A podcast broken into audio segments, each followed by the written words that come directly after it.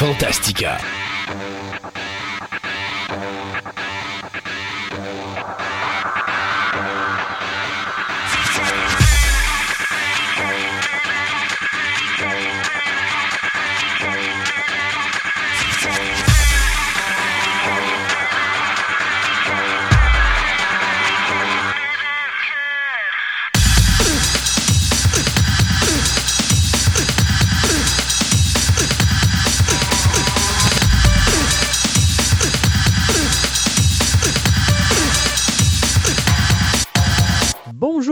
Et messieurs, bienvenue à cette émission spéciale de Noël, le Christmas Carol de Fantastica. Et cette année, euh, moi, Christophe Lassens, votre animateur favori et mon comparse de travail, euh, mon ami Sébastien Côté, qui est perdu dans son sapin de Noël présentement. Ouais, mais si tu regardes à côté, là, tu vas voir, regarde, c'est qui qui est là, là? Je vois pas grand-chose présentement. Non, que il n'est pas tellement rien qu'elle petit. sort de la tête. C'est une image de, de, de Ghibli, de, du studio Ghibli. C'est euh, Oh, Totoro qui dé- décore euh, son arbre euh, avec les enfants. donc C'est vraiment drôle. OK. Parce que c'est ça, présentement, on a. Bon, écoutez, je- je- je- les gens ont dû remarquer que la dernière émission de Programme Double est arrivée jeudi dernier très tard. C'est que pendant que j'étais en train de mettre en onde l'émission, eh bien, et mon disque dur et mon studio de radio, c'est-à-dire mon ordinateur, ont rendu l'âme la veille de Noël. Ta tâche à frapper. Exact. Alors, euh, il a fallu qu'on rechange euh, ma machine. Et euh, bien sûr, là, on faisait des tests ce matin. Et là, ben, j'ai mon visage en gros sur mon écran, mais je vois en tout petit, en haut à gauche, mon ami Sébastien. Alors, je vois absolument rien de ton sapin de Noël, mon ami Seb. Tiens, il va t'arranger ça. Ah, ça y est, il va s'arranger le portrait, comme on dit. Tiens. Ah, donc tu me montrais quoi exactement? Le sapin de Noël en arrière. Ah, ben oui, les petites bestioles dans l'air. Ben oui. C'est ça, t'as Totoro et tu vois comme le top de la tête, là. Ben oui, ben ça. oui, ben oui, Ah, c'est cute.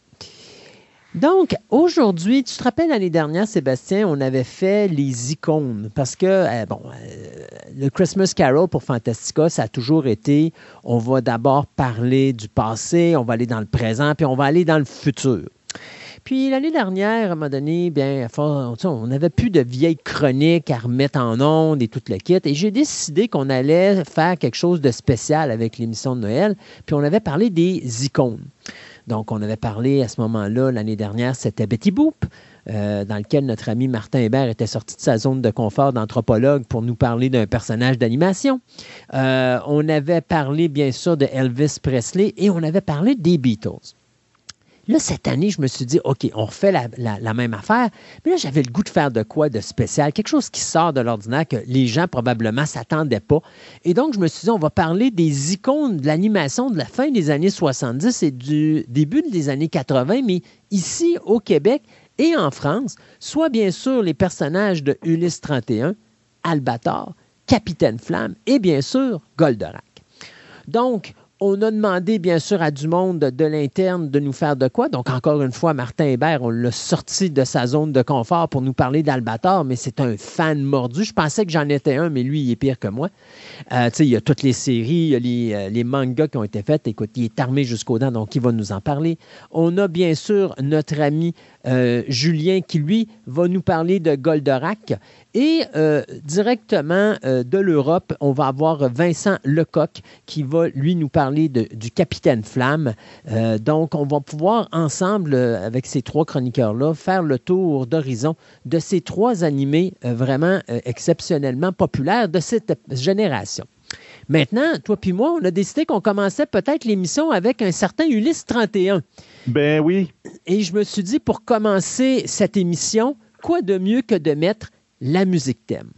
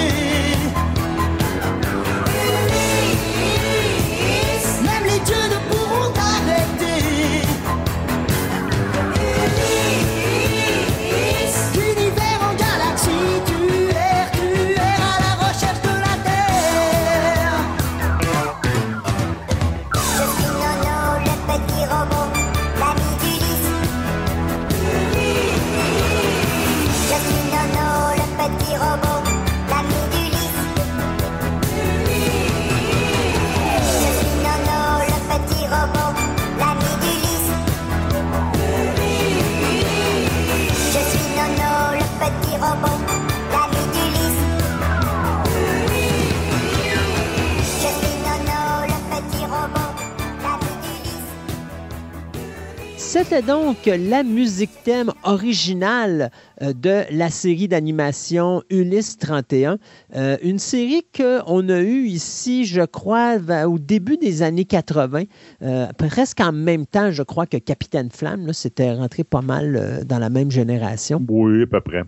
Et puis, euh, là, à la fin de cette chronique-là, on va vous mettre un deuxième thème qu'on a, que Sébastien nous a trouvé, qui était quoi? Le, C'était un deuxième choix de musique thème qui n'a jamais été utilisé? Non, il a été utilisé. C'est qu'il y a eu plusieurs diffusions de la série. Puis à partir de la troisième diffusion en France, ils ont mis le thème qui s'appelle Ulysse revient. Donc, ils ont comme changé le générique pour des raisons très obscures, pour une musique extrêmement mauvaise par rapport à l'original. Parce qu'on s'entend que la musique originale, même si on disait tantôt, on disait, la série n'a pas super bien vieilli, mais la musique, euh, euh, elle- elle frappe encore l'imaginaire pas mal. Oui, ben c'est ça. J'écoutais des épisodes ce matin, puis je me disais, mon Dieu, que ça fait, ça fait cinématographique comme Ouais. musique de fond. Euh, puis moi, honnêtement, c'est pas. Toi, tu me le disais tantôt, c'était pas ma série favorite, moi non plus, parce que moi, j'étais un gars mordu, euh, vendu à Albator sur toute la ligne. oui. Mais ce que j'aimais d'Ulysse 31, j'ai toujours été un adorateur des dieux et des déesses de la mythologie grecque. Donc, Ulysse se sert de ça, euh, justement, Oui. et c'est là qu'est tombé pour moi l'intérêt d'Ulysse 31, parce que à l'époque où c'était diffusé, euh, j'étais dans ma phase Clash of the Titan ou le choc des titans. Alors, ça rentrait en plein dans ma, dans ma ligne de tir. Et euh, donc, c'est ce qui m'avait intrigué. Mais c'est sûr et certain que, tu sais, je regardais quelques épisodes ce matin, puis c'est pas mal décousu. Euh, L'épisode va très rapidement. Des fois, on saute des, des brides d'histoire, puis... Tu vas voir des- le pourquoi du quest. Il a été conçu dif- euh, très différemment de tout le reste. C'est vraiment bizarre comment ça a été conçu. Ouais, je suis dans le tas. Euh, Albator, c'est sûr. Ca- Capitaine Flamme, j'avais adoré à l'époque. J'en ai écouté, puis ça a mal vieilli ça Ouais. aussi un peu, là, mais j'ai encore un très bon souvenir de, de Capitaine Flamme, puis il y avait des, des- des bonnes idées, même si c'était pas nécessairement bien exploité. En tout cas, Puis je te dirais, dans les musiques thèmes, ça va être surprenant ce que je vais te dire. Tu sais, on aurait pu penser, je vais garder la musique d'Albator dans la tête ou je vais la- garder la musique de Goldorak dans la tête, mais c'est toujours la musique de Capitaine Flamme qui me revient en Ouais. premier. La musique Ben- était tellement bonne, là. dans mon, euh, dans mon Spotify, moi, j'ai comme les musiques euh, préférées, puis c'est souvent des musiques de films, comme de raison. Puis j'ai deux thèmes. Ben, j'ai quelques thèmes de l'époque, mais j'ai Captain Flamme, Albator, qui sont là-dedans, les deux en français, comme de raison. Euh, et euh, j'ai même euh, était une fois l'espace, que dans la même, Oui. à la même époque, que j'aime beaucoup, beaucoup. Ça, on pourrait en parler un autre jour. Un Il autre était jour. Une fois, il était une fois quelque chose. Ouais. Donc, Ulysse 31, ben, pour parler d'Ulysse 31, comme tu viens de parler, on parle de, de la mythologie grecque. Donc, c'est basé sur l'Odyssée. Donc, qu'est-ce que l'Odyssée? Donc, on va savoir un peu de quoi ça a l'air. Ben, c'est euh, c'est l'histoire d'un des héros de la guerre de Troie qui s'appelle Ulysse, qui, après avoir vingt, euh, fait la guerre de Troie pendant dix ans, décide de, ben là, la guerre est finie, je retourne chez nous. Donc, il fait l'Odyssée. Donc, c'est ben, c'est que Ulysse s'appelle dans le texte original Odysseus. Oui. D'où le nom Odyssée qu'ils ont mis au récit. OK? Euh, c'est un poème qui est, je te dirais, qui est écrit un peu dans un ordre très peu chronologique. Donc, il commence par le milieu, il continue par le début, puis il finit par la fin. Donc, je te dirais que c'est un peu le, le pattern Star Wars. Des fois, je me demande si George Lucas n'a pas écouté un petit peu trop ça. Euh, Ben, malheureusement, c'est que Ulysse est arrivé après Star Wars. Eh, Parce que je pense oui. que, même si c'est en France, je pense que c'est sorti en début des années 80, 81, 82. Ouais. Nous, on l'a 81, juste- 82. on l'a eu presque au milieu des années 80. Là. Euh, on l'a pas eu tout de suite en même temps que, que- que l'Europe. Non, non, non, on a eu un petit peu de décalage, je te dirais. Donc, euh, l'Odyssée d'Ho- d'Homère, qui a été écrit par Homère le 8e siècle avant Jésus-Christ, donc ça fait très longtemps, est comme la suite de l'Iliade. Donc, l'Iliade compte la guerre de Troie. Et après ça, tu as l'Odyssée qui compte, compte l'épopée d'Ulysse qui essaie de retourner chez eux. L'Odyssée est écrit sous forme de poème. C'est considéré comme un poème fondateur de la culture grecque antique et c'est toujours considéré comme l'un des plus plus grands chefs-d'œuvre littéraires mondiaux. Donc, c'est pour ça que c'est encore étudié euh, beaucoup en Europe, entre autres, en littérature, etc. Donc, grosso modo, on sait que la guerre de, de, de Troie a duré 10 ans. Donc, Ulysse, euh, après bien, a bien hâte de retourner chez eux, puis il part pour retourner chez eux. Il y avait des bateaux, des petits bateaux à l'époque qui ne pouvaient pas passer par l'océan, donc ils, font plein d'escales, etc. Puis dans une de ces escales-là, il arrive un petit problème. En fin de compte, c'est que il tombe sur un cyclope qui capture son, son équipage. Puis pour s'en sauver, puis euh, éviter que tout son équipage soit mangé, ben ils aveuglent, ils rendent aveugle le cyclope pour pouvoir se sauver. Le cyclope s'appelait Polyphène, qui est un des fils de Poséidon. On s'en sert pour avoir vu déjà la, comment ça s'appelait la série avec les jeunes euh, demi-dieux là. euh, il y a Le- une série de livres qui ont fait un film avec là? Ah, per, Perse- euh, mon Dieu, Pers- per- Persé, euh, Perseus, euh, je pense, c'est les, euh, les, les Lightning. Là, ouais, c'est ça. En tout cas, ben, désolé, là, mais je le nom m'échappe. Mais on voit que les dieux, ils, ils, ils volent son volage, puis ils ont beaucoup de descendance. Donc, Poséidon avait un fils qui s'appelait Polyphène et qui était un cyclope.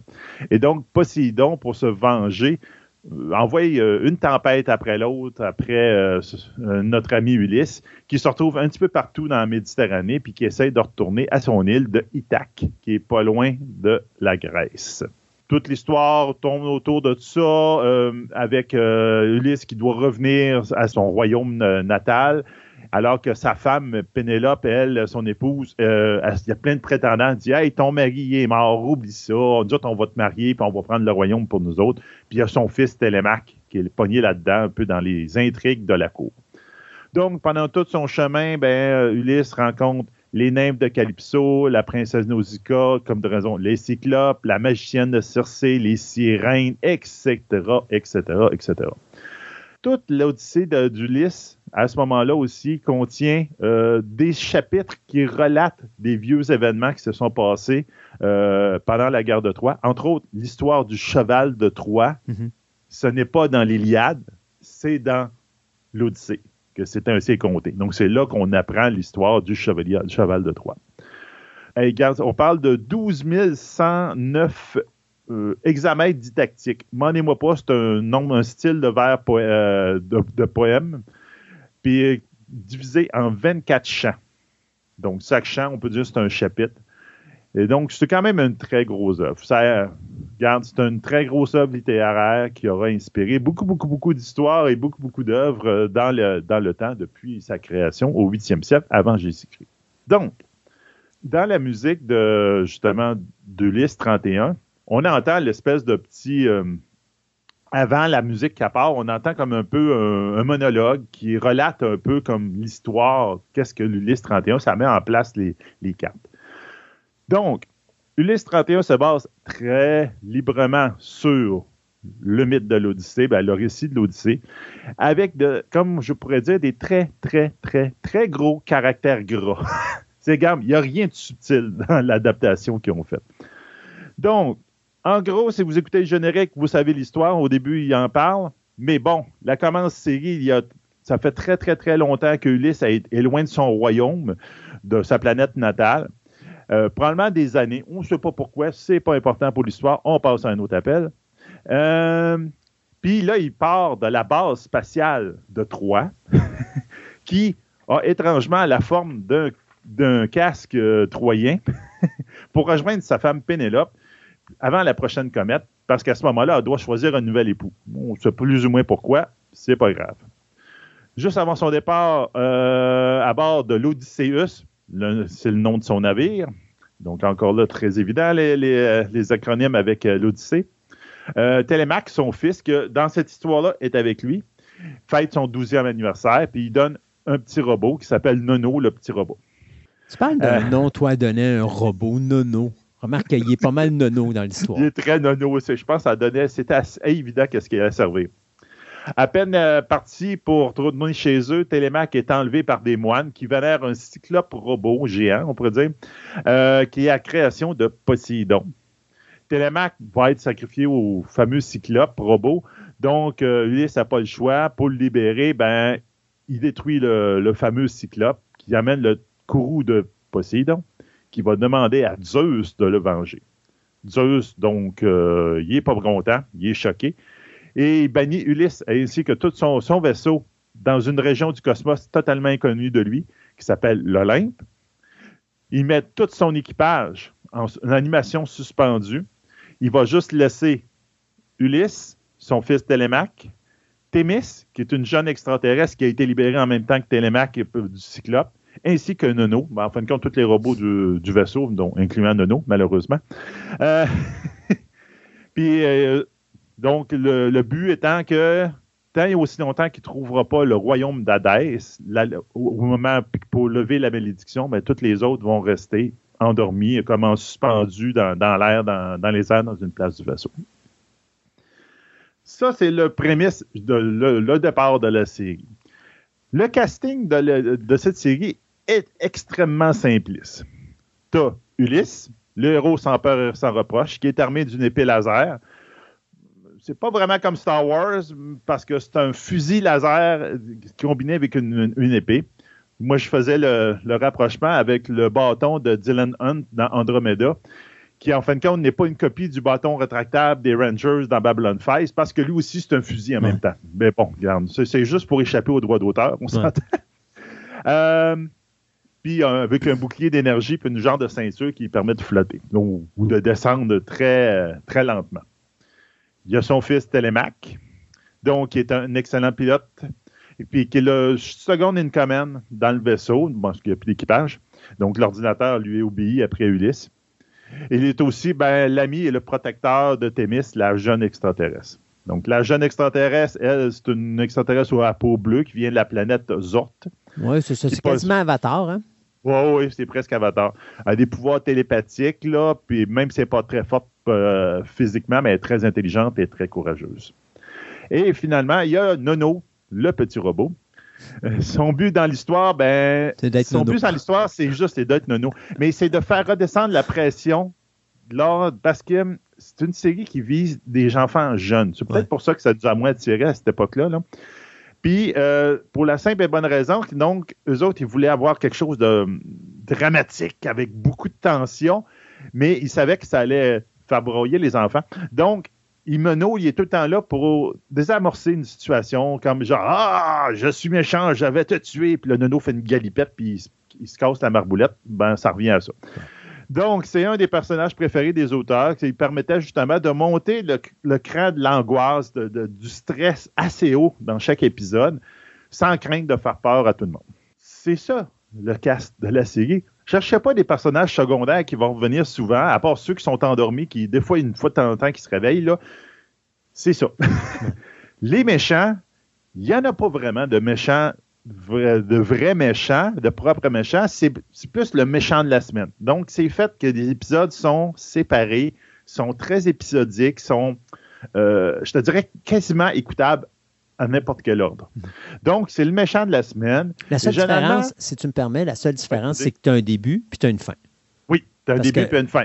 Effectivement, tu as raison. Ils ont fini la série, puis effectivement, il y a une fin qui à, à va à la fin. Puis il y a comme une histoire un peu narrative entre eux autres, mais c'est des épisodes qui, pour se rendre un à l'autre, c'est un petit peu différent. C'est ça.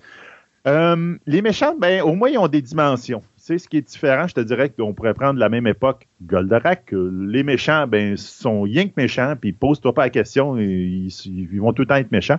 Alors que les autres sont pas nécessairement méchants parce qu'ils sont méchants. Ils sont peut-être méchants parce qu'ils ont des raisons, des affaires de même. Tu sais, ils ont un peu de dimension. Donc, c'est quand même intéressant. Qui est toujours En la arrière- même affaire, hein, finalement, c'est toujours Zeus qui est responsable. Pauvre Dieu. Ouais, c'est ça. Puis en arrière, effectivement, tu as les dieux. Donc, tu as Zeus, Poséidon et Et compagnie qui sont omniprésents dans la série, mais toujours en arrière-plan. Tu les vois vraiment jamais. Euh, on pourrait les comparer avec des pouvoirs comparables aux Vorlons dans Babylon 5 ou encore aux Asgardiens dans l'univers de Marvel. C'est tu- tu- c'est des, des personnes omnipotentes qui sont vraiment plus fortes que tout le monde. Ils n'ont pas besoin d'être là, puis t'es une poussière, puis regarde, on va s'amuser avec toi pendant une série de temps.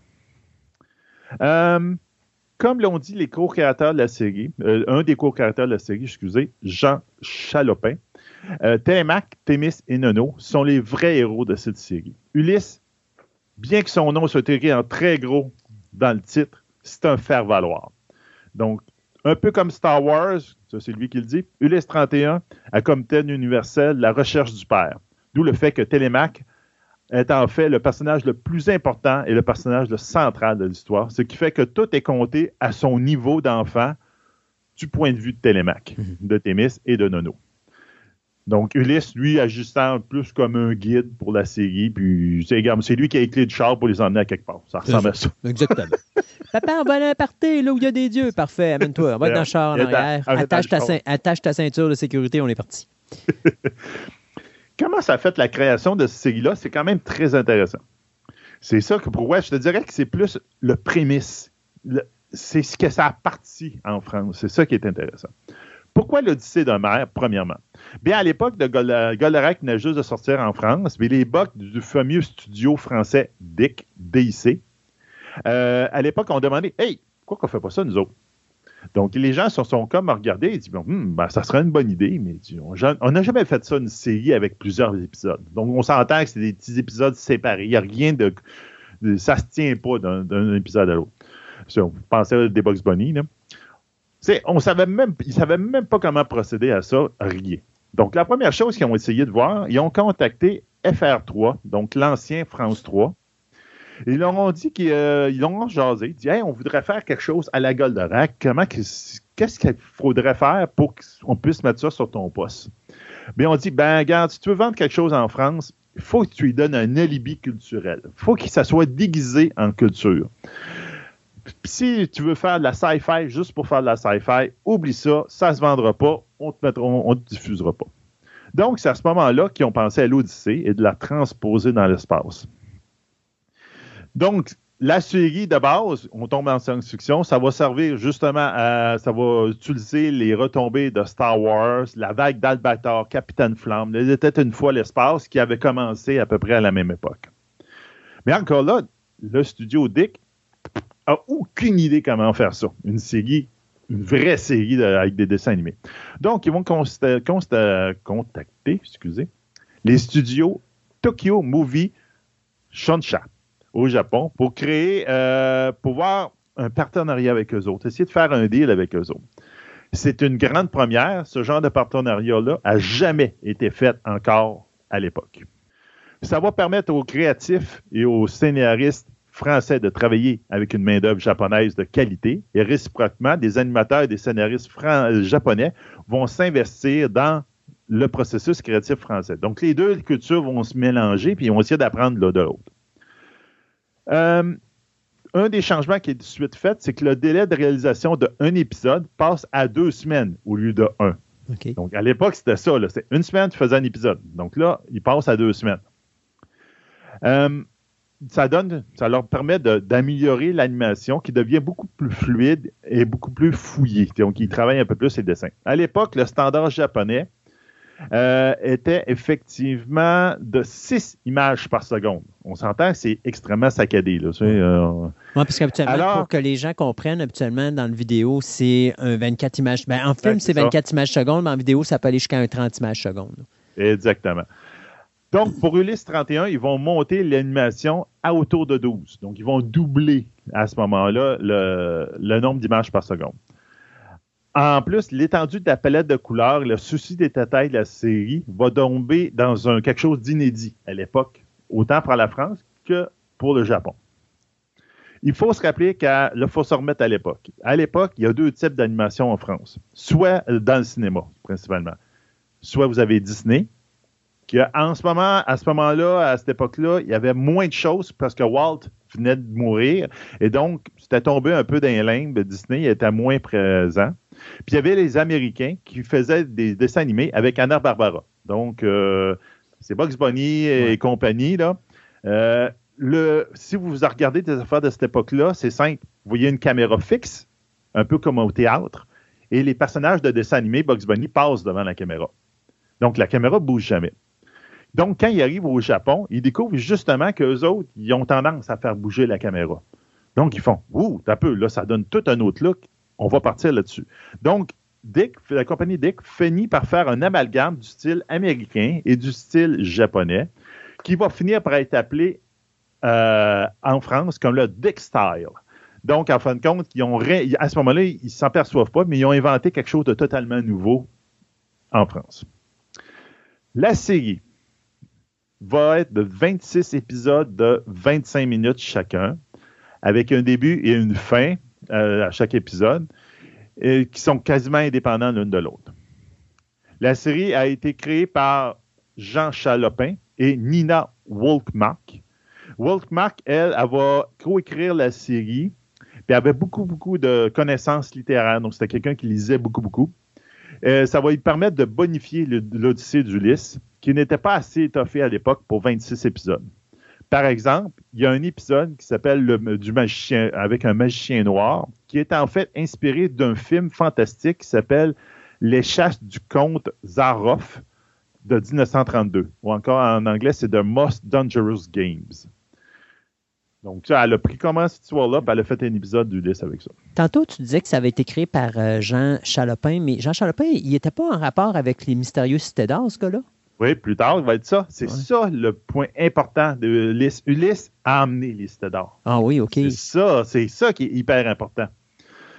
Alors que la production va bon train, France 3 euh, va exposer ses demandes pour la diffusion. C'est là que tu vas voir pourquoi tu trouves que c'est un peu bizarre la manière comme c'est tourné. Donc, France 3 décide que la diffusion va se faire à coup de 5 minutes. Chaque soir de la semaine à 19h55 sur France 3 pour être finalement diffusé dans son intégralité le samedi. Donc, tous les jours de la semaine, à 19h55, tu avais droit à 5 minutes de l'épisode. Puis à la, à la samedi, ils collaient tout ensemble, puis ils faisaient l'épisode total. Donc, cette stratégie demandait quand même de faire comme les programmes, les programmes américains, qui à chaque pause, il y avait une espèce de cliffhanger, Ouais. Est-ce que le héros va mourir? Eux autres, sauf qu'eux autres, ils devaient le faire quatre fois dans un segment de 25 minutes. Puis en plus de ça, tu peux dire que tu enlèves le générique du début puis le générique de fin, tu as vraiment trois minutes et demie d'histoire à chaque soir. Ouais, c'est ça. Donc, c'est un gros exploit à l'époque. Donc, une fois que, dès que quand ils ont exposé leur manière de vouloir diffuser cette émission-là, la série était à peu près à moitié faite déjà. Ouais. Donc, les gars sont retournés à la planche à dessin, puis ont visé tout le storyboard au complet Oh, pour mettre Dieu. des espèces de petits cliffhangers à tout, à tout bout de champ dans les épisodes, pour faire le fameux format de 5 minutes. Au tout début, on voulait même aller plus loin dans cette série-là. On voulait dire, garde, on pousse la, la coche un petit peu plus loin. On voulait utiliser des images de synthèse. Euh, Celle-ci été une première, je crois. ben Oui, ça aurait été quasiment une première. Mm. Ça va rester dans certains épisodes et un petit peu dans le générique, OK? Mais le pilote de la série est encore plus poussé. Ils ont vraiment poussé la- les limites de la technologie qui venait juste de naître. Par exemple, le fameux euh, Odysseus ressemblait à un, un beigne. Ça Ouais. ressemblait à une forme d'un beigne. Puis il était fait en fil de fer. Pensez au film Tron. Le premier film Tron Ouais, avec ouais. des fils de fer, c'est exactement ça. Puis l'animation euh, était plus traditionnelle avec les personnages qui avaient des traits beaucoup plus japonais. C'est un peu où on pouvait avoir des films japonais de l'époque, etc. Euh, le trailer, le pilote a plus ou moins été intéressé. Il a dit Ah non, non, regarde ça, ça marche pas, ça, ça marche pas. Bon, les Japonais sont retournés à la planche à dessin. Ils ont laissé tomber presque toutes les, les idées d'utiliser des images de synthèse. Puis ils ont tout retravaillé les dessins. Les seuls personnages qui ont vraiment pas changé à partir du vrai pilote avec le premier épisode de la, série, c'est la race extraterrestre de Thémis, ainsi que le design de Nono, le petit robot, qui est resté pareil. Donc ça, il y a, il y a un des créateurs japonais qui avait fait le pilote qui l'a mis sur Internet. On pourra prendre- mettre le lien. Il y a une place où on voit quelques images de tout ça, donc c'est quand même intéressant à voir. La série va être finalement diffusée à partir du 3 octobre euh, 1981 jusqu'au 3 avril 1982 et va être un énorme succès en France. À cette époque en France, 1981, on vendait environ 3000 copies de l'Odyssée d'Homère en France. On parle le livre. Pendant le livre, le livre, le livre de l'Odyssée d'Homère qui, qui date du 8e siècle avant Jésus-Christ. La- L'année de diffusion de Ulysse 31, on est passé à 35 000 ventes de livres. On parle de 3 000 à 35 000. Et l'année suivante de la diffusion d'Ulysse 31 à 70 000. Incroyable. Ce qui fait que l'Odyssée d'Homère devient un best-seller en France. donc, ça a vraiment, donc, ça montre une idée de L'auditoire est écrasant, les codes d'écoute sont meilleurs que Goldorak. Mais là, faut se dire, la- par exemple, que Goldorak, c'était à la fin des années 70. Fait que, ça fait 5 ans, là. Fait que c'est un petit peu normal Ah oui, qu'ils Un écrasent. petit peu, euh, c'est ça, il des écrans, c'est sûr. Mais, Ouais. Et même la station euh, TV TF1 et Antenne 2 commençaient à avoir peur pour son téléjournal de 20 heures à cause que 19h55, Ulysse passait. Ah, boy. La popularité est principalement due au fait que les parents acceptent la série comme un côté éducationnel, etc. Et que même les professeurs, à l'école soutenaient l'étude de la, ben, l'étude, l'écoute de la Ouais. série pour promouvoir l'étude de l'Odyssée en classe. Euh, la majorité de la bande originale fut composée par Denny, euh, Denny Crockett ainsi que Ike Hagen. Quelques thèmes additionnels ont été faits par Sh- Shuki Levy et Aim Saban, qui eux autres, entre autres, vont signer le générique de fin. Euh, les chansons, les musiques, euh, ils vont perdre les bandes sonores à un moment donné, puis il y a une compagnie qui s'appelle Parallax qui va dire hey, on va toutes les refaire, nous autres, on va les mettre en 2016, on va les mettre sur CD. Mais finalement, ils ont, trouvé les bandes originales, puis genre un mois ou deux avant, ils vont mettre les bandes originales. Puis Parallax va quand même refaire son remake, puis ils vont le mettre en, en CD.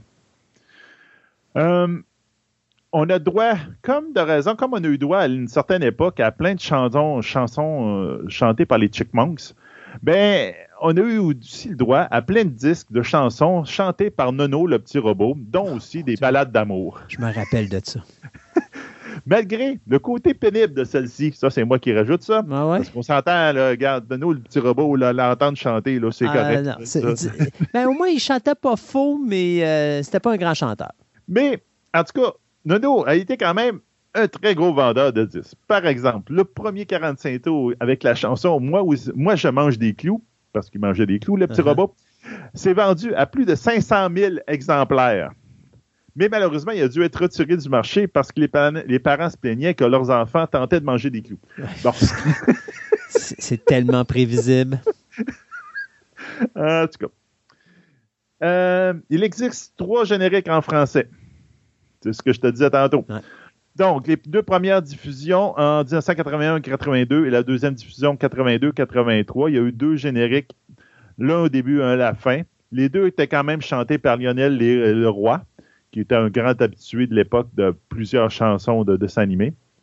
Mais la troisième diffusion, diffusion excusez, en 1983-84, ont changé complètement la chanson thème qui s'appelle Ulysse revient. Euh, après ça, ben, en- hors France, les Anglais, les Espagnols, les Italiens, les Allemands ont tous repris la mélodie de la première diffusion, donc la musique qu'on a connue dans notre jeunesse. Euh, ils ont juste changé les tracks de voix, donc il y en a un qui changeait en allemand, en espagnol, en italien, etc. Seul le générique japonais était totalement différent, puis était interprété par le groupe Neverland à ce moment-là. Puis eux autres vont sortir le fameux single en 1986 qui s'appelle Ginga Detsu- De- Desetsu Odyssey. Donc, euh, pouvez avoir une variation. Ça, c'est sûr, c'est comme un bâtard, là. euh, vous écoutez la version japonaise et c'est pas du tout pareil. Ouais.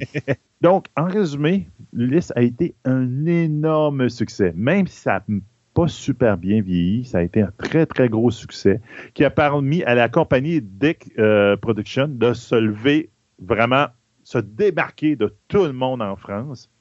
Puis, ça va permettre de paver la voie à d'autres excellents succès dans le futur, comme on disait tantôt, les mystérieuses cités d'or, qui vont, si Ulysse n'avait pas eu lieu, puis il n'y avait pas eu ce partenariat avec le Japon, les mystérieuses cités d'or n'auraient jamais eu lieu, puis on n'aurait jamais entendu parler.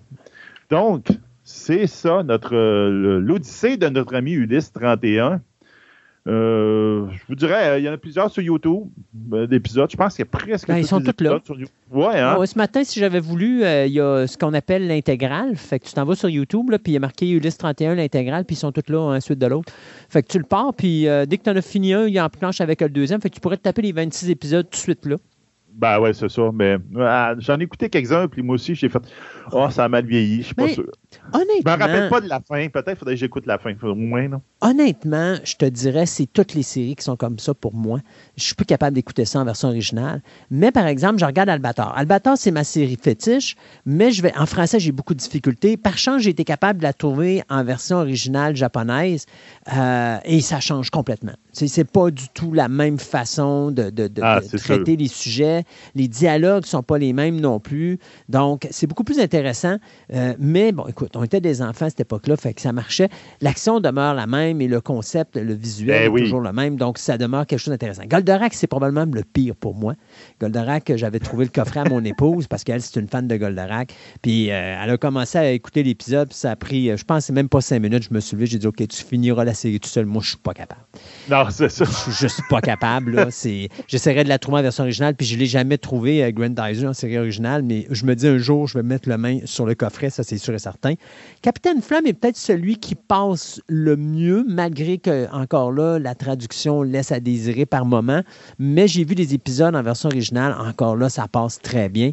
Mais moi, ce qui m'a surpris là-dedans, c'est avec la musique instrumentale qu'il y a dans cette série-là, qui est vraiment sublime, de Oui. voir que euh, les compositeurs, là, euh, Denis Croquette et puis euh, Shunki Levy, euh, Ouais. j'ai pas vu grand-chose d'eux autres par la suite. Même Ike Egan, j'ai pas vu grand-chose d'eux autres par la suite. Donc, j'étais un petit peu surpris de voir que ces compositeurs-là n'ont pas réussi justement à faire de quoi en dehors de tout ça. euh, mais malgré que je dis ça, mais euh, Shuki Levy, je pense qu'il a fait la musique de- des mystérieuses cités d'or, si je me trompe pas. C'est Euh, possible. Fait que, tu sais, mais en dehors de ça, je- je- j'ai de la misère à trouver les deux autres compositeurs qui, eux, justement, ont semblé disparaître là, dans, dans- dans la nature. Et pourtant, Dieu sait que la musique de cette série-là, c'est quelque chose que je pense qui est à- vraiment le point central de Ulysse 31. C'est bien ça, là, la musique instrumentale, qui est vraiment, vraiment, vraiment excellente. Non, non, c'est ça qui la démarque à l'époque, là. C'est vraiment impressionnant. C'est quand tu, tu sais, tu mets Bugs Bunny à l'époque, c'était Bugs Bunny à côté. Ah non, exactement, ça faisait pitié. Mais de toute façon, anyway, c'était la période. Écoute,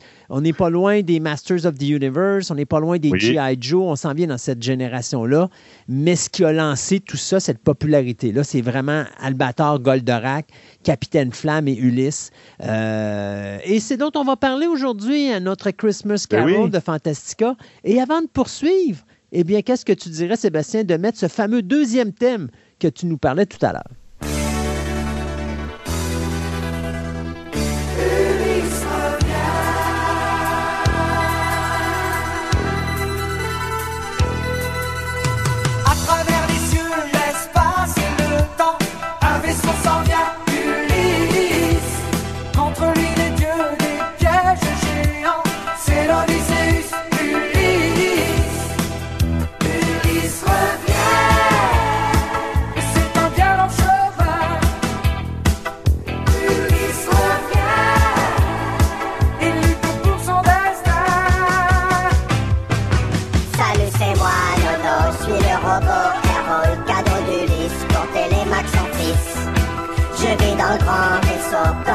Comme un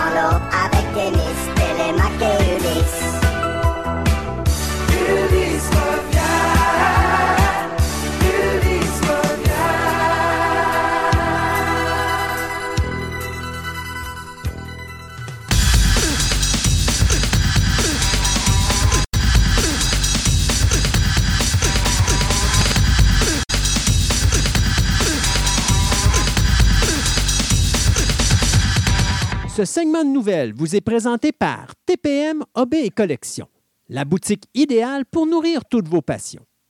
TPM et Collection a doublé son espace de vente afin de vous donner encore plus de choix avec le même service personnalisé, le tout à des prix plus que compétitifs. Vous cherchez des die-casts, des cartes de sport, de la figurine, des timbres, de la monnaie, des casse-têtes, des jeux de société, du comic book, des cartes Magic, voire même des cartes Pokémon. Voici la place rêvée pour vous, collectionneurs aguerris. Allez donc les visiter dans leur nouveau local au centre commercial de Fleur de Lys, au 550 boulevard Wilfrid Amel à Québec, ou rendez-vous sur leur site web au www.boutique-tpm.com.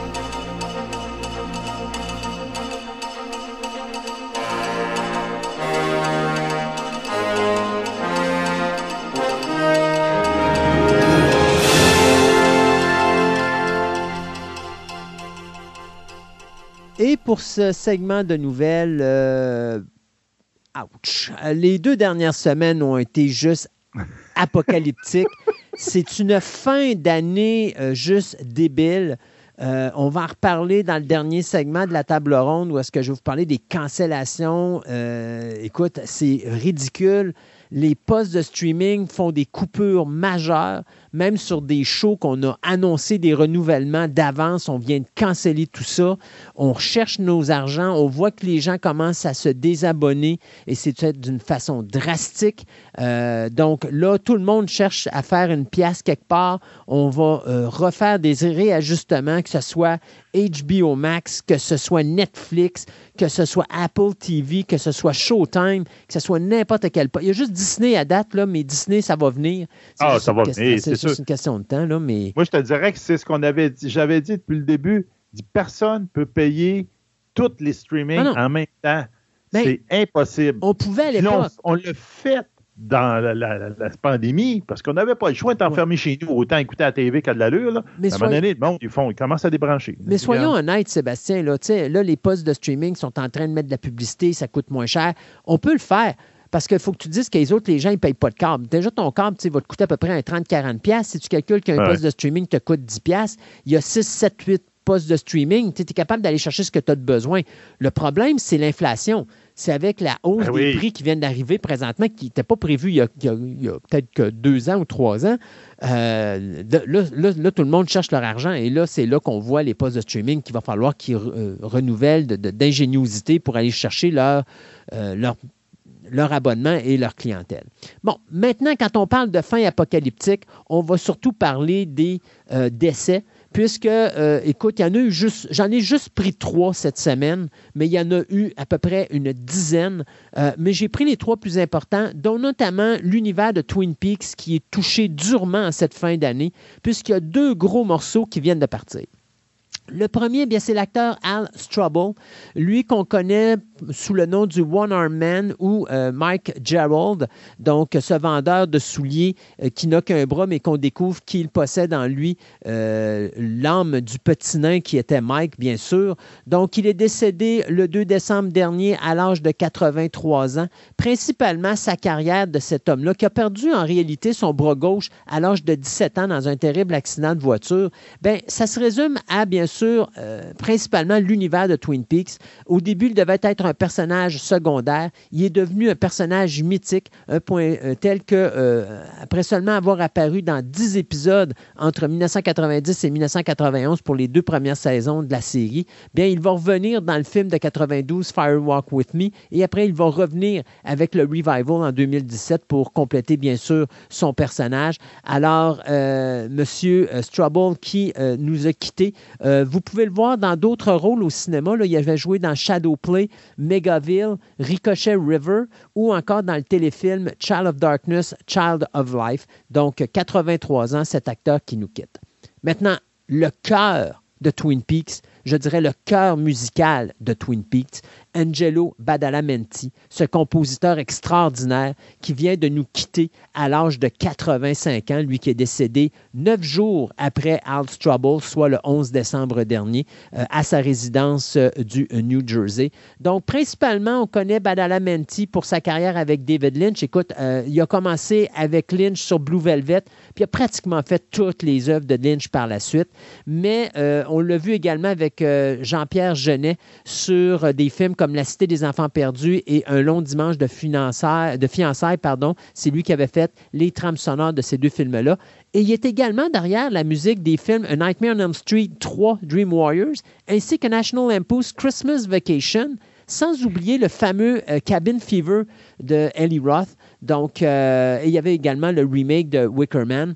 J'en parle pas plus que ça dans Jello Badalamenti parce que je vous promets en début d'année prochaine une grosse chronique avec euh, Marie-André Dorval. On va en parler en long et en large de ce compositeur-là parce qu'il mérite sa chronique.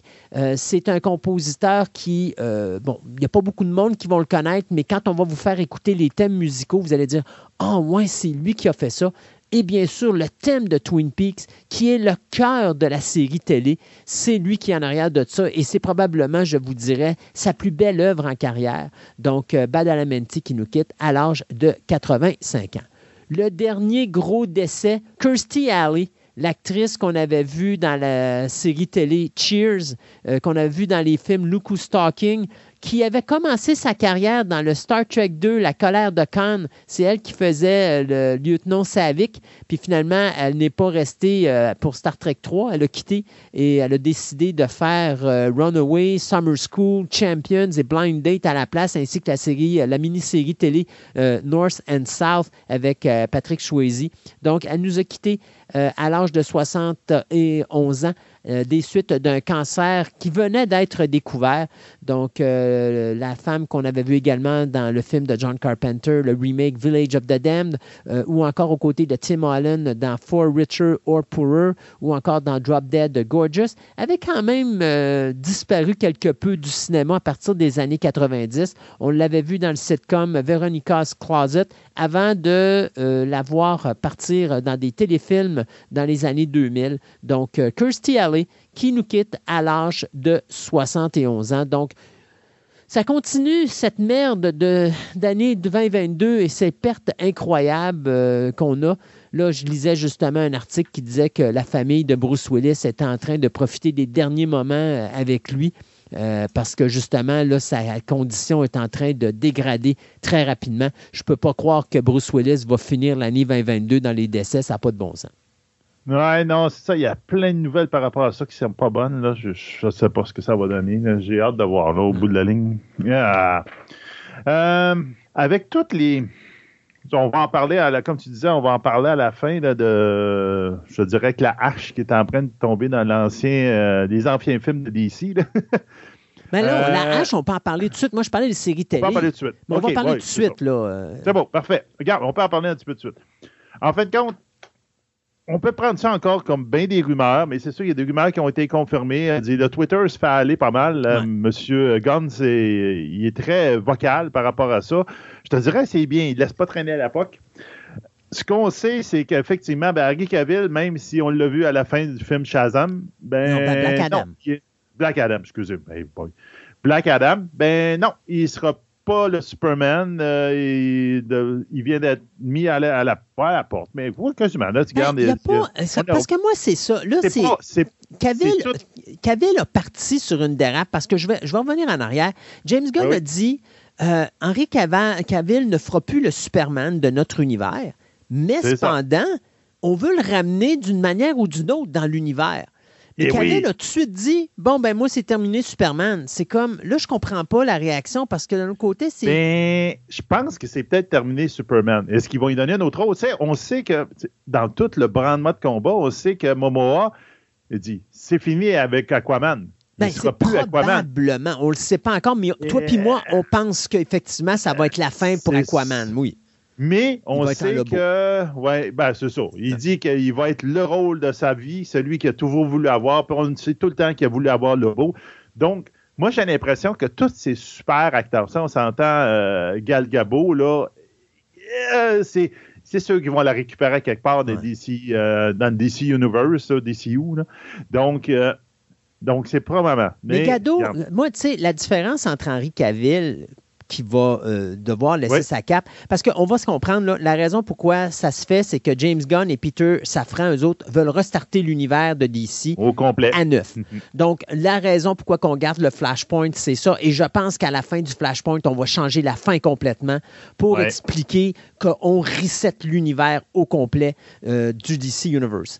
Euh, ben, en ce moment, ils parlent justement qu'ils ont Superman et Wonder Woman vont être flushés du Flashpoint pour justement faire la place à d'autres choses. Ça, c'est confirmé que les, les scènes qui avaient été tournées par Cavill et par Gado pour le rôle de Superman et Wonder mm-hmm. Woman sont enlevées du remake. On va cependant garder les séquences avec euh, Michael Keaton, bien ben qu'on a annoncé que tout l'univers Batman Beyond qui devait être fait avec Michael Keaton, c'est complètement annulé.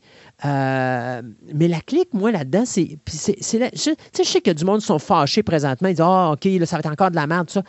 Là, il faut comprendre. On revient au début. Henri Cavill a 40 ans. Présentement, regardez le nombre de films que Cavill a fait depuis qu'il est Superman, là, puis le nombre d'années que ça a pris en chaque. Là. À l'allure que ça va là, disons qu'on va faire un nouveau personnage, ben, un nouveau film sur Superman, et c'est ce que James Gunn est en train de travailler présentement, c'est de ramener un personnage de Superman beaucoup plus jeune.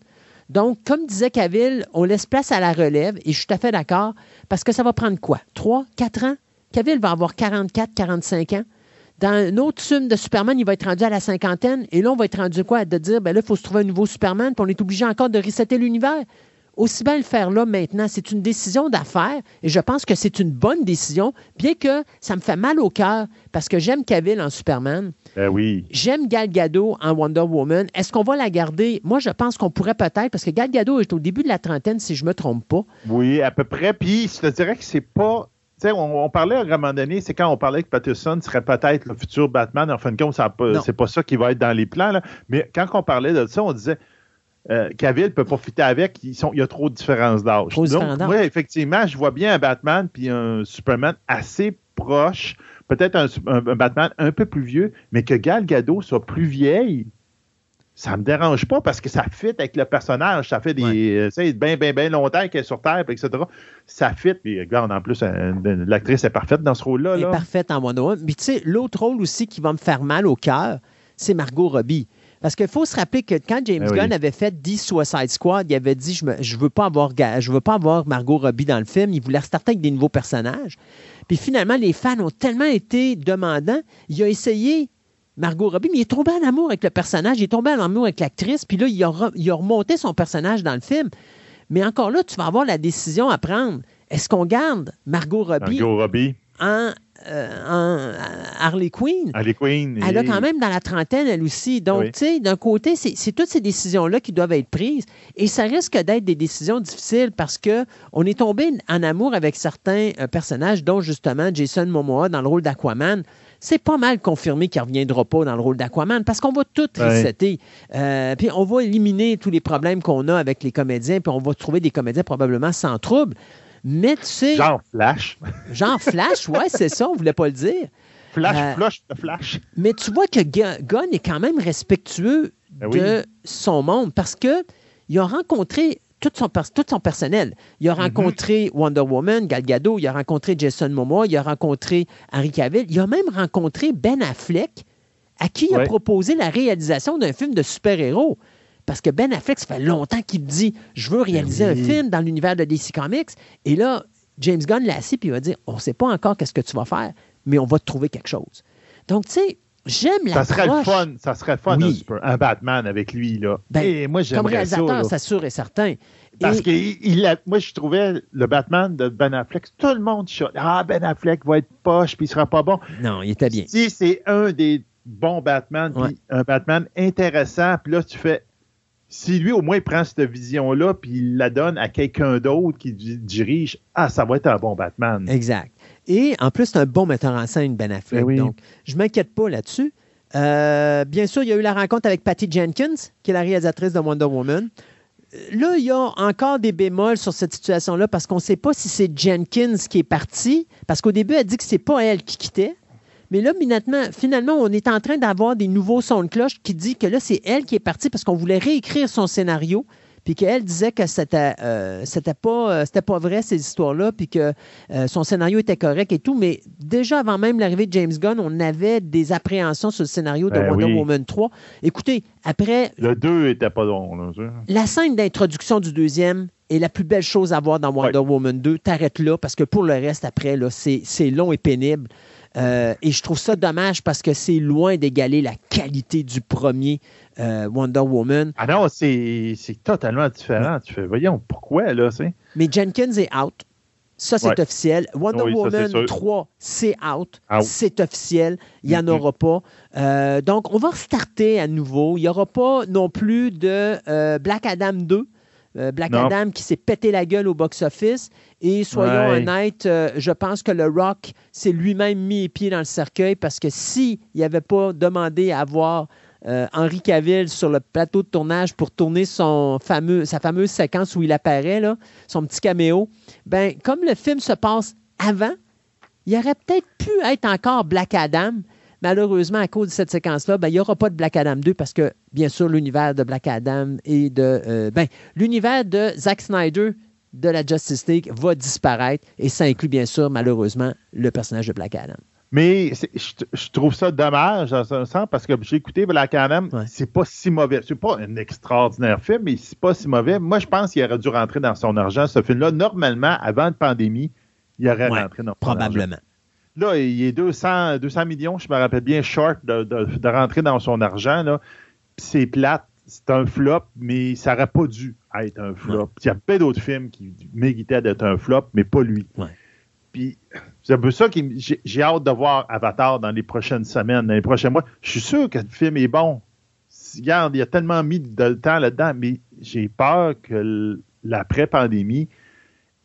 On avait dit que ça allait changer les cinémas, hein? Ça va changer, oui, effectivement. Depuis ce temps-là, il n'y a plus un maudit Pixar qui a pogné, qui a été capable de rentrer vraiment Ben, dans a- ses frais. Il y a Là. un Pixar Ouais. seulement, là, on s'entend. Mais Ah la- oui. l'affaire de Pixar, ça, euh, on en a parlé la dernière émission. La difficulté de cette décision-là, ça a été fait lorsque l'ancien président a décidé de foutre trois films en ligne de Pixar Ben qui oui. normalement auraient dû faire beaucoup d'argent au Mais en box-office. ce moment, ils sont tous pareils. Ouais. Tu sais, les films de, de super-héros, de même, tu sais je n'ai pas besoin d'écouter. Dans un mois, il va être sur euh, HBO+. Oui, Dans une année, il va être en Disney+.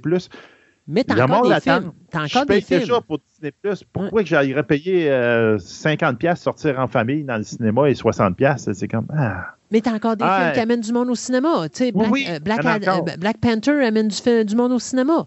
Euh, il fait pas autant d'argent que le premier ne fait, mais il amène Mais quand non. même du monde au cinéma.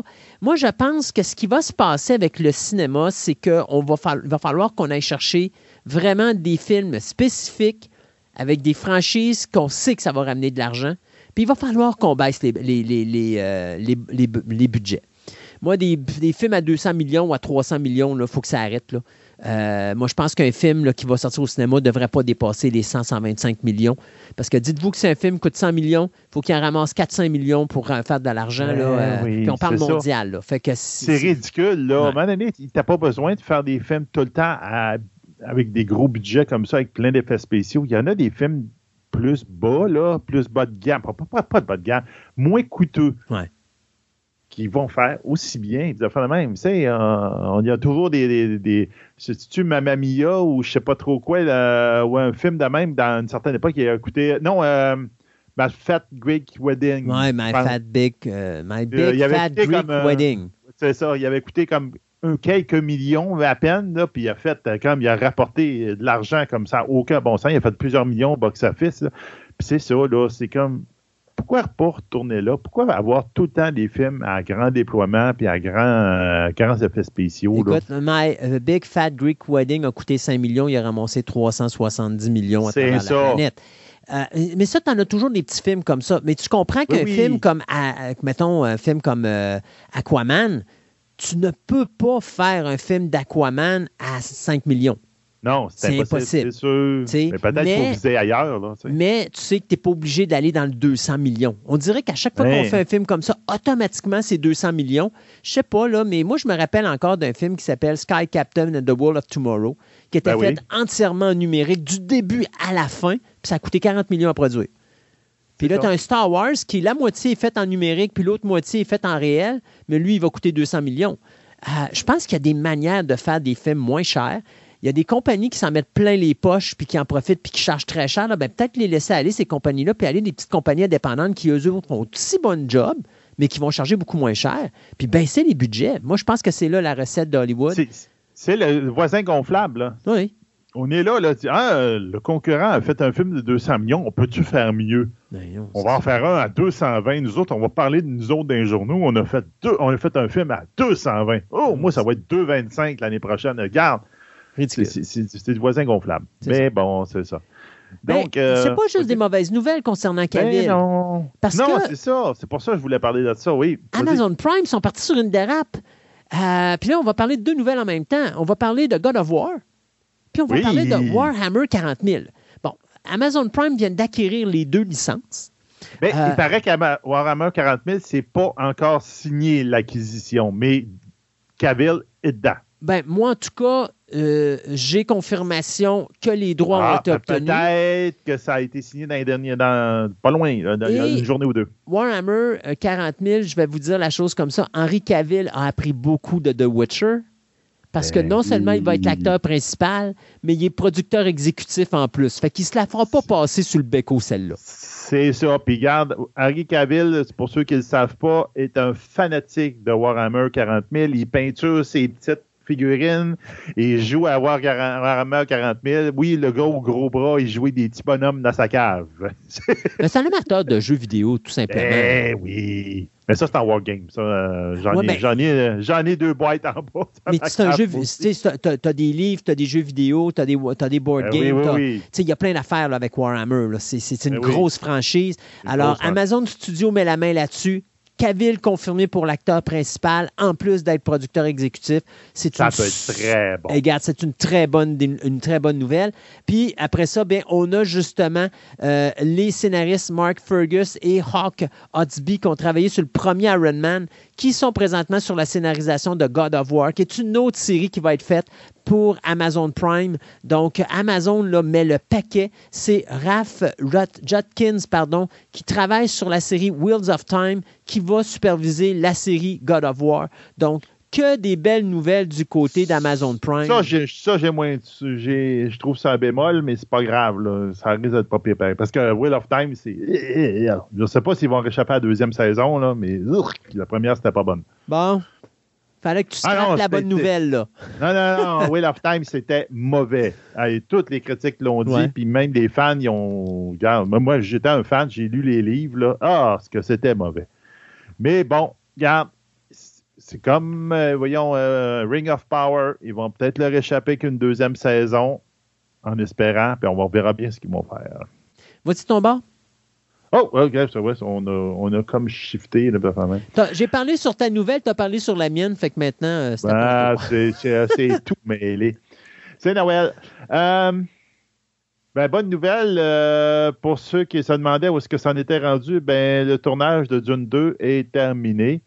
Donc, ça avait commencé l'année l'été passé à Budapest et en, Hon- en Hongrie.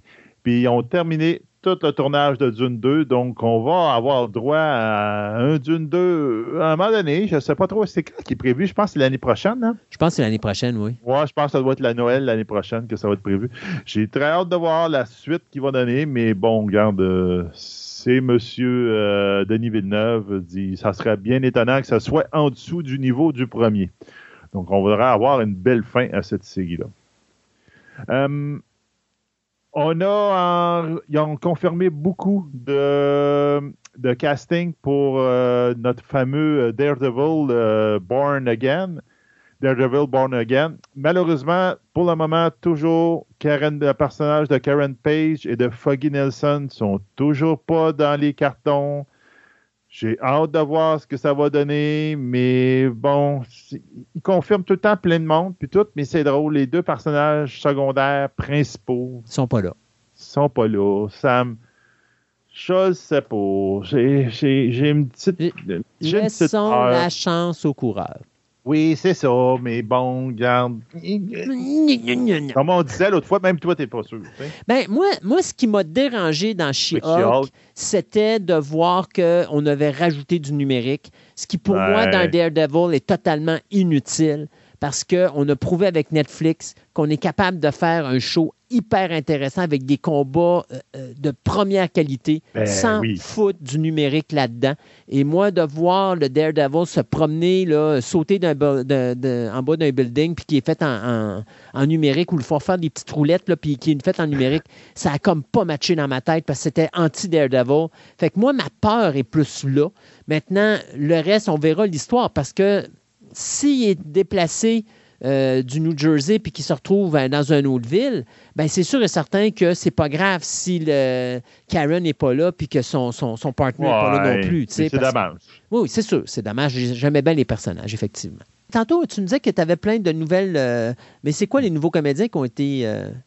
Ouais, mais c'est des. Je te dirais que c'est des newcasts, là, mais des, des, des, des- des personnes là, que, qui vont jouer des, des petits rôles ici et là. là. C'est pas des.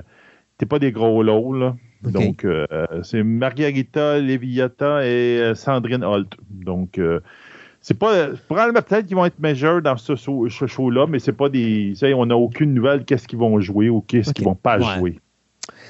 Moi, euh, bien écoutez, pour ceux qui sont comme moi des fans du film Twister, on était quand même content de savoir que le réalisateur Joseph Kosinski devait réaliser le remake qui va mettre bien sûr en vedette l'actrice Ellen Hunt. On se rappellera que Bill Paxton ne peut pas revenir parce que malheureusement il est décédé. Euh, L'histoire devait suivre ou doit suivre bien sûr les aventures de la fille du personnage d'Ellen Hunt et de Bill Paxton, qui est comme ses parents, c'est-à-dire qui court après les tornades. Maintenant, euh, il y a eu un changement de garde parce que M. Kozinski est parti. Puisque lui, il travaille présentement avec Brad Pitt sur une série télé pour Apple Studio qui va s'appeler euh, Formula euh, One Racing. Euh, ben, arrêtez, c'est même pas une série, c'est plus un film, pardon. Et donc, Universal et Warner Brothers, ben, ils ont dû dire à Frank Marshall, tu dois nous trouver un nouveau réalisateur. Et on a un nouveau réalisateur qui vient de rembarquer dans le décor, qui est Lee Isaac Chung, le réalisateur du film à succès Minari, qui avait eu beaucoup de nominations aux Oscars. Donc, j'ai hâte de voir comment qu'un gars qui fait un drame va tomber dans un film d'action. Euh, c'est sûr et certain que moi, je comprends pas pourquoi on va pas rechercher Yann DeBond qui avait fait le film original de 96 et qui, tant qu'à moi, étant un directeur photo, nous avait donné un visuel tout à fait époustouflant pour le film de Twister, ce qui faisait que le film avait amassé quand même presque 500 millions de dollars à travers le monde entier et qui est probablement le film de tornade qui a jamais été réalisé de toute l'histoire d'Hollywood. Mais bon, écoutez, c'est Lee Isaac Chung qui va s'occuper de la réalisation. Euh, on n'a toujours pas de date de sortie. La seule chose qu'on sait, c'est qu'Ellen Hunt est signée pour le film. Pour le reste, mais dès que j'ai d'autres nouvelles, je vous tiens au courant. Donc, j'ai une nouvelle, euh, petite nouvelle à vous dire.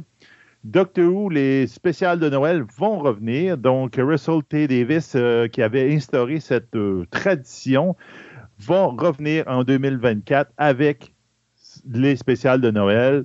Donc, j'ai bien hâte de voir ce que ça va donner. Il avait complètement mis ça de côté depuis quelques années. Mais il faut dire que Doctor Who, les saisons venaient et allaient un peu. pour ceux qui connaissent Rick and Morty, Rick and Morty, des fois, ça arrive n'importe quand, les saisons, puis à n'importe quel ordre, ben, c'était rendu de même Doctor Who, puis c'est plate pour les codes d'écoute. Le monde a mené ici. Hein, ça joue encore finalement, c'est à ce point-là. là. Ouais.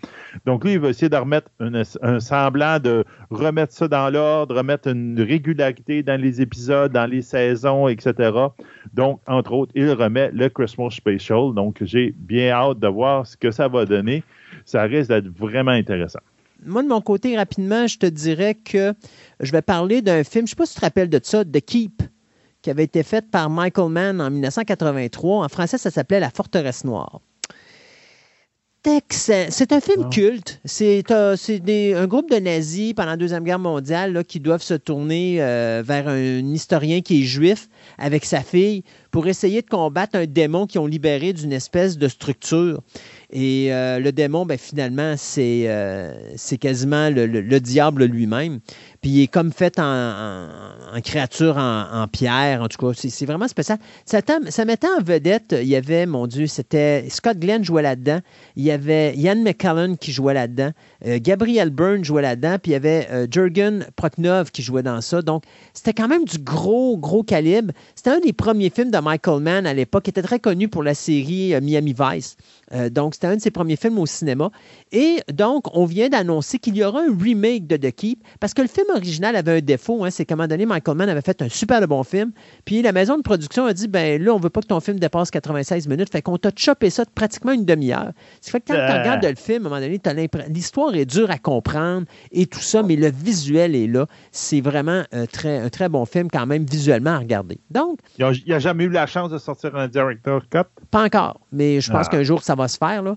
La question est de savoir s'ils ont mis la main sur les séquences manquantes. Mais euh, moi, d'après moi, brûlés. si ça a été fait, ou peut-être qu'ils vont profiter de la, du- de la sortie du remake, justement, pour pouvoir faire la version longue. Ceci dit, qui a été choisi pour réaliser le film euh, The Keep, The Remake? Ben, nul autre, Greg Nicotero. Greg Nicotero, c'est le gars qui a fait les effets spéciaux de Walking Dead, qui a produit la série télé euh, euh, Creep Show. Euh, un gars que j'adore à la mise en scène, que je trouve qu'au niveau réalisation, il est vraiment top-notch. Euh, il va toujours vous donner des épisodes de grande qualité et ses effets spéciaux sont également de grande qualité. Donc, c'est lui qui va travailler ça avec sa euh, compagnie KNBFX Group. Donc, Greg Nicotero, réalisateur du remake de The Keep, un film qui avait été fait en 1983 par Michael Mann. On va avoir droit à une nouvelle bande, des- ben, un nouveau film de Batman qui va être basé sur Batman The, The Doom That Came to Gotham. Donc, c'est un. C'est je un film d'animation? Oui, c'est un film d'animation. Euh, c'est basé sur une mini-série de trois issues de, dans les années 2000 qui était dans- située dans ce qu'on appelle le Elseworld Ouais. dans, dans DC. Donc, en fin de compte, c'est un peu le what if de, Marvel. Donc, euh, qu'est-ce que ça donnerait si quelque chose est arrivé? Donc, ça va se passer en 1920. Puis, ça va mêler différents personnages. Il va y avoir Ra's al Ghul, il va y avoir Jason Blood, euh, il va y avoir euh, Dick Grayson, Oracle, Mr. Freeze. Et puis, ça va tout être mis dans un package 1920 dans l'univers de Cthulhu, Hmm. donc HP Lovecraft. Donc, ils vont se battre contre des entités de Lovecraft. Donc, en fin de compte, s'il y a quelque chose qui arrive en 1920 à Gotham, puis il y a un ancien mal qui se réveille et il faut que Batman deal avec ça. Donc, pour ceux qui aiment Lovecraft et ceux qui aiment Batman, je pense qu'ils vont se faire un méchant fun. Ça devrait sortir probablement printemps 2023. J'aime bien les films d'animation de DC, ils sont le fun. Oui, ils font bien des affaires bien intéressantes. OK, on va finir ce segment de nouvelles avec euh, Rush Hour numéro 4. euh, 15 Ben ans. oui, 15 ans après le troisième volet, Jackie Chang, qui est maintenant, marchette. ouais, qui est maintenant en marchette à l'âge de 68 ans, vient d'annoncer qu'il travaille présentement euh, sur euh, un nouveau film de la série euh, Rush Hour. Chris Tucker n'est pas encore confirmé, mais Jackie Chang a signé. Euh, on n'a pas nommé le, réalisateur ni le scénariste. Il faut comprendre que le réalisateur des trois premiers films était Brad Ratner. Lui, il a été mis dehors parce que justement, il y a eu des accusations d'harcèlement sexuel qui ont été portées contre lui. Mais ce qu'on peut dire, par exemple, c'est que Jackie Chang a confirmé que Mike Tyson, l'ancien champion de boxe, va être de la distribution de Rush Hour numéro 4, dont on n'a pas encore d'histoire. Mais écoute, euh, Chris Tucker, Jackie Chang et Mike Tyson, ça va être tout simplement explosif. Ah, ben, je pense que euh, Tucker va arriver, là, c'est sûr. Ils peuvent pas faire Rush Hour Non, non, lui, euh, là, de toute façon, honnêtement, euh, Tucker et euh, Jackie Chang, ça clique tellement bien ensemble. Ah oui, non, Puis de voir Jackie Chang vieillir, moi j'ai vu quelques films qu'il a fait récemment. Il a beaucoup abandonné ses, ses cascades, puis il est beaucoup plus relax maintenant, mais il utilise beaucoup plus l'humour. Alors je pense qu'on va vraiment s'amuser avec un Rush Hour 4. Là. Ah non, non, euh, Jackie Chang avec une marchette, là, il va Ouais. te casser la gueule pareil. Ah non, mais écoute, il va, il va l'utiliser sa marchette, je te le garantis. c'est ça. Hey Sébastien, on continue cette croisée de l'univers euh, des icônes de l'animation de la fin des années 70 et du début des années 80. Donc, on va couvrir Albator, Goldorak et bien sûr Capitaine Flamme. Donc, euh, on va poursuivre ça euh, et puis on se retrouve en fin d'émission avec les Nouvelles Express et tout ce que Sébastien a eu le courage dans cette période des fêtes à- de mettre sur notre Twitter.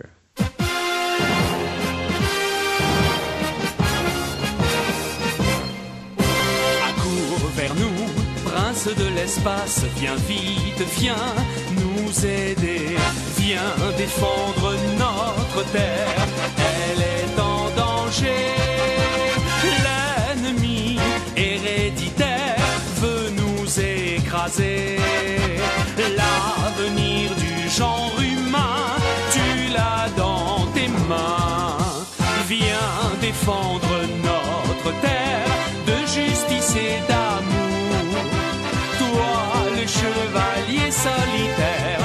nous t'appelons au secours.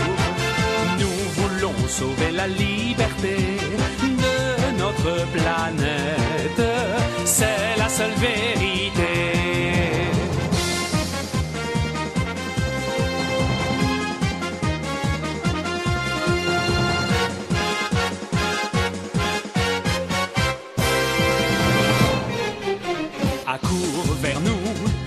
Des étoiles, viens vite, viens nous protéger.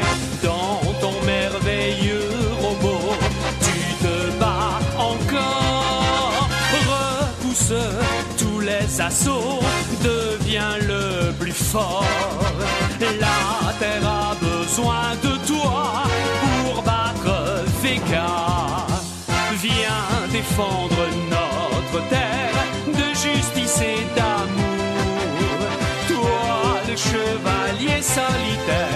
nous t'appelons au secours. Nous voulons sauver la liberté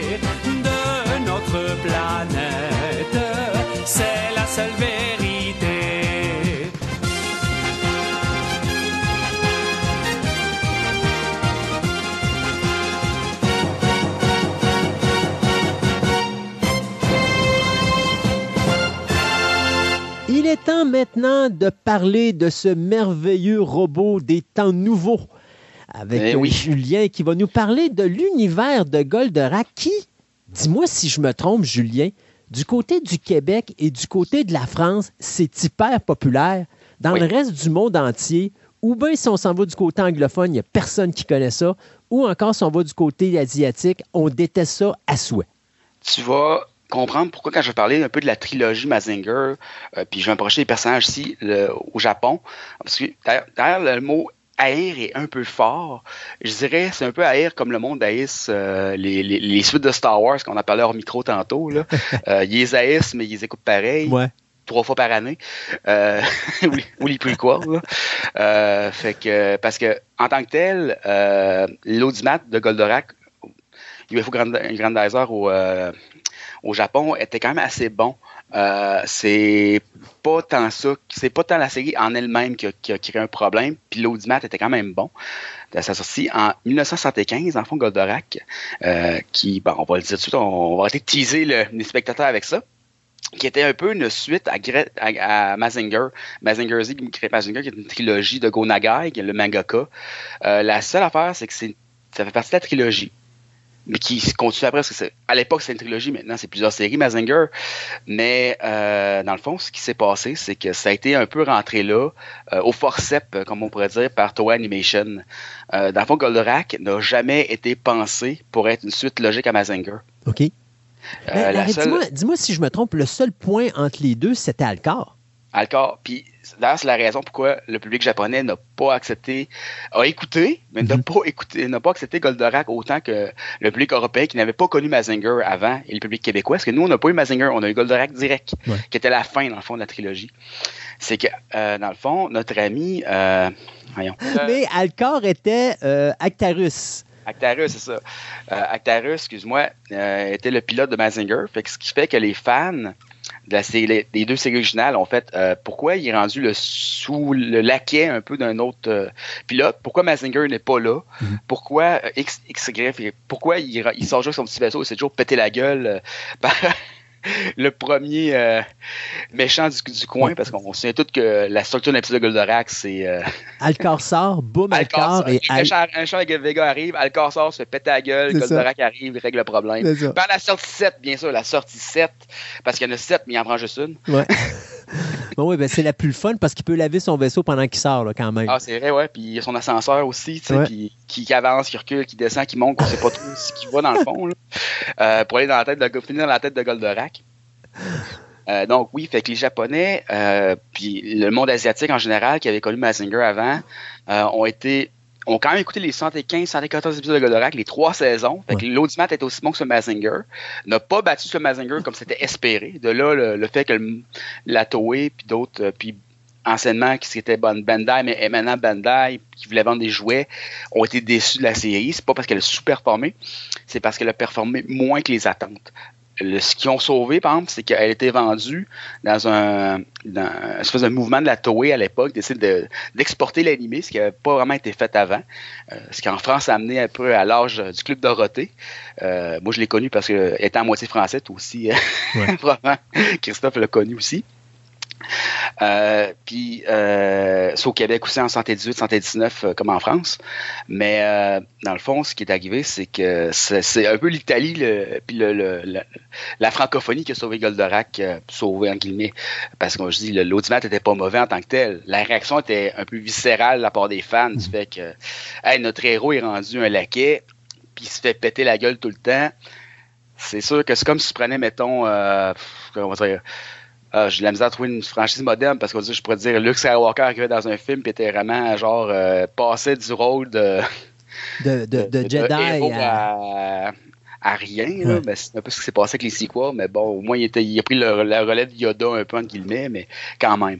Euh, on pourrait dire euh, Superman devenait Robin demain matin. Ouais. C'est un peu ça. Fait que, on on peut comprendre les fans de l'avoir mal pris. Mais tu vois, moi, euh, je me rappellerai toujours à l'époque, euh, parce que nous, on a connu ici au Québec Goldorak, et dis-moi si je me trompe, mais il me semble qu'en même temps, on avait Albator. Oui, Et je me rappellerai toujours, moi, j'étais au pensionnat à cette période-là. Donc, la fin de semaine, j'étais à la maison, mais la semaine, je dormais à l'école. Et euh, quand on arrivait le lundi matin, tout le monde avait écouté Goldorak et puis moi, j'avais écouté Albator. Alors, quand tout le monde se parlait au déjeuner le lundi matin, tout le monde parlait de ce qui s'était passé dans l'épisode de Goldorak. Mais moi, j'étais tout seul dans mon coin de table avec mon miroir, puis je me parlais à moi-même parce que j'étais tout seul qui avait écouté Albator parce que Goldorak passait à TVA à l'époque, Mhm. alors qu'Albator passait à Radio-Canada à l'époque. Ouais, et les deux passaient à la même heure. Hmm. Et ça, c'était le choix. C'était un ou l'autre. je vais dire, ben honnêtement, dans ma famille, on était plus Albator. Mon père avait accroché Albator pour une raison que j'ignore.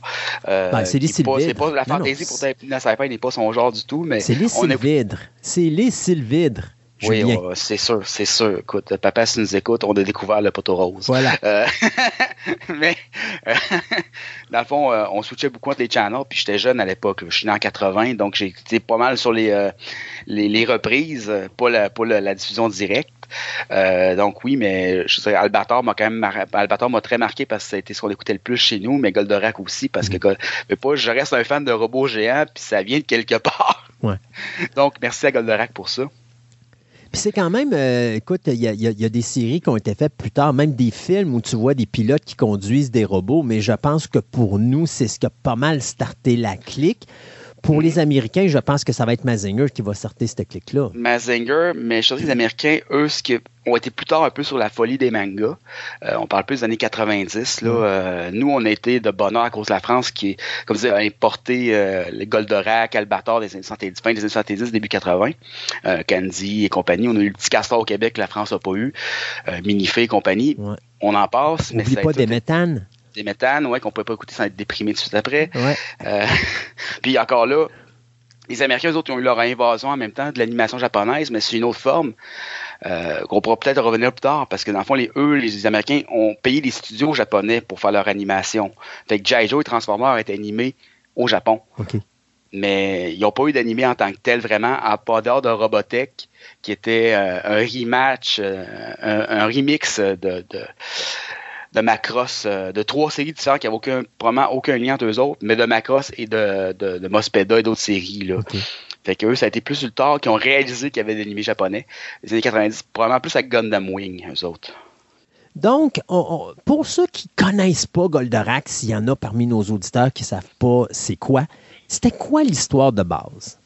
Goldorak, ben dans le fond, tu avais Actarus, qui était le prince d'Euphor, une planète, euh, dans le fond, euh, qui a été envahie par les méchants Vega. Euh, Actarus, étant le prince, s'est sauvé avec Goldorak dans des situations plus ou moins nébuleuses.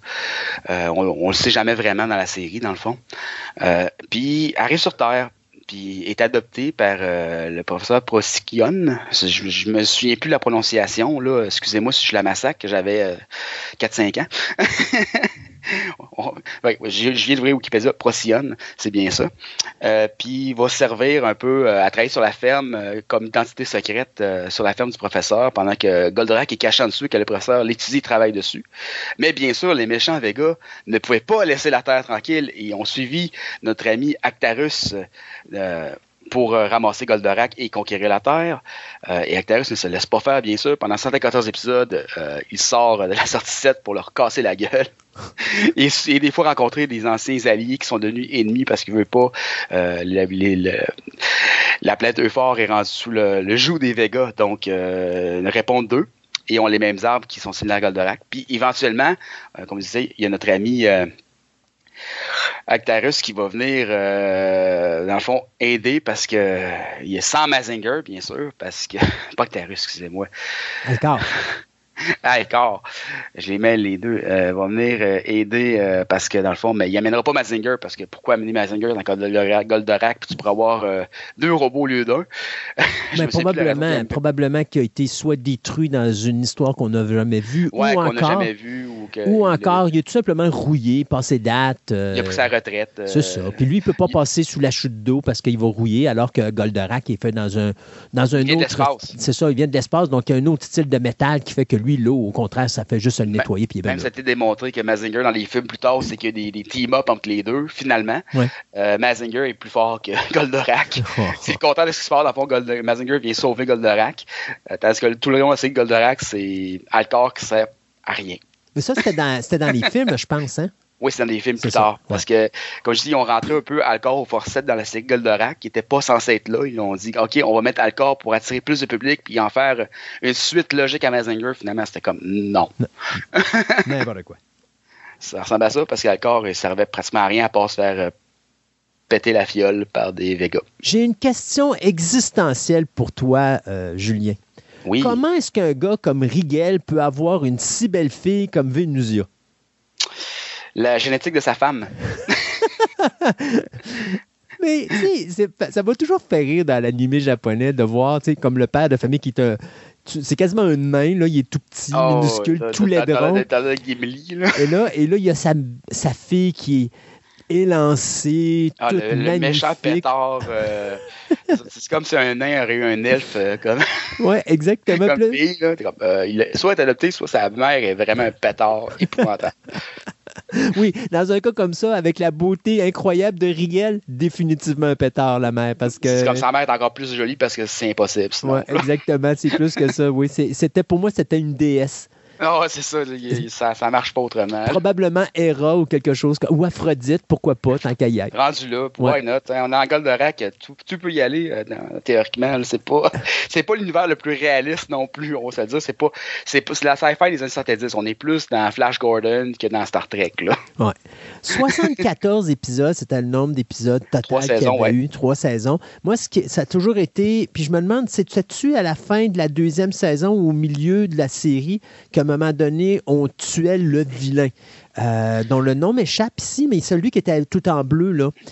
Ouais, ouais, ouais. euh, C'était un peu. Oui, je me souviens, je me souviens de lui, son nom m'échappe parce que comme ça fait très longtemps. Euh, mais oui, je pense qu'il le tuait au milieu de la série, puis il y en a un autre qui arrivait par contre. Exactement, parce que là, après ça, ça devenait. Puis même euh, l'autre. C'est sûr qu'au bout, de 30 au bout de 40 épisodes, tu fais comme ouais, non, c'est correct. Non, mais c'était une, c'était une des premières fois que je voyais ça, qu'on tuait un personnage clé d'une série, parce qu'on n'était pas habitué à ça, nous autres. non. Tu sais, t'écoutais Candy, puis oui, Candy, il y a des personnages qui disparaissaient, mais ils n'étaient pas vraiment morts. Demetan, même chose, c'était tout le temps les mêmes personnages. Les vilains, ils apprenaient jamais, ils revenaient toujours. C'était comme le bon vieux Dr. Smith dans Perdu dans l'espace. À Oh, toutes les semaines, il fait toujours les mêmes conneries, puis tu- à la fin, il dit Oh, je ne le ferai plus, puis t'es le dans, l'introduction du deuxième épisode, puis il le recommence encore. Mais euh, c'est la première fois pour moi qu'on voyait la mort d'un d'un vilain principal, puis qu'on amène un autre, puis là, c'était une des rares fois où là, je me disais, oh, minute, il y, a une continuité. Albator, on était habitué à cette continuité-là parce que c'est vraiment un storyline qui se suit. Ouais. Mais pas Goldorak. Goldorak, c'est un épisode, un Golgoth, une destruction, Ouais, on shift à un autre. Goldorak est, est beaucoup basé sur un peu le, le- le vieux. euh, le, le- le vieux thème genre du Monster of the Week entre guillemets. Exactement. t'as- pas besoin vraiment de série. Tu pourrais sauter trois épisodes. À part quelques épisodes clés, t'as pas vraiment de. de- de- de- L'histoire avance pas vraiment. Là. Parce que moi, je pense que c'est à partir de la deuxième moitié de la série que l'on commence à avoir des éléments plus sequel, entre guillemets, plus Ouais, comme c'est les- ses amis qui de, de, de sa planète qui débarquent euh, sous, Ben, euh, sa sœur, en sous les ordres des. Vegas, c'est ça entre autres. là, sa sœur fait qui Puis était, un, après ça, épo- qui était un, un épisode assez euh, émotionnel, en guillemets, là, pour ce qui reste, parce que Golgorak, on c'est pas du Shakespeare non plus, là, mais euh, qui, était, qui était assez intense pour les petits enfants qu'on était. Là. Oui. Puis, tu sais, après ça, ben, Vénusia de- devient, euh, fait partie de l'équipe, va avoir le Vénusiac. Alcor va, bon, il m'a donné, il était curé de se faire descendre avec son ovateur. Alors, qu'est-ce qu'il fait? Ben, il, il va avoir Il cherche pas. Mazinger. Non, il, cherche il cherche pas Mazinger. Ils ont donné quelque chose de meilleur, là. Il, il pouvait se connecter puis avoir l'impression qu'il pilotait euh, Goldorak parce qu'il s'en allait sur le dessus, puis ça lui permettait de faire voler Goldorak si c'était pas Vénusiac. Ouais, qui ça, il y avait l'espèce de jetpack qui ajoutait, là, qui était un vaisseau qui. euh, oh, je m'en souviens, c'est Ouais, vrai, c'est cool, c'était cool. ça. Je me souviens qu'elle en a la tête, mais je ne sais pas pourquoi.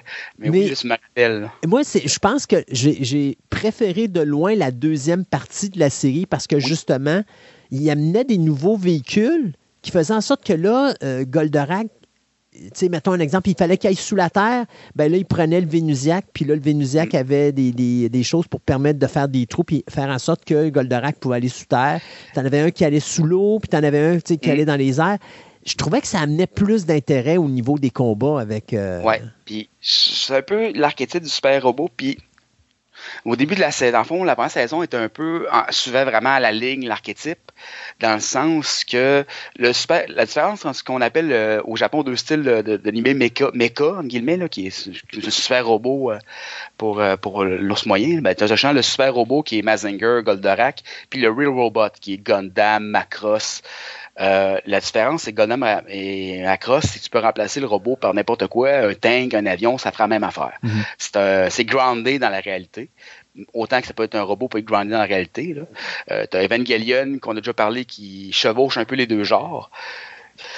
Puis, euh, t'as les super robots, comme dit Goldorak, Massinger, qu'eux autres, euh, un peu comme un super-héros, la solution va apparaître d'elle-même un moment donné. C'est-à-dire que dans les premières, sa première saison, Goldorak n'avait pas vraiment besoin de, de, de, de nouvel appareillage, entre guillemets. Euh, soudainement, il y avait une arme que tu n'avais jamais vue avant. Oh, tiens, il y a un laser qui sort de la tête. euh, Ouais. Parce que. Parce que. Ça a toujours été là. Ça a toujours été là. Mais non. Euh, on, vous l'avez jamais vu avant. C'est un peu ça, c'est que dans le fond, les pouvoirs, euh, l'histoire est centrée autour du robot, dans le fond, pas nécessairement autour des personnages, même si on, on sait que dans, dans Goldorak, beaucoup de monde sont attachés à Actarus, euh, puis que c'était quand même un bon personnage pour le genre. Puis Alcor aussi, mais pour d'autres raisons dans ce cas de cette série-là. mais euh, dans le fond, c'est ça, c'est que euh, à la saison 2, euh, on voyait que Goldorak euh, commençait à avoir de la misère sans, comme il était. Fait que ça mettait un peu plus euh, d'éléments dramatiques dans le sens que ben, Goldorak ne gagnera pas nécessairement genre par magie cette fois-là. Faut que ça y prenne une nouvelle bébelle. Ouais. Euh, Puis aussi, comme je dis, les, les, les, les, rencontres, les rencontres un peu plus traumatiques avec des Vegas plus puissants ou des anciens coéquipiers euh, d'Actarus euh, sur sa planète, ou sa famille, ou ses amis, ben, ça fait que la série est un peu plus intéressante autrement que la routinière. euh, Vega arrive, Alcor se pète la gueule, Actarus sort Goldorak, règle le problème. C'était Minos, le nom du vilain euh, qui avait. Oui, oui, oui, oui, oui, oui. Je parle tellement tout le temps de faire des recherches, c'est super. Ouais. Donc, les armes favorites de Goldorak, parce que moi, ça m'amuse. Le, le robot, il est bien construit. Alors, sur ses épaules, il y a ses deux bouts d'astéro-H. Tu sais juste pas où est-ce qu'il sort le bâton qui relie les deux.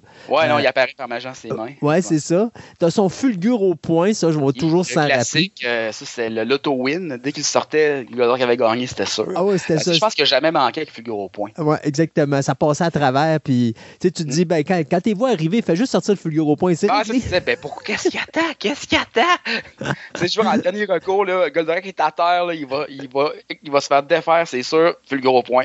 Et voilà, l'épisode est fini. Le cerveau fulgure, c'était que Puis le rayon de sa sortait de sa tête. Euh, puis t'avais aussi le corneau fulgure dans le même genre, mais c'est des éclairs qui sortaient de, ses cornes. Ah, parce que. Goldorak a des cornes, bien sûr. Ben oui. Euh, t'avais le Mégavol qui était les lasers, qui avait les lasers qui, se- ben, qui sortaient d'un trou dans la soucoupe du robot. Ouais. Euh, il en sortait des affaires de sa tête, Goldorak. Ah oui, oui, mais écoute, euh, c'est quand même quelqu'un, il, il est armé, cette machine-là. Là. Oh, oui. Ah, il avait le rétro laser, Planitron, Pulvoria, Ah, ils avaient toutes là. Puis, Puis mais comme le- si ça fait toujours avec le fulgure au point, c'était le be all Ah, and all.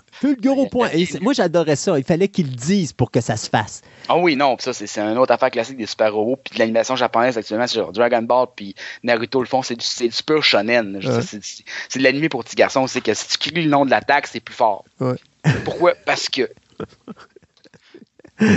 Et il faut pas oublier le fameux euh, cornofoliure euh, avec ses, ses- ses cornes, là, où est-ce que tu as. En tout cas, Ouais, c'est ce que tantôt, qui, Ouais. qui tire des éclairs, t'es comme, d'accord. n'importe Il y, a un quoi. il y a un taser sur la tête. C'est ça, exactement. Et là, tu te demandes toujours la même affaire. Tu te dis, il apprend où toute cette énergie-là? Parce qu'ils viennent d'une autre planète. Puis, Oh, OK, le gars qui l'a adopté puis qui a pris soin de lui lorsqu'il s'est écrasé sur la Terre, qui est, euh, mon Dieu, c'était le professeur. Euh, le professeur, euh, ouais, tu me disais tantôt, euh, Pro- Procyon. que- Ouais, ouais, que j'ai de la misère avec son nom, là, parce que c'est pas prononçable. là. Mais c'est ben, c'est Euh, Procyon. On va ah, l'appeler Pro- Pro- Procyon, c'est ça. Procyon. Ben, on, on y va de mémoire tous les deux, mais d'après Wikipédia, c'est Procyon. Ouais.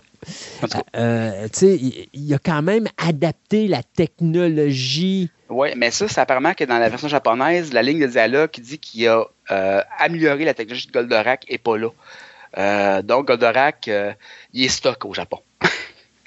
Euh, tandis que dans, dans la, dans la francophonie, Goldorak a été amélioré par le professeur Procyon parce qu'il y a une ligne de dialogue qui change dans la traduction. Ben, Mais- c'est ça que j'allais dire. Qu'est-ce qu'il y a comme différence entre la version asiatique et la version francophone? c'est pas mal la seule que j'ai que j'ai trouvée, je te dirais, j'ai cherché parce que on sait qu'à cette époque-là, euh, il y avait tendance beaucoup à occidentaliser les animés qui, qui importaient. Mhm. Euh, Dans le cas de Goldorak, probablement parce que c'était juste c'était dans la francophonie, un peu comme Albator, euh, ça n'a pas été trop touché étrangement en dehors de la, de la chanson thème puis de et c'est ça mais je veux dire ça n'a pas été trop touché fait qu'on a quand même été chanceux là-dessus contrairement aux États-Unis où c'est qui c'était une vraie boucherie là on regarde ce qui s'est passé avec Robotech Macross là quoique Robotech reste toujours un, un de mes préférés veut pas que- cartoon des années 80 euh, mais Macross est de loin supérieur quand t'écoutes Macross Ouais. euh, en version originale.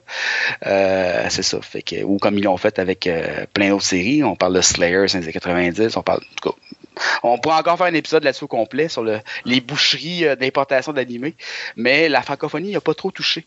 Euh, fait que, en dehors de ce ligne de dialogue-là, que je sais même pas si c'était volontaire, euh, c'était pas mal ça.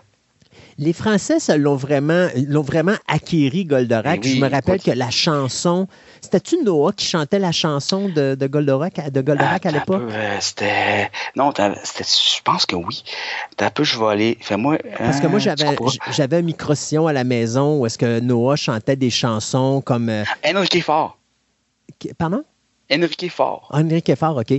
Parce que moi, j'avais. des chansons Va combattre ton ennemi, puis Goldorak le Grand. OK. Parce que moi, j'avais un vinyle à la maison où est-ce que tu as Noah qui chantait les chansons comme L'incroyable Ah, été Hulk, Spider-Man et tout ça. Et il avait été fait une chanson justement sur Goldorak. Fait que j'étais toujours resté dans l'idée que c'était euh, que c'était euh, justement Noah qui avait fait ça. Mais effectivement, la chanson, ça, c'est changé. Parce que la chanson qu'on connaît de Goldorak, c'est vraiment pas le même thème. Dis-moi si je me trompe. Non, c'est japonais. euh, ben, la, la chanson est relativement la même titre. C'est Toby Grandizer de Isao Saki. Euh, puis la deuxième, c'était. Bon, mon japonais, ça, j'ai traduit un peu la première comme telle que telle. Uchiyo no Oja Grandizer pour la deuxième de Isao Sasaki. Mais ça, je l'ai, je l'ai pas entendu celle-là, puis je peux pas traduire la. Assez, Non, mais. Euh, je parlais, moi, parce que euh, moi, j'avais j'ai deux trames sonores ici. J'ai la trame sonore de la série télé Goldorak et j'ai la série télé Grandizer et la musique n'est pas la même. Non, non, non, non. Carrément. Ils ont vraiment changé. Puis c'est pour ça que je dis les Européens se l'ont vraiment approprié, Oui, le oui, personnage oui, ben, de Goldorak. là. Écoutez, c'est des jouets, des jouets Goldorak en Europe, parce qu'au Canada, on n'en a pas eu tant que ça, bizarrement. Euh, je sais qu'à chaque fois qu'il sort de quoi de Goldorak au Québec, tout le monde se garoche dessus. Parce qu'on est très, très, très. Ça a été une partie importante de l'enfance de bien des gens des années 80. Euh, par contre, euh, on n'a pas eu le- le- les matériaux dérivés parce que c'est surtout en France que ça sortait. Puis côté jouets, ce qu'on soit en Europe n'est pas nécessairement le même qu'on soit en Amérique du Nord. là. Donc, oui, en Europe, les jouets Goldorak s'en est vendu des tas et des tas. Euh, il y a eu des Goldorak gonflables dans des parkings de bien des, des commerces. Euh, C'était partout. C'était partout. Euh, surtout que, le- comme disait à l'époque, le, le, culturel qui était le Club Dorothée. là. et compagnie, là, Dorothée en général, là, puis toutes les autres affaires. Fait que tous les animés qui passaient là, l'Europe s'est vraiment approprié, entre autres Goldorak puis Albator, mais tous les animés qui ont passé là, Candy et compagnie. Là. Ouais. Euh, C'était pareil. Oui, ça, ils ont vraiment adapté, mais sans, sans toucher au matériel source, tout ce qui était périphérique à ça se sont, la- se sont appropriés, oui. Contrairement aux Américains qui s'approprient, qui arrangeaient le matériel source pour fitter dans leur, créneau. Dans la mentalité, genre. dans leur mentalité puis leur créneau. Ouais. Euh, je donne un exemple, genre Escaflowné, qui est un autre animé, où c'est que euh, l'héroïne est une fille, mais qui était qui est beaucoup euh, qui est Tommy, une fille qui était qui est beaucoup avec euh, un, un garçon qui est Van, je, je me souviens bien, en tout cas, ça fait longtemps, il faudrait que je ce sera un point autre chronique. Les Américains avaient décidé d'éditer les deux ou trois premiers épisodes en un seul épisode pour que ce soit pas Tommy l'héroïne, OK. pour changer le focus de la série. Le monde avait ça avait pas passé Ouf. du tout. Ouais, c'est ça. Euh, puis ça avait été cassé par Fox qui le passait à l'époque en dedans deux épisodes, je pense. Parce que ça avait juste pas passé du tout. Euh, pour les fans, mais tu sais, c'est le genre d'affaire qu'on avait qu'on- qui se passe soit dans, dans, la, dans, dans la sphère anglophone, on va dire c'est comme ça. Tandis que disons, les Français, non, ils n'ont pas, les Français, Belges, Québécois, les Français qui ont ramassé la série puis qui l'ont traduite, mais ils n'ont pas, euh, au niveau de Goldorak, on n'a pas vraiment eu ce cas-là qu'en dehors d'une ligne de dialogue puis de la musique, quelque chose a été changé. Euh, Est-ce qu'on a eu des mangas qui ont été faits de Goldorak ou de Grandizer, la, la, la saga? Oui, Euh, sans trop de succès, par Go Nagai, comme ce qui était le créa- créateur de Mazinger. Il y a Go, Go Nagai qui était célèbre mangaka euh, et euh, il y a aussi quelqu'un qui fait, qui fait beaucoup d'animation, qui a été connu, comme je dis, pour Devilman, Violent Jack, plein d'affaires. Il a fait un peu de tout, le Go Nagai. C'est un peu un, un touche-à-tout du manga des années 70-80. Euh, dans le fond, il a, a fait le manga de Grandizer que je crois pas qu'on a eu ici. Du moins, si on l'a eu, ça fait trop longtemps que ça s'est pas rendu au Québec. Euh, donc, désolé pour nos amis en France euh, ou en Belgique ou dans la francophonie en général qui ont eu le manga, l'ont lu, mais nous, on ne l'a pas eu. Fait que je pourrais pas vous confirmer qu'on l'a vu. Euh, mais le manga a été fait au Japon. Ça, mais comme j'ai malheureusement pas lu ce manga. OK. Qu'est-ce qu'il y a d'autre qu'on a eu? Parce que, euh, bon, on a eu la série télé. euh, bon, écoute, dans l'ordre, on a euh, The Great Mazinger. Non, on a eu Mazinger Z, The Great Mazinger, puis Goldorak, ou Grandizer. Ah, puis Grandizer, pour encore relier Gonagai à ça, Go- Gonagai n'a pas écrit l'histoire contrairement à Mazinger, mais a fait le caractère design. C'est que tous les dessins, le design de Goldorak, le design des personnages vient de Gonagai. C'est pour ça qu'il est crédité un peu comme étant le père de Goldorak, même si c'est aucunement lui qui a créé Goldorak, ni euh, du coup le concept de Goldorak, ni l'histoire. Là, on a eu trois saisons de Goldorak. Est-ce que les films au cinéma sont arrivés pendant les trois saisons ou après les trois Euh, il saisons? semble qu'il y avait du moins euh, les films, je dirais, euh, vite de même, il n'y en a pas vraiment eu pendant la, c'est les- la, la- la- la durée originale. Puis ça a été des films qui ont été des films d'anniversaire de Mazinger. Je me sens que c'est les années 90-2000, je me souviens, ça fait longtemps. Ben longtemps, pas si longtemps que ça comparé à Goldorak. Parce que je me rappelle de Goldorak 84. Oui, il y a eu ça, qui était comme 500 après. Oui, c'est vrai, tu aurais tout à fait raison. Euh, mais après ça, ça a été, euh, je pense, début 2000 avec l'anniversaire de Mazinger. Quelque chose est sorti. Aussi qu'il y avait un team-up avec les deux. Là. Euh, puis je pense que Gonagai s'est un peu vengé qui ont mis Actarus, qui ont mis Alcor comme, comme Robin au Batman de Actarus, en attendant que Mazinger sauve un peu Goldorak. Là, mais... Euh, donc euh, oui, mais je, je sais trop les dates. Là. Au pire, on vous les mettra sur Facebook là, pour ça. Mais ça a été fait après, oui. Pas pendant, mais après. Oui, parce que moi, ça, moi, je me rappelle de Goldorak en 84, puis je me rappelle aussi que un, parce que moi, moi, je me rappelle de deux ou trois films. Le Retour de Goldorak, c'en était un. Euh, où est-ce que c'était comme un ensemble de- d'épisodes. Mais je pense qu'on avait pris des robots aussi euh, dans la saga de la trilogie qu'on avait ramené, mais c'était avant qu'on amène Mazinger. Euh, tu sais, il y avait une espèce de robot qui était en forme de, de, de, de Marshmallow Man, là, si on peut dire. Ah, ouais. euh, qui avait amené à un moment donné là-dedans. Euh, donc oui, moi, moi, ma de mémoire, je me rappelle de deux ou trois films qui avaient été faits pour le cinéma. Euh, puis ça avait, ça avait été quand même assez populaire parce qu'on en a fait plusieurs. Donc si ça n'avait pas été populaire, il y en aurait eu juste un puis ça aurait arrêté là. Ben, il y a un teaser qui s'en vient pour un Goldorak. Ben, il y a le jeu vidéo l'année prochaine. Là. Il y a le jeu vidéo qui s'en Ouais. vient. Puis à partir de là, ils ont parlé de peut-être faire un film. Ouais, ça c'est dans l'air du temps. Il y a rien. C'est comme semi-confirmé. Euh, mais c'est. on- Il y en a qui parlent de live action, il y en a qui parlent d'animation 3D. On va À voir. voir. Ouais. Euh, Mais ça, ça a été. on parle de 2023. Ouais, ça, ouais, mais ça, c'est le jeu vidéo. 2023, c'est le jeu vidéo. Ah, Parce le film aussi.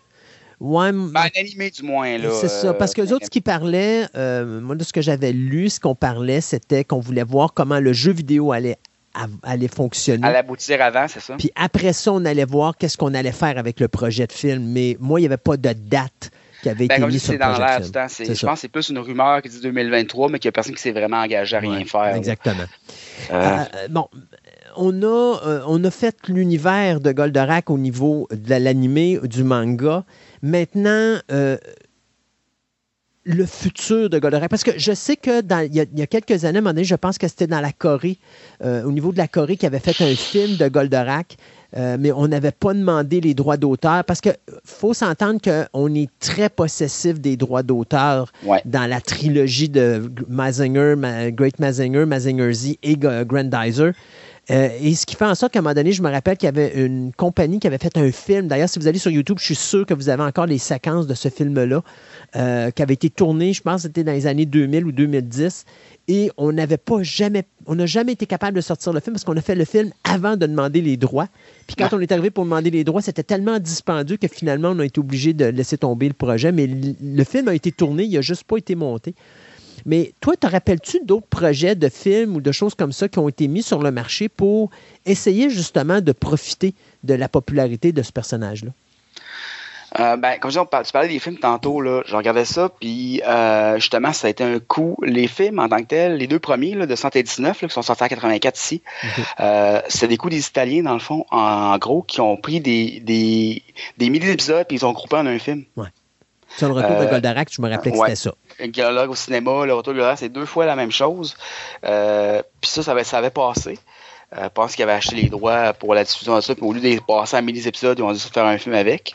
Euh, c'est pour ça que quand je regardais, je recherchais Goldorak au Japon, j'ai pas vu de film parce qu'il n'y en avait pas avant. Bien longtemps après, avec euh, comme tu dis, les films en commun avec Mazinger, qui sont plus des films de Mazinger que des films de Goldorak. là. OK. C'est Goldorak qui fait office de figurant, entre guillemets, là, euh, probablement, comme je dis, d'un clin d'œil de Gonagai, à l'utilisation de son personnage dans Goldorak. Euh, dans le fond, ça a été fait, ça, a été- un peu ça. Euh, je sais qu'il y a- eu une troisième tentative qui a plus ou moins échoué, comme tu le disais, euh, à cause des droits, justement. Mais il faut dire que les Japonais sont très, très, très chatouillés sur leurs droits d'auteur en général, encore plus dans les dernières années qu'avant, à cause du piratage informatique. là. Mais ça a été, ben, piratage, piratage informatique, à cause du, du, du piratage en ligne euh, sur des plateformes comme Torrent et compagnie, là, qui, euh, qui, qui, là, qui finissent par leur coûter cher quand ils peuvent faire de l'argent en nous, en nous le vendant sur Crunchyroll. Ouais. Euh, donc, euh, oui, non, il n'y a pas, euh, pas eu grand-chose. Il y a eu beaucoup, beaucoup de jouets. On a eu beaucoup, beaucoup de jouets bootleg Oui. à l'époque. Jouets chinois d'une couleur qui a l'air de Goldorak. là. Ouais. Mais non, en tant que tel, euh, pas grand-chose que j'ai pu revoir. là. Moi, je te dirais récemment, on parle de, je crois que c'est en 2021, on a sorti un livre. Euh, Mhm. C'est les Français qui avaient fait ça. C'était Xavier Dorisson, il y avait Denis, c'était Bar, euh, Barjam ou Bajram. Euh, il y avait Alexis Santenac, Brice Coutu et Johan Guillot qui avaient travaillé sur un livre qui s'appelle tout simplement Goldorak Mhm. et, qui se suit, et qui suit la série euh, télévisée. Parce qu'on se rappelle qu'à la fin de Goldorak, euh, Alcar, pas Alcar, mais euh, euh, Actarus décide avec sa sœur de s'en retourner sur leur planète d'origine. Mhm. Euh, donc, le livre commence là. Il commence avec l'arrivée d'Actarus et de Vénusia sur euh, leur planète d'origine. Puis là, ils se rendent compte qu'elle a été dévastée, puis que là, justement, il y a une nouvelle menace qui va s'en venir vers la Terre. Et le livre a tellement été populaire qu'on va en faire un second. euh, qui va continuer encore une fois cette histoire-là. Donc ça, si les gens veulent avoir ça, c'est quelque chose que vous pouvez avoir dans les librairies euh, ou dans les boutiques spécialisées. Là, ils, en sortent, ils sortent encore le premier volume et il y aura un deuxième volume. Ça, je peux déjà vous le confirmer. En dehors de ça, je pense qu'on avait vu Goldorak apparaître dans une coupelle de Pif Gadget de mémoire parce que Oui, ça, oui, ben c'est un classique. Mais quand je dis ça, les, le- le- les, les, les, les pure laine québécois l'ont peut-être moins eu, parce que Pif Gadget était un magazine un peu plus. euh, c'était très, très français. Là. Ouais. Mais euh, ça, il fallait soit avoir de la famille en France, soit euh, être Mais chanceux d'en trouver un. Ben, on pouvait l'acheter. tabagie, dans on les- l'avait ici. tabagies, ouais, Oui. mais c'était c'était pas euh, connu, connu. Là. C'était c'était là. Mais c'était pas. C'est pas comme le, le, le Spirou Magazine qui était un peu le pendant à l'époque. Ben, c'était plus Pif qui était le pendant Spirou. Là. Ouais. Il y avait ça, Mais- puis il y avait le journal de Tintin aussi. Ouais. C'était les trois magazines de cette époque-là. Parce là. que les trois magazines de BD de cette époque-là, euh, c'était vraiment plus un phénomène culturel européen que, que- que québécois. Mais oui, effectivement, on, on y avait accès. Puis c'était le fun avec le Puff Gadget, c'est que tu avais toujours une espèce de petit gadget Un à l'intérieur. ouais. c'est ça qui était vraiment le fun. Mais moi, je me rappelle, j'avais, je pense que c'était un ou deux numéros que j'avais vus là, où est-ce que Alba- Goldorak était dans le Puff Gadget avec une histoire à l'intérieur. Ouais, ouais. Euh, soit c'était des personnages qu'il rencontrait ou quelque chose de genre, donc je- ça m'avait toujours amusé. Euh, si les gens, bon, bon, on, on le sait, euh, on peut avoir aujourd'hui le coffret DVD Ouais. de Qui est Goldorak. assez rare au Québec, je dirais encore. Là. Il, y a- il y en a eu, c'est c'est là 4-5 ans qu'il est sorti le coffret officiellement au Québec. Ça, ça fait un petit bout de temps que c'est sorti. Plus que peut-être même plus que ça. Ouais. Puis on peut encore le trouver. Je pense qu'il est out of print, par exemple, fait qu'il est assez rare. Euh, en Europe, il est sorti maintes et maintes fois. Là, fait que c'est- le truc, c'est quasiment de s'acheter un DVD qui lit les zones européennes puis de l'acheter à la Fnac, Ouais. l'équivalent d'Archambault en France. Là.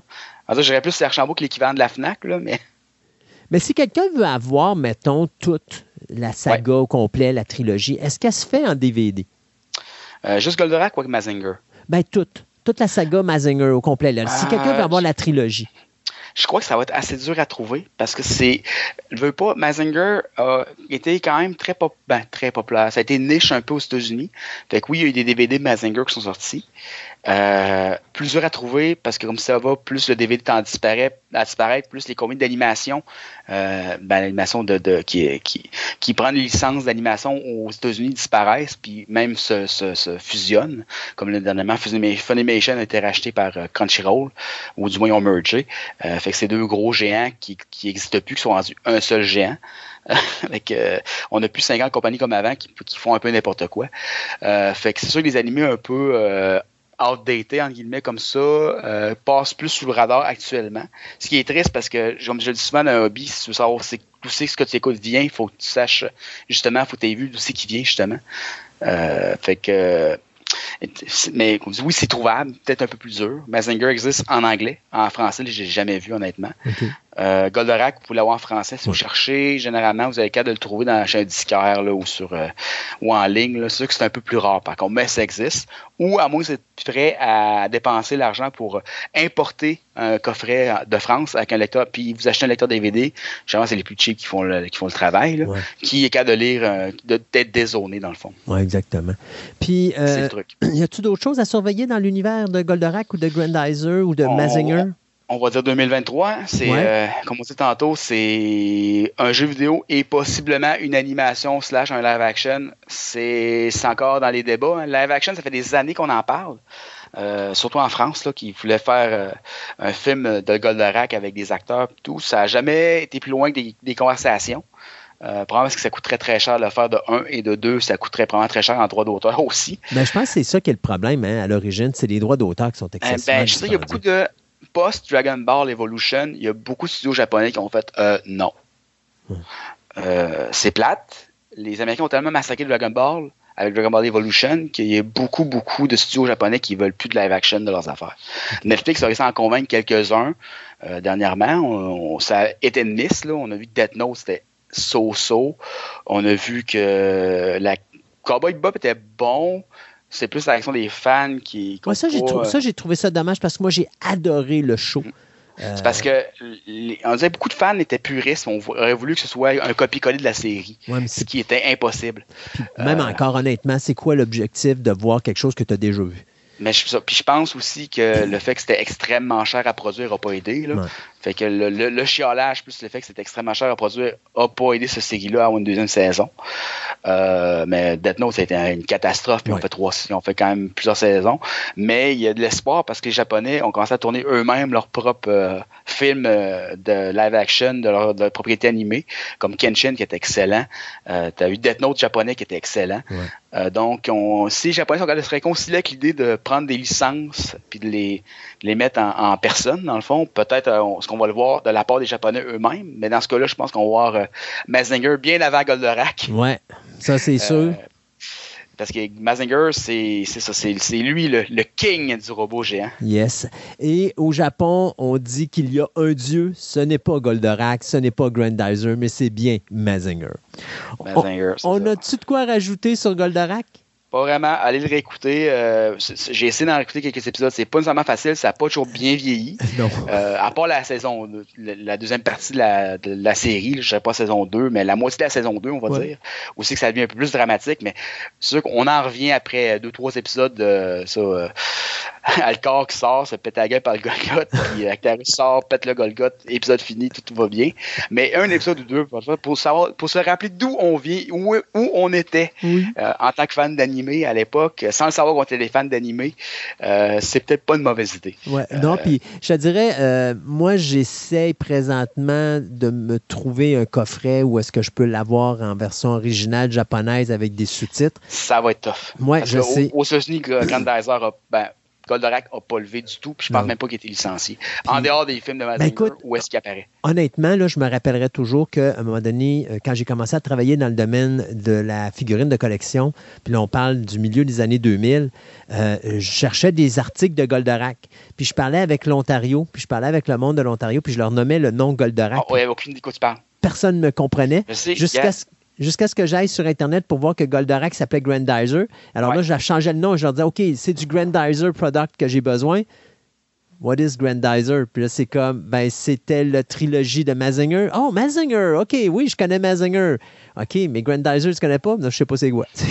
Non, ça, euh, je pense qu'il était un peu boudé par. Ben, veux pas les Japonais, ils ont, ils ont ils boudent euh, Goldorak à cause de, de- de ce qu'on a parlé Ouais. au début de la, de la- au début de la, T'as de la le corps. chronique, mais à cause d'Alcor.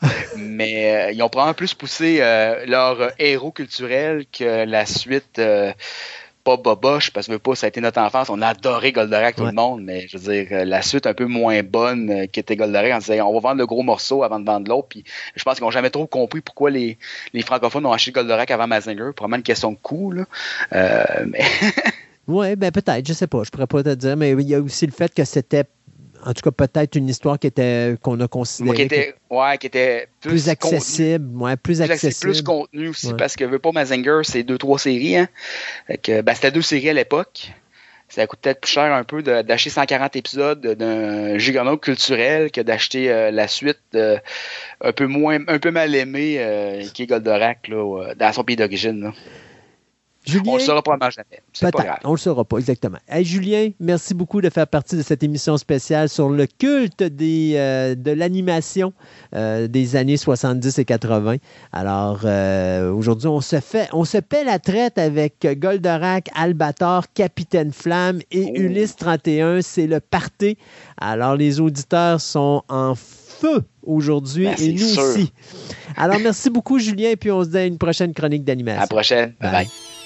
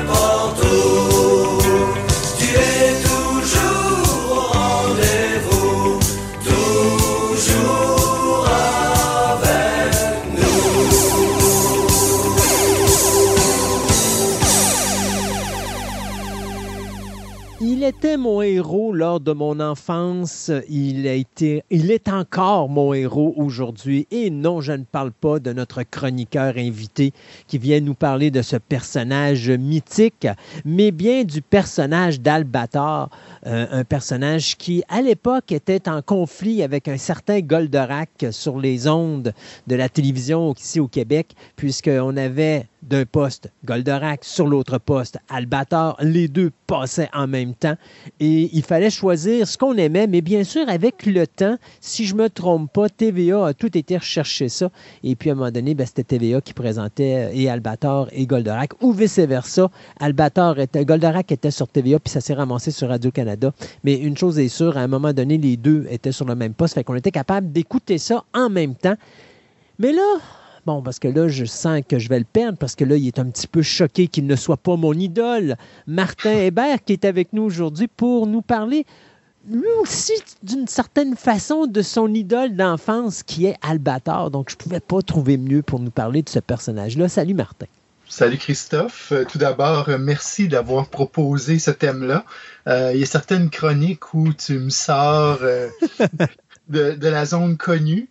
Euh, ici, je dirais qu'on est un peu en plein dans le mille. Pas que je sois resté un, euh, un fan de toute la production autour de l'univers d'Albator, mais certainement dans cette bataille Albator-Goldorak, il y a des bons arguments pour dire qu'Albator a gagné, parce qu'en France, ils nous appellent la génération Albator, précisément à cause de l'impact que, cette série-là a eu euh, sur euh, toute une génération, euh, comme tu dis, qui est arrivée sur nos écrans, ben, au Québec en, particulier. La première série a tourné en continu pratiquement de 1979 à 1984. donc c'est pile dans les années pour la génération X, disons. puis après, ben, évidemment, 84 ça a été d'autres séries et, d'autres incarnations de, euh, de ce fameux personnage. Donc aujourd'hui, c'est ce que je te propose. Euh, faire un tour, ben, évidemment, à discuter euh, peut-être du personnage d'Albator lui-même, mais comme on va voir, il est impossible de comprendre ce personnage-là sans le situer dans tout un univers que, les fans appellent le Leiji vert euh, de Leiji Matsumoto, le créateur de, de cette série-là.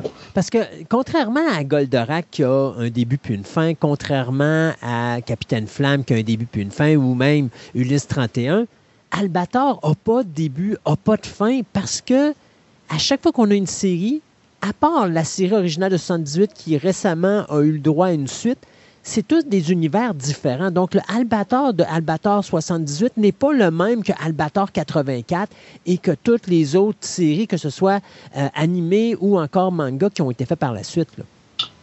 Tout à fait. Euh, puis en fait, euh, j'irais même plus loin que de dire que la série n'a pas de fin. elle n'a pas de continuité non plus. Et, et, ça, c'est tout à fait volontaire.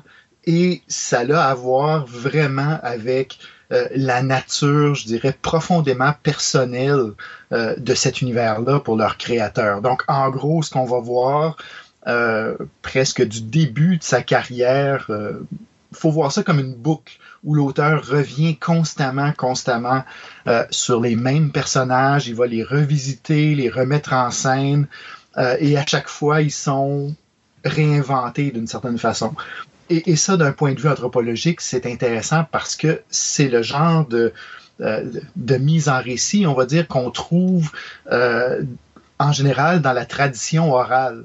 Euh, si vous lisez les tragédies grecques, par exemple, qui ont été inspirées de, des récits oraux que les gens se faisaient, on revoit ça, on voit constamment les mêmes personnages revenir, mais dans des histoires différentes, avec des caractéristiques différentes, etc. Et euh, c'est justement des, figures qui nous aident à penser certaines choses. Puis on va voir que chez Matsumoto, euh, ces personnages-là, qui sont vraiment pas nombreux, même si l'univers lui-même est immense, euh, ces personnages clés, il y en a peut-être cinq. et un sixième qui aurait été introduit là, dans, les années, à la fin des années 90. Là. Moi, quand je pense à Albator, justement, cet univers-là, où est-ce que à chaque, uni- à chaque histoire, tu as, un autre univers et tout ça, me fait penser beaucoup à Mad Max. Euh, Mad Max, c'est à peu près dans le même style. À chaque fois que tu écoutes un film, c'est pas la suite du film précédent, bien que c'est une, c'est une suite, mais c'est juste, on prend le personnage et on le met dans un autre univers avec une autre histoire. Donc, Albator est à peu près la même chose. Oui, c'est une manière d'explorer justement euh, les facettes de, ces personnages-là. Et euh, évidemment, aujourd'hui, dans un univers où on est obsédé par la continuité puis l'ultra-cohérence euh, de- du douzième épisode avec le premier, etc., pour Matsumoto, c'est absolument sans intérêt. Pour lui, on est vraiment plus dans le domaine du voyage intérieur. Et, c'est ça qu'on va voir aussi qui va le, caractériser, c'est-à-dire que euh, même s'il y a des vilains dans ces, euh, dans ces récits, des antagonistes, euh, on pense tout de suite aux, Sylvides, évidemment, de Albator 78, ou aux humanoïdes, d'Albator 84, etc. Ces antagonistes-là, c'est plus un prétexte, c'est juste finalement, ils sont là pour mettre de la pression sur les personnages, mais là où l'histoire se passe vraiment, c'est dans les rapports entre ces, fameux euh, personnages clés-là. Puis on pourrait peut-être euh, juste faire le tour. Ils sont, comme je disais, sont cinq, euh, et, avec une extension vers un sixième, qui appartiennent pas tous à l'univers d'Albator, mais en même temps, oui. fait euh, je te ferai pas un quiz d'essayer de les faire euh, deviner, mais euh, le, premier, c'est peut-être le moins évident à qui on pense. Euh, il vient, en fait, il, a vraiment une place importante dans euh, Galaxy Express 999 qui est d'une certaine façon vraiment la clé pour comprendre cet univers-là. Là. C'est euh, une des premières séries, c'est euh, c'est vraiment la série à, partir de laquelle Matsumoto pense son univers d'une certaine façon. Ce personnage-là s'appelle Tetsuro. Si ça vous dit quelque, chose, le Galaxy Express 999, en gros, c'est l'histoire d'une grande quête où on va. euh, bon, c'est comme un, un train, littéralement, là, une sorte de, de, de train à vapeur euh, qui parcourt l'univers. Donc, encore là, on n'est pas dans, dans une recherche de réalisme. là. On va voir euh, l'Atlantis d'Albator, des planchers de bois franc sur euh, l'extérieur du vaisseau euh, dans l'espace. Mais bon, on voit que le réalisme n'est pas, euh, est pas la première chose recherchée par l'auteur. Donc, dans Galaxy Express, en gros, vous avez cette espèce de train euh, Ah, d'au moins un kilomètre, sinon plus de long, là, qui parcourt euh, l'univers, toujours animé par une quête, et euh, bon, on va explorer les 999 mystères de l'univers, donc d'où le, terme, et les deux personnages centraux, c'est euh, Meitel, dont on va reparler, donc figure féminine, et Tetsuro, qui est bon l'espèce de petit personnage euh, qui découvre l'univers à travers. euh, Bon, pour lui, tout est nouveau, on est dans l'exploration, euh, etc. Et ce personnage-là va être important parce que c'est vraiment celui auquel Matsumoto s'identifie le plus. Donc, c'est à travers les yeux de ce personnage-là qu'on va voir l'univers, puis en même temps, c'est ce- à partir de ce personnage-là que les autres vont se définir. Donc, évidemment, euh, il, va être un point central et les autres figures vont, vont s'animer. Particulièrement trois de ces figures-là. Euh, là, on commence à être dans le plus connu. J'ai déjà mentionné Meitel. Euh, Meitel, euh, dans les analyses de l'œuvre de Matsumoto, elle est vue comme le côté maternel, si vous voulez, le rapport que, que Matsumoto avait, en tout cas, avec des figures féminines maternelles dans sa vie et, et reproduit dans, dans ce rapport-là. Euh, est, décri- est décrite comme le côté calme, discret, serein, euh, la réflexion, le yin euh, de- des personnages féminins. Et elle va être, une- d'une certaine façon, la guide de, euh, de Tetsuro dans cet univers-là. La sœur jumelle de Meitel, le personnage qui va être comme défini éventuellement comme étant sa sœur jumelle, c'est euh, Emeraldas. Donc, pirate. Euh, donc, c'est vraiment l'inverse, l'envers de la pièce. Là. euh, elle qui a été décrite comme euh, le côté extraverti, expansif, axé sur l'action des, personnages féminins.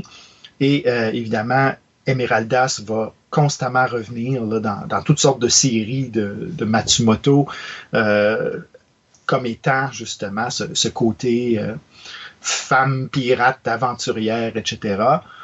Et euh, formant le, le triangle, ben évidemment, il y a ce personnage d'Albator euh, qui est vraiment une sorte de figure paternelle qui, veille sur son équipage, qui veille toujours au-dessus de la mêlée. Donc ça, c'est quelque chose qui va être très important pour Matsumoto, là, de mettre en scène cette, cette vision-là du, du guerrier stoïque euh, qui se laisse pas euh, disons, emporter par ses émotions, etc.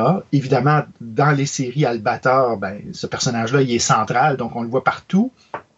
Mais dans les autres séries, euh, son rôle de figure paternelle devient de plus en plus est, beaucoup plus clair parce que euh, il va intervenir euh, vraiment de manière ponctuelle. Donc, en, particulier dans, le manga de Galaxy Express, euh, à un moment donné, euh, euh, ben, justement, Tetsuro, le, personnage masculin qui représente l'auteur, a, tué, en tout cas pense avoir tué la, chef des, des ennemis bon, dans, dans une confrontation. Et là, il y a le doute, bon, qu'est-ce que j'ai fait, etc. Et euh, littéralement sorti de nulle part sur une page, vous voyez l'Atlantis arriver, Albator qui descend, qui dit regarde, tu peux pas penser comme ça, tu as une mission, tu as des choses à faire, euh, euh, donc surmonte ton doute euh, et continue ta quête.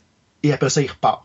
C'est littéralement la présence d'Albator dans ce, euh, dans ce, dans ce tome-là de, de Galaxy Express, mais on voit que euh, il a une vraiment une- cette espèce de fonction euh, très paternelle. Et même quand on parle de la jeunesse d'Albator, ben, son père à lui, c'est le grand Albator. Donc, c'est euh, même il est son propre père euh, d'une certaine façon. là. Quand on, là, tu as parlé de Queen Esmeralda, tu as parlé de, de Tetsuro. euh, là, tu disais qu'il y en avait cinq. on en a vu quoi? On en a vu trois? On en a vu quatre. Quatre. Donc, Tetsuro, Metel, Emeraldas et. Albator, qui sont euh, vraiment les piliers. Et le cinquième, disons, des classiques, c'est le fameux Tochiro. Tochiro, c'est lui aussi une sorte d'alter ego de l'auteur, de Matsumoto, mais c'est pas son alter ego psychologique. Euh, Tetsuro, c'est vraiment ce- lui intimement, mais Tochiro, lui, si vous vous rappelez, c'est l'ingénieur. C'est celui qui va euh, fabriquer tous les outils, on va dire, euh, qui sont la clé de ces, de ces récits-là. Donc, dans l'épisode, dans, ben, dont la, dans la scène dont je parle, qui se situe à la fin d'un film qui s'appelle Reine Emeraldas, euh, un, un film euh, de, de 1998, à la fin, justement, elle a cinq fusils.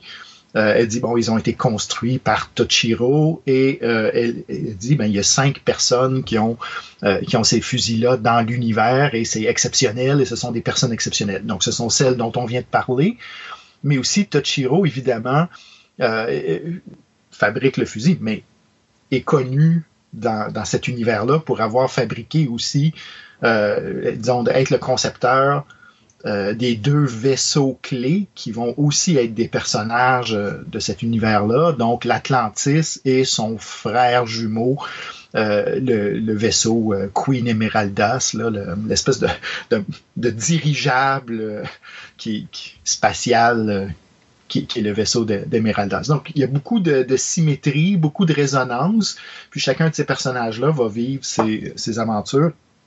Et euh, bon, je disais, bon, l'univers s'ouvrait à un nouveau personnage, justement en 1998. C'est un, personnage qui s'appelle Hiroshi, euh, encore qui va résonner très très fortement dans l'univers de, de Matsumoto. Euh, Hiroshi est une victime de la guerre, et ça, va falloir qu'on en parle. Matsumoto est né en 1938. Euh, il, a vraiment été... Il, disons, il était là pendant la Deuxième Guerre mondiale, puis les bombes d'Hiroshima puis Nagasaki. Oui, ben c'est son enfance. Ouais. Euh, et en plus, son père était un, un officier de, de l'armée de l'air euh, japonaise. Euh, donc, euh, il, il a pas, il a combattu, mais sa tâche principale était de former des jeunes pilotes, euh, évidemment, qui envoyaient euh, à la boucherie, littéralement. Là. Euh, donc, euh, et c'est quelque chose qui va avoir marqué énormément le père de, euh, de Leiji Matsumoto, euh, c'est-à-dire de vivre non pas avec, d'une certaine façon, le traumatisme des combats, mais d'avoir vécu avec le traumatisme, d'avoir formé autant de jeunes pilotes et de les avoir envoyés à leur mort, ça, ça va le marquer pour sa vie. Et, et ça, c'est omniprésent dans l'œuvre de, Matsumoto, c'est-à-dire d'un côté, les horreurs de la guerre, et de l'autre côté, euh, le respect des guerriers eux-mêmes. Peu importe de quel côté ils sont, il y a toujours cette, euh, cette idée-là que les guerriers honorables avec les euh, avec du courage vont, être énormément respectés.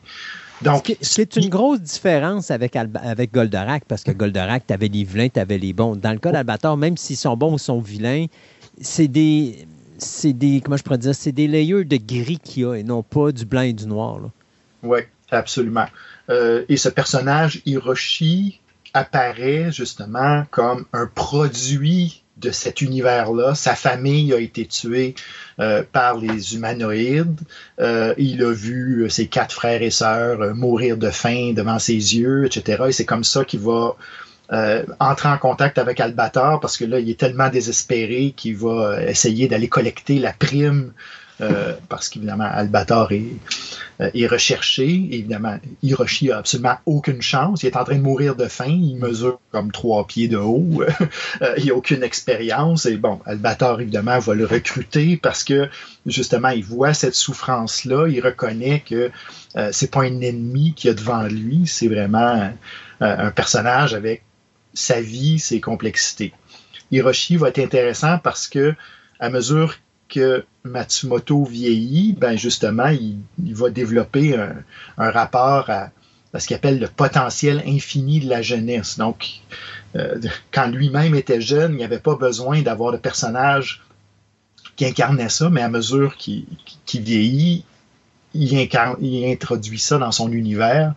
Euh, et même euh, ça déborde la fiction. Là. Matsumoto a, a- a créé comme des livres éducatifs pour euh, les jeunes japonais. Euh, Ben, ça est traduit dans d'autres langues maintenant sur euh, comment trouver votre rêve, comment trouver votre euh, orientation, euh, ben, votre place dans le monde, on va dire. Là. Euh, et, et ça, c'est évidemment encore là, ça montre la nature très personnelle de cette œuvre-là et il va constamment jouer sur des thèmes qui sont vraiment chers pour lui et euh, les mettre en scène. Donc, encore là, cette espèce de.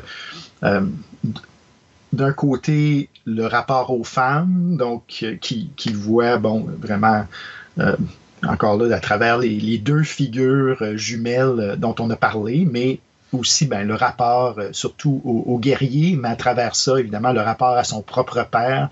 Qu'est-ce que ça veut dire? Qu'est-ce que, comment est-ce qu'on peut vivre avec, euh, justement, euh, en, sachant que euh, on a on a envoyé des gens mourir ou on a tué des gens qui ont des familles, etc. Effectivement, comme tu dis, on est toujours dans des nuances de gris. Et si je peux euh, ajouter quelque chose, on a déjà, dans- nos chroniques, euh, parlé de Joseph Campbell. Joseph Campbell et son récit du héros. Euh, on se rappellera que c'est un récit, euh, justement, qui a façonné une grande partie du space opera. On, a, on a parlé de Star Wars en particulier, qui est un, un ensemble de récits où la trajectoire du héros, c'est de prendre le contrôle sur soi-même, de prendre le contrôle sur sa destinée et de changer le monde. Donc, c'est vraiment, euh, on appelle ça vraiment des, euh, des récits d'apprentissage, mais héroïques. Du genre Luke Skywalker, là, qui part de zéro et qui va devenir euh, vraiment comme pratiquement tout puissant dans, son univers ou presque, etc. Matsumoto appartient à une autre tradition de ça. C'est-à-dire que, évidemment, il s'insère dans ce grand genre du space opera, euh, l'opéra spatial l'opéra galactique, mais il va refuser ce récit héroïque-là, justement, qui, qui, est dichotomique, qui va montrer bon, le bien, le mal et, euh, et la capacité de une personne de faire balancer euh, le sort de l'univers. Euh, Matsumoto est pas du tout là-dedans. Et, et, ces personnages, justement, vont plutôt être façonnés par leur univers. Donc, ils vont, oui, être, avoir du courage, ils vont euh, faire le mieux avec les circonstances qui leur sont données, mais euh, c'est pas des. Il euh, n'y a aucun personnage qui va complètement changer le sort du monde. Euh, c'est des gens qui font avec ce que la vie leur donne. Puis quand on regarde n'importe qui, bon, même Albator, par exemple, euh, est, est, un personnage, bon, il est défini par ses cicatrices, avoir perdu un œil, euh, tout ça, donc par euh, bon, un passé de violence, etc. Et il renversera pas le sort du monde, il va juste tenter de, de faire ce qu'il y a à faire à l'intérieur de ça. Donc, euh, effectivement, comme tu disais, on n'est pas du tout dans un univers où il y a le bien et le mal qui s'affrontent. Qu'est-ce qui explique, on va voir souvent ça dans l'animé, bon, on le voit dans, dans Goldorak où est-ce que tu as le Nausicaa qui est là, puis son père qui est tout petit, minuscule, puis tu te demandes comment qu'un individu comme ça peut avoir une si belle, une si belle fille.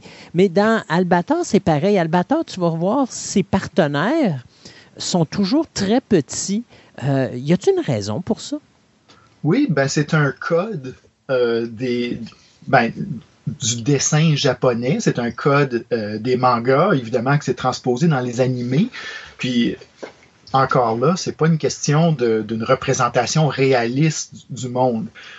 Ce que ce code-là nous dit, c'est d'une certaine façon euh, le, je dirais, le degré d'héroïsme des personnages. Ben, en fait, quand on héroïsme n'est peut-être pas le terme exact. C'est-à-dire que quand on parle de quelqu'un puis on dit qu'il est plus grand que nature, c'est-à-dire, ben, c'est comme une, personnalité forte, une personnalité dominante.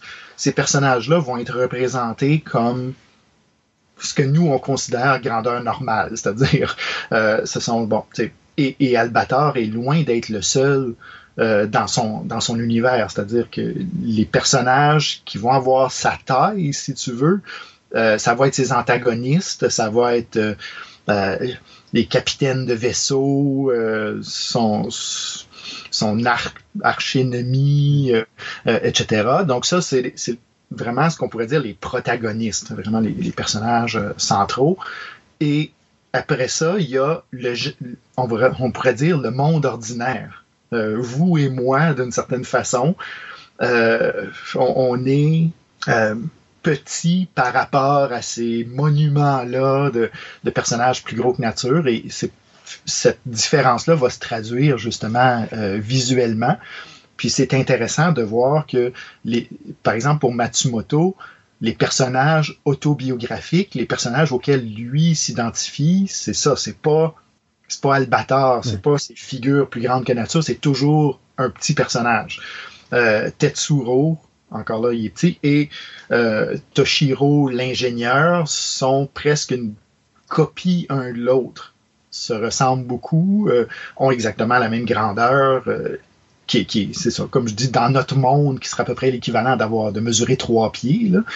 Euh, et, ça encore, c'est un, c'est un trait du refus de cette fantaisie héroïque qu'on voit dans d'autres dans d'autres genres de récits. Encore là, on va parler de la guerre des étoiles parce que il y a comme les deux apparaissent à peu près à la même époque. Les deux euh, sont dans le, genre de l'opéra spatial, mais euh, ici, on ne nous demande pas de nous identifier à un personnage qui va devenir plus grand que nature. On nous demande de nous identifier à, des personnages euh, humains, d'une certaine façon, avec leurs limites, avec leurs... bon, qui, regardent les grands personnages autour d'eux. Et, et ça, ben, Matsumoto, euh, par son humilité, par le fait justement d'avoir été entouré, ben, notamment, comme je disais, de, euh, de, de personnages comme son père, euh, qui était une figure absolument dominante, ben, lui va avoir cette espèce de, de regard-là sur lui-même et ça va se transposer là, dans, dans ses récits. On a eu Albator à la fin des années 70, mais le personnage n'a pas été créé dans l'animé. Il a été créé, je crois, dans un manga à la fin des années 60. Oui, euh, il apparaît. euh, en fait, ce qui est intéressant chez, chez Matsumoto, c'est euh, justement que ces personnages apparaissent très tôt. Le, le premier manga d'Albator comme tel est de 1969, euh, qui s'appelle Capitaine Albator, Euh, mais on le voit sortir, apparaître même avant ça. C'est-à-dire que euh, c'est comme si euh, Matsumoto, d'un coup presque avait créé ces archétypes et il les faisait apparaître un petit peu partout. Et là, ben, à partir de la fin des années 60, là, euh, il commence à avoir des œuvres qui leur sont, euh, qui leur sont créées, mais euh, on, peut trouver des, traces d'Albator euh, avant ça encore, même bon, dans, des, euh, dans des petits. euh, euh, dans des petites bandes dessinées que, l'auteur euh, dessinait quand il était étudiant, par exemple. euh. Donc, c'est des figures qui le hantent et c'est pour ça elles ont vécu avec lui tellement longtemps que- qu'elles reviennent constamment euh, comme ça. L'aide à différentes époques de sa vie à penser, ben, justement, qui est-ce qu'on est, qui est-ce que. euh, à quoi l'être humain peut, peut aspirer en tant que euh, disons, niveau d'héroïsme ou pas, etc. Puis, bon, donc ce sont des, vraiment des thèmes qui reviennent. Euh, c'est quoi qui explique que ce personnage-là a frappé autant au Québec? Parce que tantôt, tu le disais, hein, les Européens nous considèrent la génération Albator, euh, mais effectivement, Albator, c'est quelque chose qui est très centralisé ici au Québec, un peu comme Goldorak. Goldorak, c'était la même affaire. Goldorak, c'est allé aux États-Unis ou c'est allé au Canada anglais, personne ne connaissait. Euh, mais allé ici au Québec ou en France, c'était très populaire. Pourquoi qu'Albator a frappé autant chez nous? Oui, c'est intéressant parce que quand on compare justement euh, la, la diffusion de l'œuvre de Matsumoto entre, entre autres, effectivement, le Québec et euh, l'Amérique du Nord anglophone, euh, le reste de l'Amérique du Nord l'a connu à travers euh, Star Blazers, donc Space Battleship Yamato, donc qui est un, bon, une série animée dans laquelle Matsumoto a été co-créateur, donc il est impliqué là-dedans. Puis visuellement, on, voit beaucoup de thèmes qui l'ont euh, encore là caractéristique de son œuvre, mais c'est une, œuvre co-créée. Puis il va avoir eu des batailles euh, de droits d'auteur euh, pratiquement jusqu'à aujourd'hui autour de ça. Le Québec se distingue certainement avec un- une autre œuvre qui, qui va être la porte d'entrée dans, dans cet univers-là, qui, est, qui est. Bon, premièrement, je pense qu'il y a le, le fait de, euh, simple fait de la traduction. Donc, c'est lui qui nous est arrivé par la France, euh, qui a été traduit pour des raisons X, Y, Z là-bas et, dont on a hérité. Donc, il y a la question de la langue. Donc, les différentes traductions ont fait en sorte que euh, ces deux séries différentes qui, ont- qui sont arrivées en Amérique du Nord. Mais en même temps, il y a plus que ça. C'est-à-dire que, euh, évidemment, pourquoi Albator a, eu cet impact-là, il y a, ben, évidemment, on peut spéculer, mais à mon avis, il y a plusieurs, raisons. Premièrement, je pense que c'est incontournable euh, la conception visuelle. Euh, ça, je pense que c'est commun à, toutes les séries de, Matsumoto, euh, que ce soit Space Battleship Yamato ou Albator.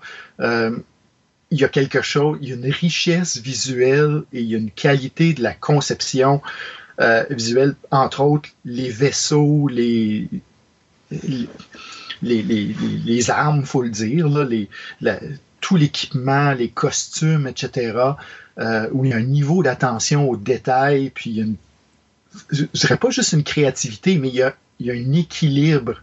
Hein, je pense que personne peut euh, euh, passer à côté du fait que euh, l'esthétique euh, de l'Atlantis, par exemple, sous ses différentes incarnations, je veux dire, c'est un, un classique. là. Vous regardez ça encore aujourd'hui, vous dites, regardez, si quelqu'un inventait ce design-là aujourd'hui, en- ça aurait exactement le même impact, ça aurait exactement le même, la même fraîcheur d'une certaine façon. Donc, il y, a, il y a juste quelque chose qui est euh, impressionnant. Puis imaginez, ben, évidemment, quand on est un enfant, euh, c'est le jouet ultime, là. Un bateau de pirate euh, spatial, euh, je veux dire, avec des canons. Puis, euh, bon, simplement pour la conception visuelle, euh, il y a vraiment quelque chose de très, très fort, là. Et euh, vous regardez les, même, ben, les animés, mais vous allez voir dans les mangas le niveau de détail du dessin, vous vous dites, c'est impossible que quelqu'un qui était tenu à un calendrier de publication ait pu faire ça dans certains cas.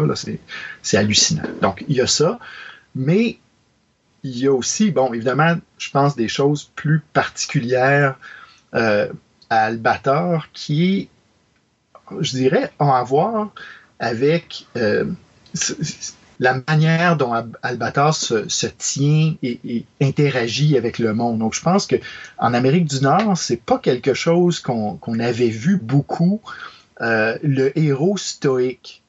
Albator, il reste cool, il reste euh, impassible, il voit, euh, bon, tu sais, son, son vaisseau est en train de se faire mettre en pièces, euh, et bon, il va savoir quoi faire, etc. Et Il perd jamais son sang-froid.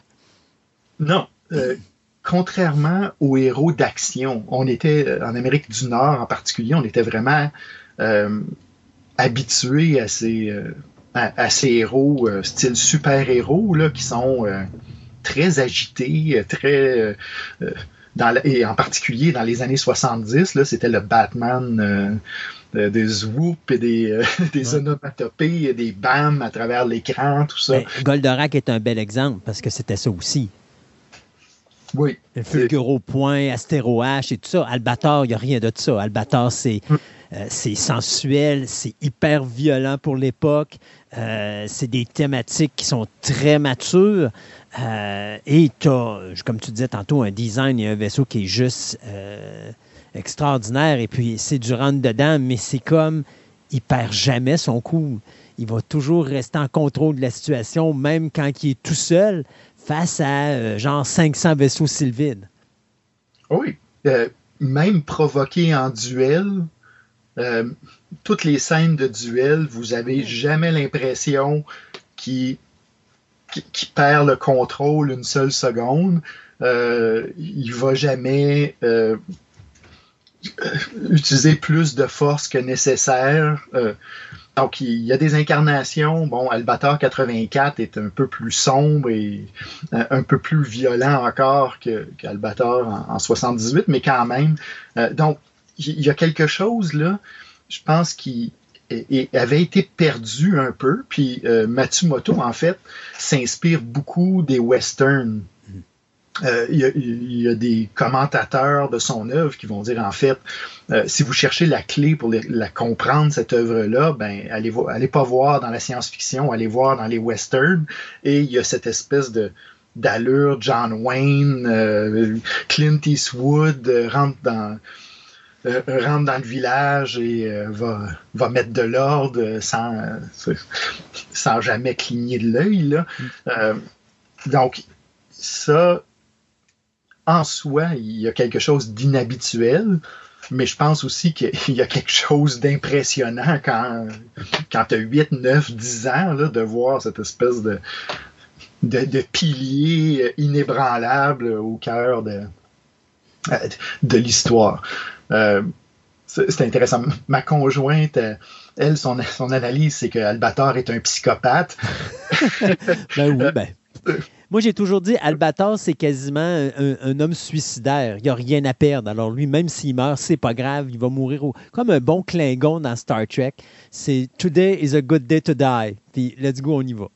Oui, oui. Et il y a clairement cette, euh, cette barrière entre lui et les autres. On le voit, euh, il y a la scène euh, typique d'Albator qui relaxe, là. Il va être dans sa cabine, assis la chaise, sans bouger, avec sa coupe de vin et euh, Mimé, avec qui il y a un rapport euh, très ambigu, là, euh, qui joue de la harpe. Et, et pour lui, ça, c'est le moment euh, où il se laisse aller le plus. C'est l'extase suprême rendu là. Oui, oui. Puis des fois, on va voir juste son œil euh, scintiller un peu ou vibrer un petit peu. Là. Donc, on, on, on comprend qu'il y a quelque chose qui, qui le touche à l'intérieur, mais on peut certainement voir pourquoi certaines lectures de ce personnage-là disent, ben, justement, il, il y a de la difficulté à, à entrer en relation avec euh, Ben, les gens autour de lui. Là. Le seul personnage qui se permet d'avoir des sentiments, c'est euh, la petite fille dans justement Albator 78, dont le nom m'échappe, mais qui Ouais. était la fille du créateur, si je ne me trompe pas, de la- de- de l'Atlantis. Stelly, ouais. C'était Lee, exact. Euh, mais avec justement cette espèce de, de cloisonnement. Tu sais, Il y, a, il y a toute la- la- la- l'affaire de dire mais pourquoi Stelly peut pas aller sur le vaisseau avec eux? Il allait dans un, dans un orphelinat où elle se fait clairement abuser euh, psychologiquement, puis bon, euh, tu sais, ils servent de elle pour, euh, euh, pour, pour le, l'atteindre lui, là, en lui donnant des corvées, en, détruisant son, oca- son- son ocarina ou, quoi que ce soit. Là. Euh, donc, il y a cette idée-là que, oui, quand il y a du moment, euh, il y a du temps à consacrer à Stelly, là, il, y a comme une petite brèche, là, mais euh, pas, assez pour la prendre avec lui euh, devenir un, un vrai père. Tu sais, c'est pas, c'est ça, c'est pas le père réel, c'est, une figure. euh, Ben, moi, de la façon que je le vois, c'est Albator pour arriver à ses fins puis être capable d'être focusé dans ce qu'il fait, c'est qu'il ne doit pas avoir de, de situations qui vont détourner son attention. D'avoir Stelly à bord du vaisseau, c'est dangereux pour lui parce que si Stelly est blessé, il ne focus plus parce qu'il va se concentrer. Donc, moi, pour moi, c'est la meilleure façon de voir que si euh, Albator a un talon d'Achille, il est là. Euh, Puis c'est pas pour rien que son ennemi euh, sur Terre, dont le nom m'échappe encore aussi, euh, se sert de Stelly pour essayer de l'amener. Puisque dès qu'on fait de quoi Stelly, il va rapatrier sur Terre, puis automatiquement, il va régler le problème c'est pas trop long. Mais tu vois que c'est sa faiblesse et je pense que le fait de la laisser dans un, orph- un orphelinat, qui est un endroit où tu penseras pas regarder, ben c'est un endroit pour lui de s'assurer mon talon d'Achille, il est protégé, même s'il mange une raclée, elle est safe, elle va pas mourir, elle va juste devenir plus forte au niveau euh, individu. Pendant ce temps-là, moi, je peux focuser sur les sylvides et m'assurer de protéger euh, la Terre contre cette invasion-là. Oui, oui. Puis en même temps, ben, il, le dit, c'est aussi une promesse qu'il a faite euh, euh, au père de Stella, Toshiro, le concepteur de, de l'Atlantis. Donc, qui, c'est ça, Toshiro encore, qui est celui qui te donne les moyens de faire le travail que tu as à faire. Donc, d'un côté, il lui donne son vaisseau, il reste là dans l'ordinateur pour l'aider quand il y en a besoin. Puis, euh, effectivement, euh, il, il met le, euh, le, le pare-feu, le mur dont tu parles, en, en amenant Albator euh, à, promettre euh, de, ne pas prendre euh, Stelly avec lui. Qu'est-ce qui faisait que les parents laissaient les kids écouter ça? Parce que soyons honnêtes, les sylvides sont la majorité à poil. Euh, Il y a du sang à profusion dans Albator. Bien que les dialogues aujourd'hui, on les réécoute, puis ça a mal vieilli là, au niveau de la traduction, le, le concept de base pour un enfant de 10 ans, là, c'était un peu, un peu élevé pour l'époque des années 70. On n'était pas habitué. On n'est pas arrivé encore à Akira là, dans les années 90. Là. Donc, tu sais, pour ce genre, tu es habitué à Goldorak, où est-ce qu'il n'y a pas de sang. Tu vois juste des explosions. Tu sais que les personnages sont morts, mais tu les vois pas mourir. Là, dans Albator, tu les vois mourir, puis des fois, c'est assez cruel, merci, parce qu'ils ils sont trop et trop, puis ils continuent à avancer, puis à se battre jusqu'à ce que vraiment ça soit fini. Là. Donc, c'est quoi qui fait que les parents acceptaient que les kids regardaient ça à cette époque-là?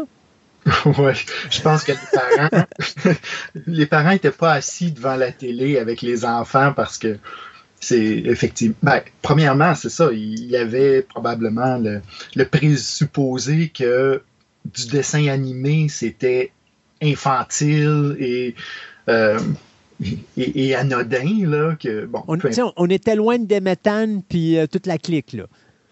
Oui, mais même, euh, écoute, des méthanes, euh, c'était. Bon, ils mangeaient des méchantes raclées, puis euh, des méthanes et euh, Maya l'abeille, là, c'était. écoute, les larmes aux yeux, c'est, regarde, c'était du drame par-dessus du drame. Avec Candy puis Heidi puis toute compagnie. C'était non, non, c'est sûr. on- c'est ça, on n'était pas dans Tom and Jerry, disons. Là. Non. C'était, mais en même temps, je- ça montre que bon, les enfants peuvent pas non plus être sous-estimés, c'est-à-dire que euh, bon, même si on comprenait pas tout de l'histoire, parce que des fois il y avait beaucoup de personnages, puis euh, euh, l'intensité était là, mais je pense que les, enfants étaient ou sont encore capables d'apprécier ben, ce qui est un drame. là. On ne pas toujours être sur le mode de l'éducatif et du euh, euh, et, de la comédie. Là. Des fois, c'était vraiment sombre et euh, effectivement. Puis à la fin, même quand il triomphe, Albator, souvent, c'est ça reste amer. C'est pas euh, encore là. Dans Goldorak, c'est un récit héroïque. euh, très typique où euh, bon on, détruit le vaisseau adverse euh, youpi euh, c'est- gagné puis on retourne chez nous fêter là. Euh, chez Albator il y a toujours cette conscience là que soit on, vient de détruire un vaisseau où il y a des terriens qui avaient des familles puis que c'est un drame euh, parce que, ben, surtout dans Albator 84, là, il y a beaucoup d'humains qui sont recrutés par euh, les humanoïdes pour, euh, pour se battre de leur bord. Mais même quand c'est le vaisseau des Sylvides, ben, il y a toujours cette notion que ben, ça fait juste commencer, c'est pas un triomphe. Euh, bon, on, aurait aimé que les choses soient autrement. Déjà là, on se prive de comme du ressort numéro un des récits enfantins, là, qui est vraiment youpi, euh, on, a triomphé euh, à 100%. là. Et ça fait très, euh, j'irais jusqu'à dire un mix entre l'aspect western et l'aspect samouraï. Parce qu'en parlant en début de chronique, justement, le respect de l'adversaire dans, dans Albator est là. Et à chaque fois qu'Albator détruit un ennemi, euh, c'est comme. Il y a comme une marque de respect. Donc, il n'est jamais content d'avoir gagné, mais il est quand même content d'être encore là et de continuer le combat. Oui, et euh, évidemment, Matsumoto, étant japonais, bon, en général, avait bon, les samouraïs dans son imaginaire, mais lui-même euh, était natif de l'île de Kyushu, euh, qui était un, bon, un, un des, des- des- points centraux, un point important de, de la culture samouraï, et revendiquait dans, sa, dans ses ancêtres euh, d'avoir des samouraïs. Donc, que ce soit vrai ou pas, lui se concevait justement comme un descendant euh, de ces samouraïs-là et il va certainement euh, mettre beaucoup de cette manière d'être-là, de cet imaginaire-là dans, dans sa conception des guerriers. Là. Euh, et, ce qu'on voit encore et encore dans son œuvre, justement, c'est cette, comme tu dis, ce respect de l'ennemi, mais en même temps, pas dans une perspective de réconciliation. Euh, et ça, c'est assez frappant. Il y a des, bon, il y a des personnages qui vont s'affronter. Euh, on le voit dans, dans le Bâtard, on le voit dans Galaxy Express, on le voit dans, plein de etc. Il y a des affrontements entre des personnages principaux euh, qui se terminent évidemment par une victoire, disons, d'Albator, mais qui va laisser la vie sauve à, à son ennemi. Et euh, l'ennemi dit ben, Tu m'as laissé la vie sauve, euh, tu dois être conscient que à la première occasion, euh, on va se battre à nouveau. Mhm. Ça, C'est pas la prochaine fois on va être des amis, c'est la prochaine fois qu'on va se rencontrer, on va se battre encore. Et, et ça, que ce soit Emeraldas, que ce soit Maïtel, que ce soit Albator, peu importe, les personnages de Matsumoto l'acceptent pleinement en disant j'en suis conscient. On va se battre encore, puis il arrivera qu'est-ce qui arrivera. Puis si, euh, si c'est encore match nul rendu là, ben on se rebattra une autre fois. Dans leur tête, il n'y a pas cette notion de ben, peut-être qu'avec le temps, on va apprendre à se connaître, et- etc. On va aller pas- prendre un café euh, ensemble au bord du coin. Oui, euh, qui est encore là, vraiment, qui fait partie de cet imaginaire guerrier-là. Tu perds quelque chose en, en, en jetant les armes, disons. Il y a quoi? euh, parce que c'est quand même tout un univers. On parle de combien d'œuvres à peu près pour quelqu'un qui veut essayer de tout voir dans le bâtard? C'est quoi qu'il faut qu'il supervise euh, principalement? là? Évidemment, ce sont des œuvres qui existent à la, souvent à la fois en manga, donc euh, la bande dessinée euh, format papier ou numérique, et euh, en format animé. Euh, en tout, vous pouvez calculer facilement euh, une trentaine de séries et de d'œuvres plus ponctuelles, comme le film de 1998, euh, Queen Emeraldas, par exemple. Bon, c'est un film d'une heure, il y a des, des mini-séries, etc. Mais au minimum, une trentaine, et peut-être versant vers le 40 là, si, vous, euh, si vous allez chercher des apparitions plus, euh, ponctuelles, en particulier d'Albator euh, qui, se montre la, tête un petit peu partout dans, l'œuvre de, Matsumoto. Donc, c'est une œuvre qui est vraiment gigantesque parce qu'on parle, bon, les, les séries animées, ben, ça peut, ça peut aller, bon, Albator 78 a 42 épisodes. Euh, Baltar 84, euh, 22. Euh, donc, euh, et, et les séries, bon, euh, Galaxy Express, euh, c'est au-delà de, de, de 20, en tout cas. euh, Il y, y a différentes incarnations, là, mais euh, ouais. Donc, euh, c'est vraiment foisonnant.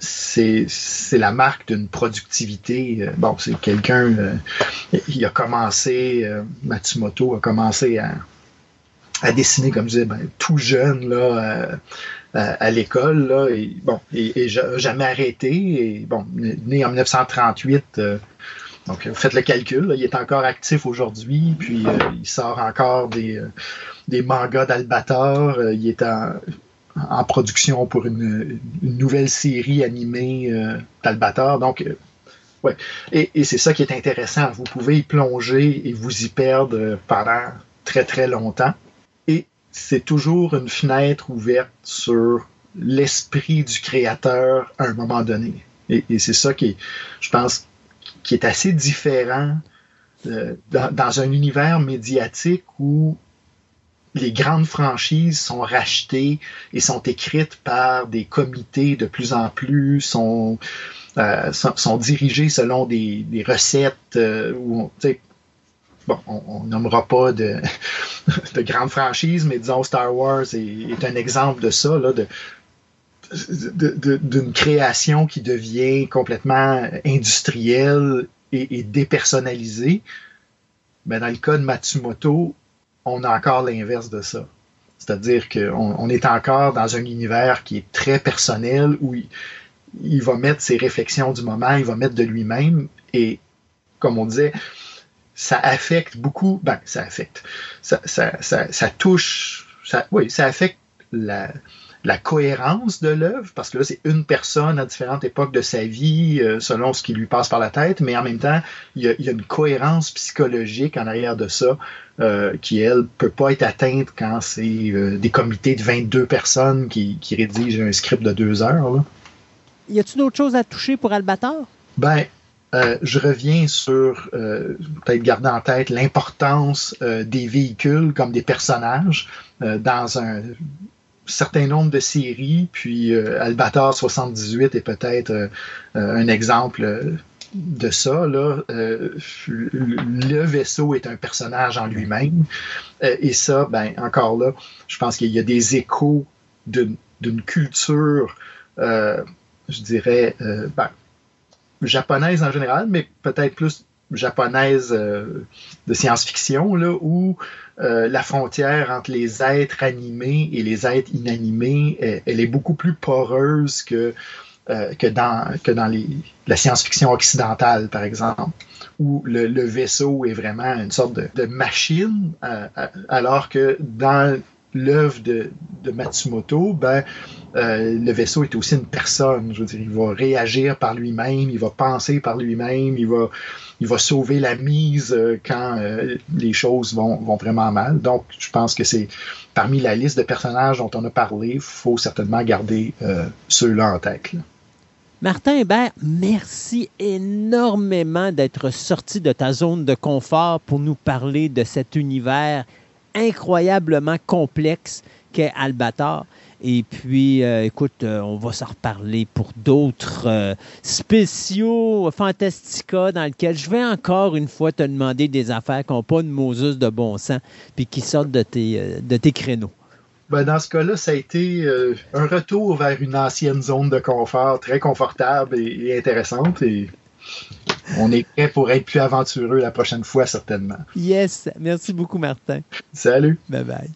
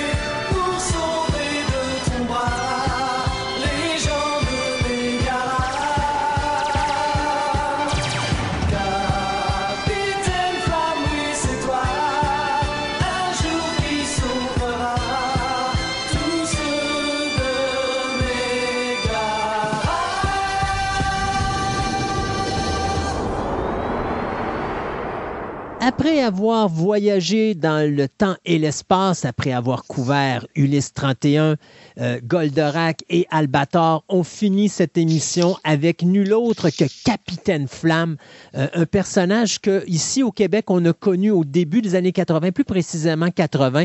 Euh, L'Europe, elle, c'était à peu près 80 ou 81. Mais je me suis dit, il faut que je trouve quelqu'un qui est capable de me parler de Capitaine Flamme, le meilleur sur la planète Terre. Et qui d'autre que Vincent Lecoq pour m'en parler? Bonjour Vincent. Bonjour Christophe. Là, j'ai mis la barre haute, fait que je suis sûr que Vincent, qui déjà est quelque peu nerveux, c'est encore pire au moment où on se parle. Vincent, Capitaine Flamme. Euh, moi, je me rappelle de la chanson, d'ailleurs, on l'a fait jouer dans l'émission. Euh, je me rappelle des personnages parce que Capitaine Flamme, c'est Capitaine Flamme, mais je pense que son nom, c'était Curtis. Oui, son nom, c'est Curtis Newton. C'est ça. Ça vient de où, Capitaine Flamme? Parce que, à ma connaissance, c'est pas l'animé qui a parti le personnage. Il y a eu d'autres choses avant non, ça. Non, non. Euh, à l'origine, c'est... Euh Ce sont des romans, donc des romans écrits par euh, Edmond Hamilton, qui est un qui a écrit aussi pour des, des scripts de Batman et de, Superman. Et donc il a fait la naissance officielle de Capitaine Futur, parce que là c'est vraiment son vrai nom. Euh, Capitaine Flamme, c'est l'adaptation francophone par les Français. En fait, le Capitaine Futur, il s'agit d'une commande à Edmond Hamilton, son éditeur de, des éditions euh, Better Publication, voulait créer un, personnage euh, fantastique, enfin, futuriste, et donc il a fait appel à, à Edmond Hamilton pour créer ces histoires-là. En fait, Hamilton étant passionné euh, d'espace et de science, il a voulu rajouter ce petit côté scientifique en plus. Et donc voilà, donc le, le premier roman, euh, donc Captain Future and the Space Emperor, fut publié en 1940. Et euh, là, on est à peu près dans la même période que les Buck Rogers, euh, Oui, Flash euh, Gordon, toute cette période-là. Là.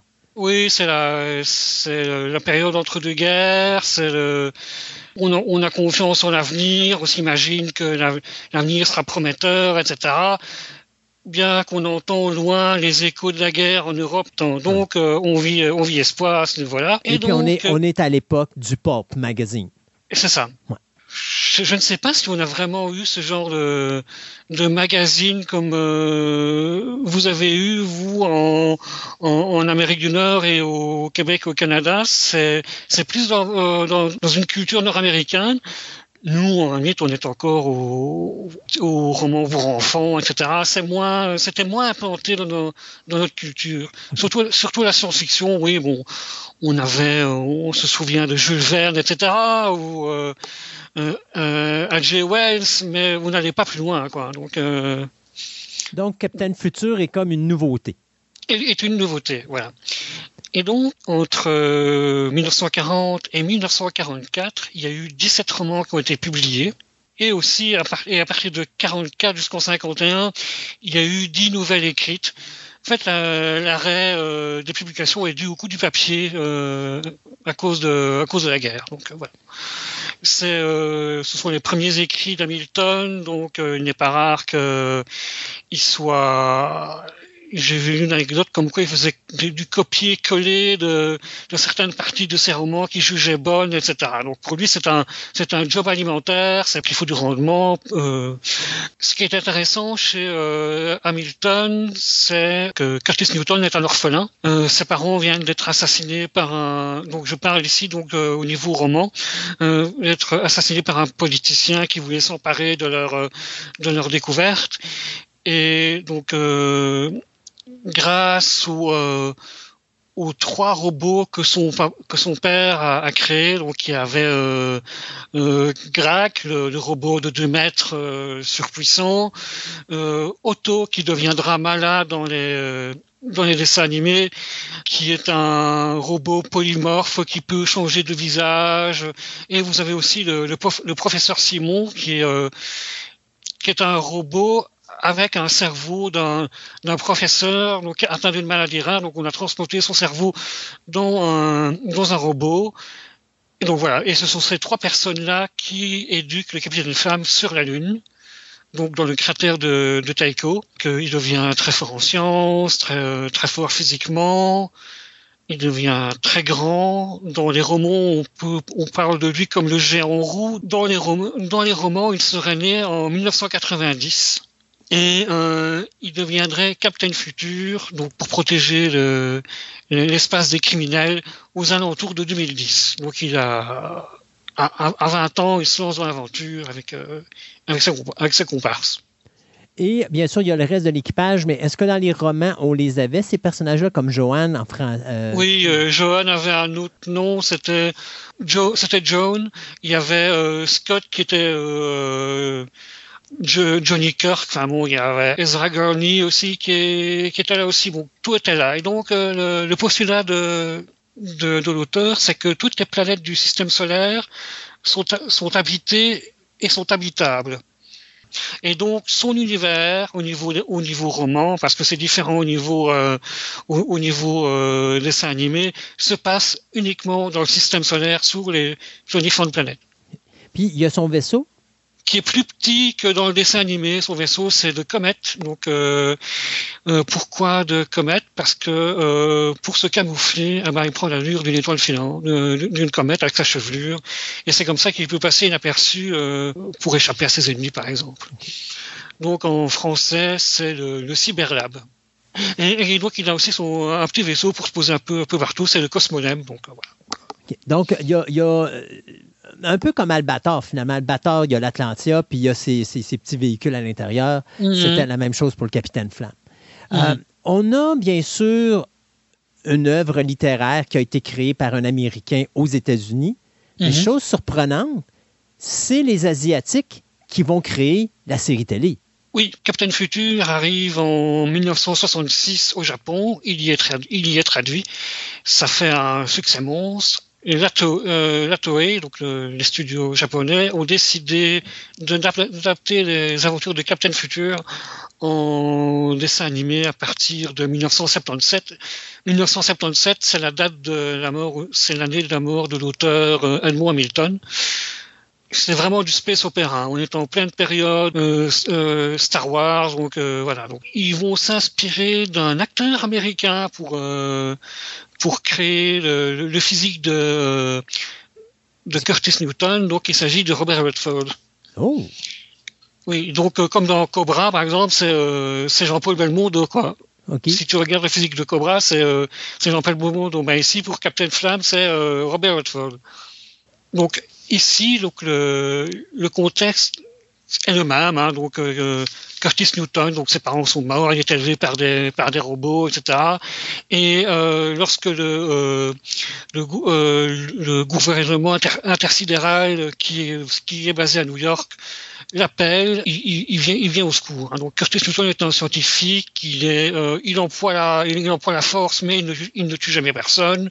Et donc là, l'univers se passe euh, pas au niveau du système solaire, mais dans euh, dans l'univers tout entier. Donc les planètes ont, ont changé de nom, par exemple euh, Jupiter c'est Deneb, Pluton c'est euh, Mercure c'est Laguna, etc. Donc euh, les Japonais réinventent euh, d'une certaine manière le Captain Future, mais en restant très très proche de l'histoire. J'ai fait- l'essai, j'ai lu le, premier roman traduit en français, qui finalement ça a été traduit en français maintenant, euh, le Capitaine Flamme contemporain de l'espace, et en le lisant, je revoyais le dessin animé. Donc euh, ils ont fait très, ils ont été très très proches en rajoutant des petites choses pour euh, pour moderniser pour moderniser un peu l'histoire. Mais sinon, entre la version originale anglaise, euh, romancée, et les dessins animés, c'est assez proche. Ont... Captain Flamme est arrivé, comme tu disais, vers la fin des années 70, donc à l'époque Star Wars, et c'est également au moment où l'animé japonais va tout simplement exploser. Et Mhm. on, on, on en regarde dans la science-fiction, on a Albator, on a Goldorak, euh, Ulysse 31 arrive un peu après, si je ne me trompe pas. Mhm. Tu as eu la bataille des planètes à cette époque-là également. Oui. Euh, Il y avait, euh, il y aussi les fameux dessins, il était une fois, puis il avait fait une, une section, je pense, qui était une fois l'espace. L'espace, ouais. Oui, puis il y avait euh, justement Cobra que je connais moins parce que mais, je n'avais déjà entendu parler, mais quand tu l'as entendu, tu en as parlé tantôt, j'ai comme fait Ah oui, c'est vrai, mon Dieu, j'avais oublié cette série-là.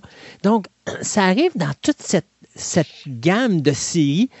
Est-ce que c'était difficile pour la compétition, cette série-là, euh, je veux dire, pour la survie du Capitaine Flamme, le fait qu'on ait autant de grosses séries autour, ou ça l'a aidé Capitaine Flamme à prendre un envol? Enfin, en tout cas, pour moi, en tant que jeune téléspectateur, parce que donc euh, j'avais, euh, je suis né en 77, donc en, en Belgique, c'est arrivé en 80, j'avais 3 ans, donc je regardais ça, la télévision, sûrement quand je faisais du bruit, on me mettait... Euh, non, pour moi, ça, ça, ça faisait partie d'un ensemble, ça fait partie de... Moi maintenant, qui ai, euh, qui ai 45 ans, et quand j'en parle à mes, à mes, à mes collègues euh, bibliothécaires à qui je fais un, un, coucou au passage, euh, non, eux n'ont pas connu ça. Nous, on était plongés, on était plongés dedans, et on était aussi fans de d'Ulysse 31 que d'Albator, etc. Pour moi, ça faisait partie d'un monde imaginaire où tous ces gens-là se côtoyaient, quoi. Maintenant, euh, je ne suis pas dans la tête des, des dessinateurs, etc., des, des dessins animés, mais il y en avait beaucoup qui sortaient à l'époque aussi, donc euh, il fallait, euh, je pense qu'il fallait du, ren- du rendement, du rendement aussi. C'est plus le générique qui m'a qui m'a marqué, en tout cas quand j'étais petit. C'est vraiment ça qui, j'ai plus de souvenirs du générique que du dessin animé, que du dessin animé lui-même. Et maintenant, avec le recul, étant plus âgé, je me dis, ah, mais le générique français était pas mal parce que, mais quand on écoute le- euh, la musique en, la musique originale, elle est franchement mieux. OK. C'est du jazz fusion, enfin du, du jazz électronique, enfin c'est euh, c'est une musique un peu planante. C'était quelque chose qui se voyait souvent. hein. Je me rappelle, Goldorak, la musique originale est très loin euh, de, de la musique qu'on a eue, nous autres, ici, euh, dans la série. Puis je pense que d'ailleurs, même les chansons étaient traduites euh, par des, chans- des chanteurs français qui, avaient, Mhm. qui faisaient eux autres même les paroles. Bien sûr, ils se Mhm. basaient sur ce qui avait été fait, mais il y avait toujours une distinction. Et, je trouve que ça donnait un charme à la série parce que ça te permet, autant quand tu l'écoutes dans, ta version originale, tu vas avoir son cachet, autant toi quand tu vas l'écouter du côté européen ou du côté canadien euh, ou même améri- nord-américain, tu vas avoir ton cachet à toi aussi. Donc, je trouve que c'est plaisant, justement, cette... Oui, mais en fait, j'ai fait l'essai. En fait, j'ai regardé euh, pas mal de Albator en version originale, en, en japonais sous-titré français, et je m'étais dit quand même qu'en version originale, ça avait de la gueule.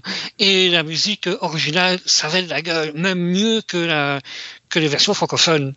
Bien sûr, c'est plus facile pour les, en- pour les pour les enfants, mais quand on vieillit, on essaye de de voir ça d'une autre manière que maintenant je suis plus dans les versions originales que dans les versions fran- françaises qui maintenant en les regardant me déçoivent me déçoivent plus. Ben, la- je pense qu'on est tous pareils. Hein? La- je trouve que les traductions ont mal vieilli, mais c'était fait. Il Oui. faut se rappeler que pour l'époque, c'était fait pour un auditoire jeune. Donc, oui, oui, oui. pour nous, c'était parfait à l'époque. Aujourd'hui, tu écoutes ça puis tu te dis, ouais, ça fait bébé. Euh, moi, mon épouse a eu écouté il n'y a pas si longtemps euh, Goldorak, puis je suis pas capable. Je suis pas capable. Tu me pars Goldorak, là, puis je fais juste écouter 10 minutes, là, puis là, euh, mes oreilles saignent. Euh, mais, par exemple, je vais l'écouter en, en version originale, puis oui, comme tu dis si bien, ça passe beaucoup mieux parce que c'était fait pour, tu sais, même à l'époque, les jeunes là-bas ont une mentalité beaucoup plus adulte. Donc, à ce moment-là, tu vas l'écouter et ça va passer vraiment autant pour un auditoire enfant qu'un auditoire adulte. Oui. Et ce que j'ai remarqué par rapport aux dessins animés actuels, c'est qu'à l'époque, nos, euh, nos dessins animés étaient beaucoup plus lents et prenaient le temps de poser l'histoire, prenaient le temps de faire de la bonne musique d'ambiance pour qu'on soit vraiment dedans. Maintenant, tout va super vite. Ouais. Et j'ai du mal, moi, à suivre les dessins animés actuels, tandis que à notre époque, on dirait que on prenait le temps. Et finalement, je pense que, enfin, maintenant, il faut, euh, il faut beaucoup d'épisodes pour que ce soit rentable. Avant, on avait le temps et posait une histoire bien, plus ou moins bien construite selon les dessins animés. Mais il faisait tout pour que le téléspecta- téléspectateur soit à l'aise et continue à suivre, soit vraiment mis dans une ambiance. Maintenant, je ne sais pas si euh, Bob l'éponge pourrait arriver au niveau de Capitaine Flamme. Non. Au niveau, non. On est d'accord. Donc voilà.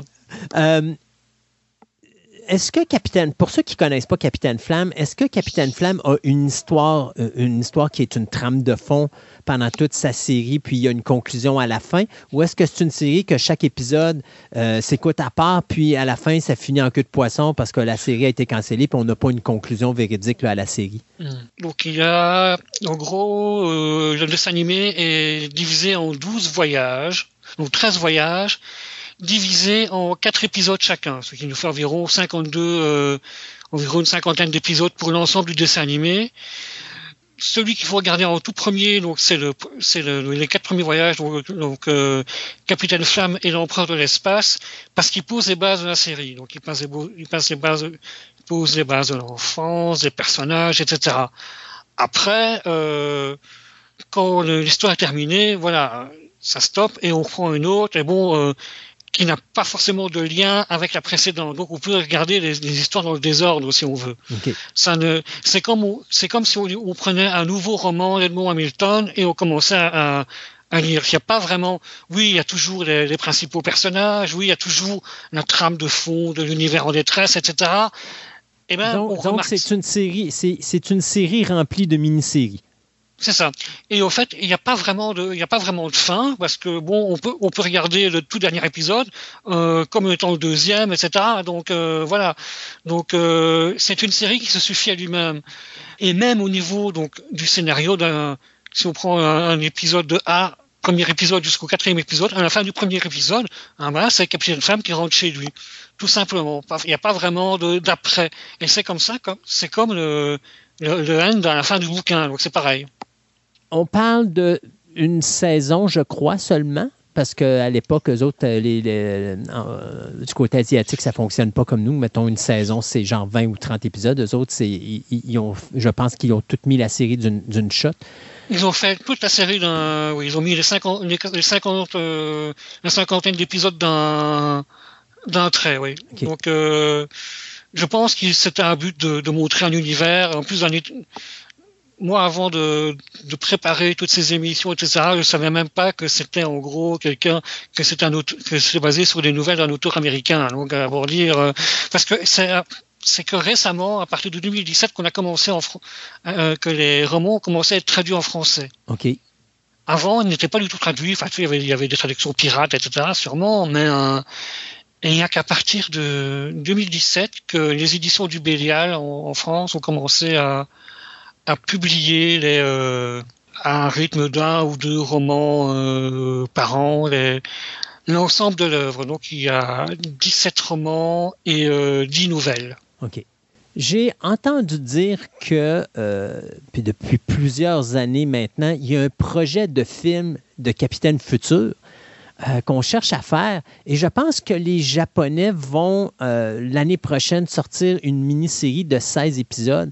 Et justement, on n'a pas gardé le concept de la série des années 70, mais on s'en allait plus sur euh, c'était comme une, une adaptation beaucoup plus, beaucoup plus proche du roman, justement, ou pas de la- du roman, mais des, des nouvelles euh, de l'auteur. Euh, Est-ce que tu en sais un petit peu plus, toi, là-dessus? Hein, non. Pour être honnête, non. J'avoue que euh, euh, oui, j'ai vu, j'ai vu. euh, excuse- Excuse-moi, hein, je suis honnête avec toi. oui, euh, c'est bien, ça, c'est correct. Parce que moi, j'ai Mais, pas- j'ai euh, vu ça, j'ai vu ça en faisant mes recherches de mon côté à un moment donné, puis il parlait de ça, puis tu vas chercher, puis t'as pas beaucoup d'informations là. Mais j'ai j'ai peut-être vu quelque chose euh, avec un autre style. Enfin oui, il me semble que j'ai vu. Il y a un, il y a un bon site qui s'appelle euh, capitaineflamme.free.fr. C'est une bible où on apprend. Et je pense avoir aperçu. euh, oui, des dessins manga avec euh, en japonais sous-titré euh, français. Ça doit être ça. Mais moi, ce que j'avais plus en tête, c'est qu'il y avait une petite vidéo sur YouTube où on voit, euh, ils avaient refait, le- on voyait, on voit Capitaine Flamme qui revient dans, un, dans, dans, dans sa base secrète avec les, avec les deux robots et lui, etc. Mais un style comme si on voyait un, un film de science-fiction. Donc, je- OK. moi, j'avais plus vu ça que le, le manga qui serait peut-être en préparation. Est-ce que c'est quelque chose. ben, je vais parler plus au côté européen parce que je ne suis pas sûr qu'au côté canadien, on en a, mais est-ce qu'en Europe, il y a le coffret Capitaine Flamme? Est-ce que ça existe en DVD pour quelqu'un qui veut se taper la série? Oui. Oui, oui, je en DVD, Blu-ray aussi.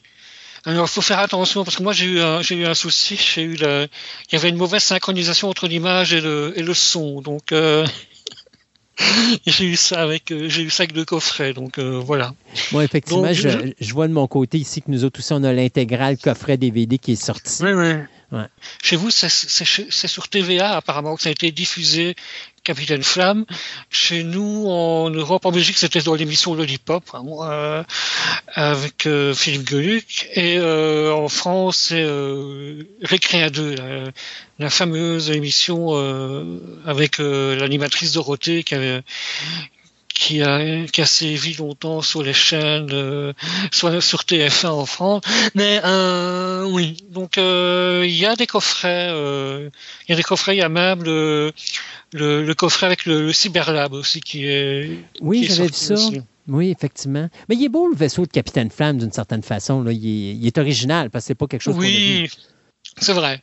Comment Donc, euh, Juste nous en parler un peu là, là, au niveau de, de- c'est quoi qui ses particularités à ce vaisseau-là?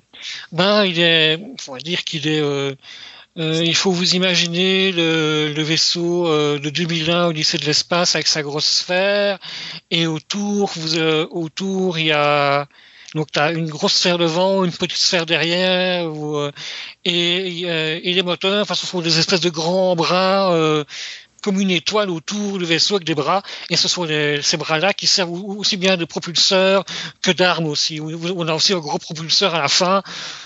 Je Ben, pense, Dis-moi, je pense que dans si- l'original, oui. Dis-moi si je me trompe, mais moi, ce que j'aurais fait, c'est j'aurais dit c'est comme un vaisseau avec deux sphères, une grosse, une petite, puis euh, c'est comme un X en plein centre. Ouais, c'est ça. Et euh, dans la dernière boule, là, il y a le, il y a le petit vaisseau, le Cosmolem, qui est le petit vaisseau d'atterrissage, euh, une, navette, enfin une, navette pour voilà. Donc euh, oui, quand j'étais petit, j'avoue que euh, je, devais souvent le dessiner. Le, le vaisseau m'avait fasciné. Il y en a une chose qui m'avait fasciné dans le dessin animé et dont on n'a jamais eu la réponse, c'est pourquoi le capitaine Flamme sur son costume a une espèce de grand, de grosse plaque en verre ou une espèce de grosse, je sais pas si tu vois le, Oui. le dessin. Là, sur son, sur son poitrail, t'as une espèce de, une espèce de demi-sphère en verre ou quoi? Ben, à quoi ça sert? En Voilà. réalité, Vincent, c'est très simple. À cette époque-là, son lecteur CD est incorporé dans son costume, donc il peut écouter de la musique pendant qu'il fait ses missions. C'est exactement ça. Les Japonais en avancent toujours sur leur temps. C'est quoi les particularités du vaisseau? Qu'est-ce qu'il est capable de faire? Contrairement à, mettons, euh, un exemple, Goldorak, on sait qu'il y a son fulguro point, il y a son, son astéro H et tout ça. Euh, l'Ax- L'Atlantia d'Alpator, lui, bon, ben, c'est un vaisseau de guerre, tout simplement. Y a-t-il une particularité quelconque, le vaisseau de le, le Cyberlab de Capitaine Flamme? Le Cyberlab, bon, il sert aussi de laboratoire scientifique parce que bon, euh, Capitaine Flamme est un est un scientifique. Euh, Qu'est-ce qu'il y a de particulier? Euh, Oui, ce vaisseau peut voyager à travers le temps, euh, peut aller dans différentes dimensions. euh, Lorsqu'il va à une vitesse euh, relativement rapide, pour se camoufler, il se transforme en, en comète, d'où le, le nom euh, original. Euh, pour se défendre, là, il y a les fameux canons à protons qui se trouvent au, au bout des bras, Ouais. euh, qui tournent. Ce qu'il y a aussi, euh, c'est qu'il y a une énorme vitre à l'avant on peut distinguer tout à l'intérieur. Ouais. Et ce qui permet, dans le dessin animé, de faire comme si on était aux commandes du Cyberlab et qu'on voyait l'extérieur. C'est bien euh, pensé. Oui, mais il y a une chose que je n'ai pas par- parlé, euh, dit, mais pourquoi Capitaine Flamme et pas Capitaine Futur? Ouais. Parce que Parce en qu'en anglais, c'était Capitaine Futuro, Futur- c'est ça? C'est ça, Capitaine Euh, Futur. Capitaine en Futur, oui. Ouais. En français, c'est Capitaine Flamme. Pourquoi? Mhm. Parce que euh, il existait en France une bande dessinée érotique qui s'appelait Capitaine Futur. Oh. Et donc, ils ont cherché un, un nom pour le, pour le héros avec commençant par F. Et d'abord, ils ont eu l'idée Capitaine Flamboyant. Et puis, ils ont réduit ça à Capitaine Flamme, tout simplement. Capitaine Flamme, une série qui a duré 50 et quelques épisodes. Il y a Ouais. des disent 52, à d'autres places, ils disent 53. On n'est pas sûr, fait qu'on dit dans la cinquantaine. Euh, qui a vécu pendant tellement, tellement de décennies à travers la mémoire des fans. C'est quoi être un fan aujourd'hui, en 2022? D'être un fan de, de- de Capitaine Flamme. C'est quoi être un, fan de cette série-là? Parce que c'est pas une des séries les plus connues. Tout le monde va connaître Albator, tout le monde va connaître Goldorak. Capitaine Flamme, c'est un petit peu plus underground. On est beaucoup maintenant, on appelle ça le monde des adolescents, donc les, adultes qui veulent pas entre guillemets grandir et, euh, et qui se souviennent de leur enfance. Pour certains, Capitaine Flamme, c'est une espèce de Madeleine de Proust où, euh, en, tant que gamin, tu voyais ça avec des vaisseaux qui allaient dans tous les sens, des, des extraterrestres. Nous, en tant que- qu'enfants, on trouvait ça génial, quoi. Et puis le générique qui allait aussi, ben, je me souviens, qui n'a pas son euh, disque de la son disque de la version originale, euh, son album Panini avec les autocollants à coller, je l'ai encore celui-là, euh, avec les petites vignettes à coller dans le livre ou euh, les figurines. Enfin, c'était, euh, ça fait partie de nos histoires. C'est comme si on nous racontait des histoires. Quand il n'y avait pas la télévision, on nous racontait des histoires avant d'aller dormir. Voilà, Capitaine Flamme, c'est un peu ça en fait. Ça fait partie de, de notre enfance, de nos, euh, enfin comment dire, de, de nos souvenirs. euh, on a beau être fan aussi d'autres. euh, d'autres séries. Moi, je suis ultra fan euh, euh, d'Albator et des Mystérieuses Cités d'Or, par exemple. Je suis beaucoup plus fan de, de ceux-là, mais euh, Capitaine Flamme, c'est euh, c'est des souvenirs d'enfant quand j'étais petit de- devant la télévision, quoi. Ça a surtout un écho vers euh, les gens de la, la 40, 45 ans. Enfin, bah, c'est, on est en plein dans, dans, les- dans les quarantenaires qui, euh, qui veulent revivre leur, leur enfance, quoi. Euh, Albator le fait, on a eu des films. Goldorak le fait, on a eu des films. Est-ce qu'il y a eu des films qui ont été faits, Capitaine Flamme? Puis quand je parle de films, on s'entend, là, c'est, mettons, euh, pour le cinéma ou quelque chose de genre, on prend des épisodes puis on fait un, un long métrage Oui, ça. Ils l'ont-tu fait oui. avec Capitaine Flamme? Oui, mais euh, ils ont fait un, un dernier épisode, un film euh, très mal, dess- ça s'appelle euh, La course dans le système solaire. hein. Et, euh, très mal dessiné, les, les voix n'étaient pas les mêmes euh, que les, que les doubleurs euh, originaux, la musique n'était pas la même non plus, donc euh, oui, bah, voilà, c'est le, c'est le seul long métrage qu'il y a eu, mais ça n'a autant regarder tous les épisodes comme un long métrage en soi euh, que de regarder ce, ce, ce- ce tout dernier qui n'est pas vraiment abouti. Enfin, on voit qu'il y a des, des problèmes de dessin. Enfin, bon, voilà. Euh, la personne qui faisait la voix, je pense, de Capitaine Flamme était euh, chez vous, là, je pense en France, c'était Philippe Augoud, Au gouze, ouais. c'est ça, euh, qui est malheureusement décédé euh, il y a quoi, deux ans, à peu près, deux, trois ans. Mais j'ai- regardé sur euh, tous ceux qui ont doublé euh, les personnages. Mhm. Ils, sont tous, ils sont tous morts, en fait. Ouais. tous les, tous les personnages sont tous morts, c'était tous les comédiens, sauf euh, le- la voix de, de Ken Scott, qui est doublé par euh, Jackie Berger, qui est une, euh, une comédienne belge et qui avait fait entre autres la voix d'Esteban dans les Mystérieuses Cités d'Or. C'est une comédienne spécialisée dans la voix de jeunes garçons. Donc elle, elle vit, elle, elle vit toujours, mais je pense que c'est une des rares qui est encore vivante et qui a, et qui a doublé le, et qui a doublé ce dessin animé. Est-ce qu'il y a quelque chose d'autre à rajouter sur Capitaine Flamme pour les gens qui ne connaissent pas ça? Je trouve que pour moi, certaines choses ont mal vieilli. Donc on voit que c'est un dessin animé purement pour les petits garçons et purement au côté euh, macho du genre. Où je me rappelle au fois Capitaine Flamme qui donne une gifle à Johan. Ah, pourquoi il fait ça? Oui, euh, tu ne m'accompagnes pas en mission. Tu ne m'accompagnes pas en mission parce que tu es une femme. Bon, enfin, ça ne passerait pas, ça ne passerait plus aujourd'hui. Ouais. Mais c'était en gros la mentalité Ouais. de l'époque. Mais et c'est pas c'est pas ça qu'on veut montrer à, au, au jeune public actuel. C'est pas ce petit, ça m'avait pas frappé, mais quand j'ai revu ça en tant qu'adulte, non, ça, ça peut, ça ne passe plus. Donc, c'est pour moi, c'est ça pour moi que ça, ce côté-là a mal vieilli. Le reste, je regarde ça sans problème, mais euh, je pense que tous ces dessins animés-là, de cette époque-là, c'est l'éloge de la lenteur. Il faut prendre son temps pour regarder une histoire de quatre épisodes. Il faut euh, prendre le temps d'écouter la musique qui va avec. Qui, euh, c'est un reproche que je fais aux dessins animés actuels qui sont trop rapides. Et, euh, moi, je regarde encore les dessins animés à mon âge aussi. Hein. Il y a- il y a- oui, mais de, de toute façon, soyons honnêtes, c'est pas juste ça, c'est tout. C'est ça soit tout dans n'importe quoi. Euh, bon, ici, on a la lutte professionnelle, c'est exactement ça. On a la lutte professionnelle des années 80. Tu prenais le temps de monter un tempo, ça prenait deux, trois mois, puis là, tu avais le gros match. Euh, puis ça, ça faisait mon- ça montait une, une envie de voir ce combat-là. Aujourd'hui, c'est tu as une semaine pour le faire, puis pouf. Les films, c'est la même chose. Les films, euh, avant, tu avais une histoire où est-ce que c'était vraiment bien développé. Tu avais un boom qui arrivait à la fin du film, mais tu avais l'impression d'avoir écouté quelque chose. Là, aujourd'hui, on, te pitch, on te pitch un concept, puis c'est ça. tu, tu- tu le développes. Et je pense que l'anime ne fait que suivre ça. On vit dans une société qui ne respire plus. On fait que vivre dans une société de consommation. Mhm, c'est ça. Et on, en plus, maintenant, il y a le. Avant, c'était à base, c'était dessiné à base de celluloïd, etc.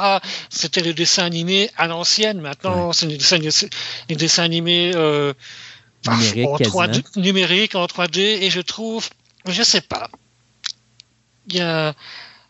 Le C'est- 2D, c'est bien. le 2D est là. Oui, je Ouais. pense que le 2D, euh, ça va rester ma préférence. Certains dessins animés sont très bons hein, en, en 3D, mais euh, par exemple, quand euh, j'ai été effrayé quand j'ai vu la, la suite des Mystérieuses Cités d'Or, quand ils ont fait ça en, en, en 3D, euh, voilà, je j'étais euh, j'étais oui, ben, c'est un ça c'est un dessin animé qui m'a qui m'a qui m'a fort suivi donc euh, mais voilà donc euh, avant on prenait le temps maintenant euh, maintenant on zappe Oui, effectivement. Vincent Lecoq, merci beaucoup de ce regard incroyable sur Capitaine Flamme ou Capitaine Futur. Euh, très apprécié de, de- de vous avoir reçu, ben, de t'avoir reçu à l'émission aujourd'hui. avec plaisir. Et puis, euh, écoute, je suis sûr qu'à un moment donné, on va embarquer dans d'autres de- de tes séries favorites, puis qu'on pourra couvrir peut-être dans un futur programme de Noël à travers d'autres personnages cultes euh, de l'animation japonaise, euh, comme on fait à tous les ans ici à Fantastica. Avec plaisir. Merci beaucoup, Vincent. Je t'en prie. Au revoir.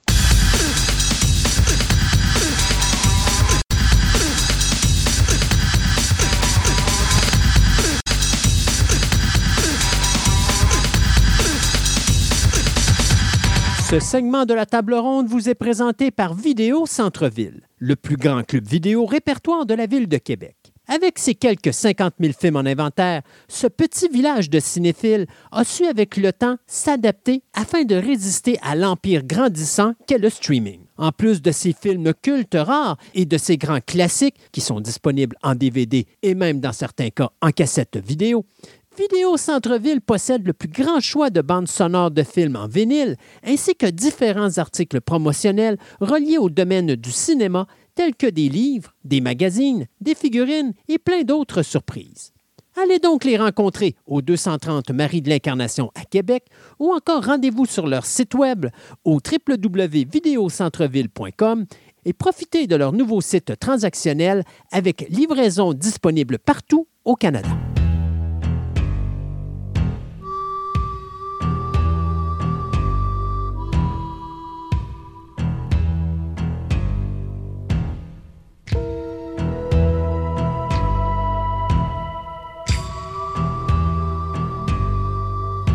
Et pour commencer euh, cette table ronde, eh bien, on vous avait dit qu'il y a eu l'apocalypse en fin d'année. Alors, il y a bien sûr des belles petites nouvelles, genre euh, Disney Plus qui vient de renouveler la série de Santa Claus pour une deuxième saison. La première a tellement été populaire. Habituellement, Disney, ça prend du temps avant de canceller ou de renouveler des shows. Là, ça a été un automatisme. La diffusion du dernier épisode et on annonçait le renouvellement. Cependant, la hache tombe sur plusieurs séries. Du côté de Netflix, on va euh, mettre la hache dans la série The Warrior Nun après deux saisons, malgré le fait que non seulement The Warrior Nun est l'un des shows les, mieux, les plus écoutés sur Netflix, et euh, c'est un code d'écoute qui est stable. Malgré ça, on va le couper parce que je pense que monétairement parlant, où est-ce qu'on s'en allait avec ça, euh, faisant en sorte que peut-être ça allait coûter un petit peu trop cher, je ne le sais pas, mais une chose est sûre, on a cancellé. Des fois, Netflix, c'est bizarre. Ouais. Une autre série qu'on cancelle du côté de Netflix, c'est Blockbuster. Euh, euh, ça, on cancelle cette série-là après une saison. Du côté de France 2, on cancelle la série policière euh, Candice Renoir après la saison 10. C'est bien de le spécifier parce que c'est quand même rare d'avoir un show qui dure 10 saisons. Apple TV Plus vient de canceller la série Shantaram après une seule saison. Euh, du côté de Showtime, drôle de nouvelle, on vient de renouveler Yellow Jacket pour une troisième saison alors qu'on n'a même pas mis en onde encore la deuxième saison. Du côté de NBC, bonne nouvelle pour les amateurs du remake de Quantum Leap, on va avoir une deuxième saison. Euh, même chose aussi, on annonçait qu'avec toutes les coupures qu'il y avait sur, du côté de Netflix, on confirme que la saison 2 de Sandman est toujours là et qu'elle semble être en sécurité, donc il ne faut pas s'attendre à avoir de cancellation. Cependant, Netflix vient d'annoncer la cancellation de la série Devils Himself après seulement une saison.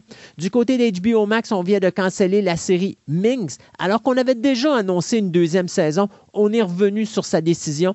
Même chose du côté de Fox, qu'on avait annoncé euh, une deuxième saison pour la série Monarch. Eh bien, on vient de canceller après la première. Et même chose du côté de Stars, qu'on avait renouvelé la euh, série Dangerous Liaisons pour une saison 2. Ben, il n'y en aura pas parce qu'on vient de prendre la décision de couper ça. Et tout ça, c'est en rapport avec des coupures budgétaires drastiques dans chacun de ces postes de streaming ou de postes de télévision. Du côté de AMC, même chose. On, on, va, on avait annoncé le renouvellement de la série Moonhaven pour une deuxième saison. On revient sur notre décision et on va canceller Moonhaven après la fin de la première saison. Cependant, du côté d'Apple TV+, on renouvelle Fraggle Rock Back to the Rock pour une deuxième saison. Du côté de la BBC, on vient de renouveler la série SAS Rogue Heroes pour une deuxième saison, alors que du côté d'HBO, on vient de canceller Lost S. Pookies euh, après deux saisons et que euh, Apple Plus, eux autres, annoncent que la série Surface sera renouvelée pour une deuxième saison.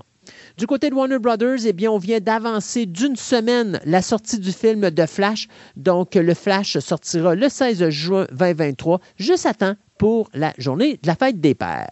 Et du côté de Marvel, euh, on va vous annoncer que la série Echo, qui devait sortir à l'été prochain du côté de Disney ⁇ vient d'être reportée à la fin de 2023. Donc probablement que ça va être reporté pour les fêtes de Noël de l'an prochain. Rapidement, euh, Fear Street, cette trilogie qui était sortie en juillet 2021 sur Netflix. Si vous vous rappelez pas de ça, c'est trois films d'horreur. Le premier se passe en, en 94, le deuxième en 78, le troisième en 66 avant de revenir se conclure en 94.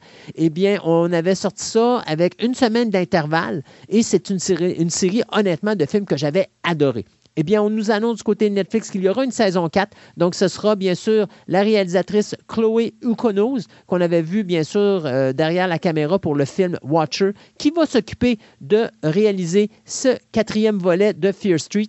Euh, Fear Street qui est basé bien sûr sur les romans de l'auteur R.L. Stein, qui nous a donné bien sûr la série Goosebumps. Pour le moment, juste les producteurs sont de retour. On n'est pas au courant euh, si, la si le réalisateur Lee euh, Janiak des trois premiers films sera de retour comme producteur, scénariste ou quoi que ce soit. Et on ne sait pas non plus si les acteurs des trois premiers films seront de retour dans l'univers de Fear Street. Il faut comprendre que Fear Street, c'est un univers qui peut aller dans toutes les directions. Donc, il y a tellement de choses. là. Je pense qu'on parle de plusieurs livres qui avaient été écrits sur le sujet. Alors, on peut faire beaucoup d'affaires sans même réutiliser les mêmes comédiens il y a plusieurs anciens dessinateurs du studio DreamWorks qui se sont associés pour faire un film et tout de suite après une série télé qui sera un prequel à l'univers de Winnie l'ourson, de bien sûr euh, basé beaucoup plus sur les euh, romans que sur bien sûr les films de Disney. Donc, ce sera Mike DeSève, euh, qui euh, était derrière la réalisation du film d'animation Monster vs. Alien, qui va réaliser le film et qui va coécrire ce film aux côtés de John Reynolds, qui lui avait écrit euh, le scénario de Miss Peabody and Sherman Show. Et bien sûr, on va faire le film dans l'idéologie de Paddington. Donc, ça va être un ours, probablement Winnie the Pooh, qui va être fait en animation 3D. Donc, le film devrait être sorti en 2024 et ce sera suivi par la série télé qui sera bien sûr produite par De et bien sûr sa compagnie d'animation euh, Baboon Studio. Euh, ceux qui sont des amateurs de la, série de films The Witch Mountain, en réalité, c'était Escape from Witch Mountain. Le film original avait été fait en 75, il y avait eu une suite en 78, il y avait eu un remake en 82 et il y avait eu un reboot qui avait été fait avec euh, Dwayne Johnson en 2009. Eh bien, sachez que là, l'actrice Bryce Dallas Howard, la fille du réalisateur Ron Howard et l'actrice principale de film The Village et de la franchise Jurassic World, eh bien, elle sera l'actrice principale d'une nouvelle série télé qui sera diffusée euh, sur les ondes de, Disney+. Donc, on n'en sait pas plus que ça, sauf que c'est les euh, actrices Isabelle Gravett, qu'on avait vu dans The Watcher, l'acteur Levi Miller, qu'on a vu dans A Wrinkle on Time, Bianca B. Norwood, qu'on a vu dans We Crashed, et Jackson Kelly, qu'on a vu dans Straight Man, qui vont partager la distribution avec elle. Et c'est Travis Fickett et Terry Matalas qui vont coécrire cette série dont on n'a pas le nombre d'épisodes, mais à date, ça joue pas mal dans les six épisodes. Du côté de Ghostbusters Afterlife, eh bien, euh, on vient d'apprendre que Jason Ratman ne réalisera pas finalement la suite. Ce sera le euh, scénariste coproducteur du premier film, Gil Cannon, qui va s'occuper de la réalisation, alors que Ratman va tomber co-scénariste et producteur du film euh, Ghostbusters Afterlife numéro 2. On sait que tout le monde de la distribution va être de retour, donc Paul Rudd, McKenna Grace, Carrie Coon et compagnie. Tout le monde revient. Euh, ça va se passer à New York et on va, se re- on va retourner à la fameuse euh, Firehouse des La caserne de Ghostbusters. pompiers. La caserne de pompiers originale. On sait que le film sortira à Noël de l'année prochaine. Très hâte d'avoir ce deuxième Ghostbusters Afterlife. Du côté de Netflix, on vient d'annoncer qu'il y aura un film avec de véritables acteurs de My Hero Academia. Ce sera produit par Legendary Entertainment. Ce sera Joby Arnold, lui qui a écrit les films Army of the Dead et Obi-Wan Kenobi, euh, bien sûr la série télé, qui va s'occuper du scénario. Et on sait que l'acteur Shinsuke Sato sera là. Ce sera d'ailleurs son premier rôle euh, en anglais dans une production nord-américaine. Euh, rapidement, ceux qui sont des tripeux comme moi euh, du personnage de Remo Williams, dont on a eu un film dans le milieu des années 80 avec euh, Fred Ward, qui était Remo Williams, The Adventure Begins, eh bien, Sony Picture Television vient de ramasser les droits euh, de la série de livres qui s'appelle The Destroyer, qui met en vedette, bien sûr, le personnage de Remo Williams. C'est des revues, ben, c'est des livres qui ont été écrits, euh, je pense que le premier a été écrit en 1971 et il y a plus de 150 livres qui ont été faits. Alors, qu'est-ce que ça va faire, euh, cette histoire-là? Ben, c'est, on va tout simplement suivre les aventures de Remo Williams, qui est un ancien policier qui a été accusé d'un meurtre qu'il n'a pas commis et il va être condamné à la peine de mort. Et bien sûr, euh, sa mort va être fakée par le gouvernement puisqu'on va se servir de lui et on va l'embarquer dans une organisation de, dé- de- d'agents secrets qui s'appelle Cure et on va lui apprendre euh, les arts martiaux. Donc, euh, j'avais bien aimé le film de 85, donc de savoir que ça revient à la télévision, ça va être vachement intéressant. Euh, je te dirais pour terminer, Anne Hathaway et Salma Hayek vont se livrer une confrontation au sommet dans euh, le prochain film de Netflix, Si Saw Monsters. Donc, euh, c'est basé sur un roman de euh, Kotaro Isakaz et ça va être coécrit par Olivia Milch, celle qui avait travaillé sur le scénario de Ocean 8. Donc, Hathaway et Hayek vont être non seulement actrices de cette production-là, mais vont être également coproducteurs. Donc, Si Saw Monsters s'en vient également sur Netflix. Côté des trailers, ben, j'ai plein de choses qui n'ont pas rapport à Noël, donc atte- attelez-vous bien? Euh, on a droit au trailer de Secret Invasion, donc un trailer un petit peu plus étoffé que le premier, où Nick Fury revient sur Terre et à l'aide de Talos, un des euh, Skrulls qu'on avait vu dans d'autres films, va découvrir que justement une fraction de Skrull est en train, euh, qui peuvent se métamorphoser, ont infiltré la Terre depuis plusieurs années. Donc ça a l'air d'un film d'espion avec Nick Fury en premier dans le monde de Marvel. On a droit à un deuxième teaser de Barbie, qui Oh, en fin de compte, qui est une copie de 2001 Space Odyssey, la scène avec les singes, où en fin de compte, les singes sont remplacés par des jeunes, euh, des, des- des jeunes enfants, des jeunes filles qui sont en train de jouer avec des poupées bébés et qui sont détruisent les poupées bébés quand ils réalisent qu'à la place du monolithe, en fin de compte, il y a une grande poupée Barbie adulte, donc une poupée adulte. Donc là, les enfants, c'est la révolution. Ils n'ont plus besoin d'avoir les petites poupées bébés. Ils peuvent avoir les poupées adultes maintenant. Donc, ça donne le ton sur le film. Regarde, ah, c'est n'importe quoi. Il y en a même sur Internet, si vous cherchez un peu, ils ont fait le parallèle des images de Space 2001 Space Odyssey avec le trailer de Barbie. Ça fit parfait. C'est juste que c'est si, Mar- Margot Rob- ouais, si Margot Robbie ne peut plus être Harley Quinn, elle sera Barbie. En tout cas, elle a l'air de vouloir se faire un fun noir là-dedans. On a droit aussi au trailer de Teen Wolf, de movie qui va sortir le 26 janvier sur Paramount+. En passant, euh, Secret Invasion, c'est en quelque part en 2023, puis Barbie, c'est le 21 juillet au cinéma. Donc, Teen Wolf, de movie, va sortir Paramount+, le 26 janvier. Là, c'est un trailer beaucoup plus complet où on voit qu'il y a une menace qui arrive à la, euh, en ville et que Scott va reprendre de- du poil de la bête, c'est le cas de dire, pour s'y opposer avec toute sa gang. Euh, ça serait carrément le prémisse d'une nouvelle série qui va s'appeler Wolfpack. Donc, ça va être comme une version euh, upgradée de Teen Wolf avec Ouais, on avait parlé Wolf de ça. donc, c'est ça qui va tomber. Donc, on verra bien ce que ça va donner.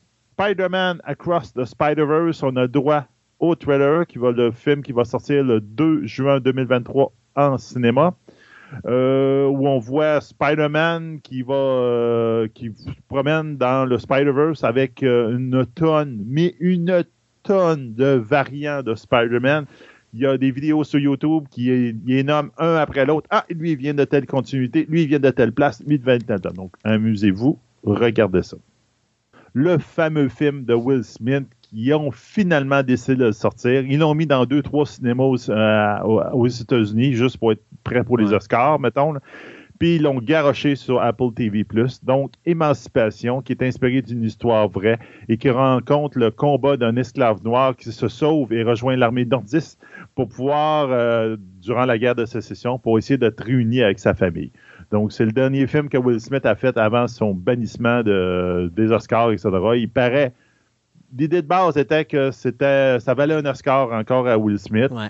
mais les premières critiques sont très mauvaises. Donc, allez, vous ferez une idée, allez La, le voir. ouais, la question est est-ce que les critiques sont mauvaises à cause de la gifle de Will Smith ou est-ce que ça. les critiques sont mauvaises parce que l'interprétation mauvais. ben, tu peux avoir un mauvais film, mais ça ne veut pas dire que l'interprétation de Will Smith est mauvaise. C'est ce que Non, ce ça. je veux dire. Là. Le trailer est en noir et blanc. On dirait Ouais. que le film, on dirait qu'ils l'ont fait en noir et blanc. Donc, c'est très possible. Hmm. Donc, on verra bien. Donc, faites-vous une idée, il est déjà sur Apple TV+.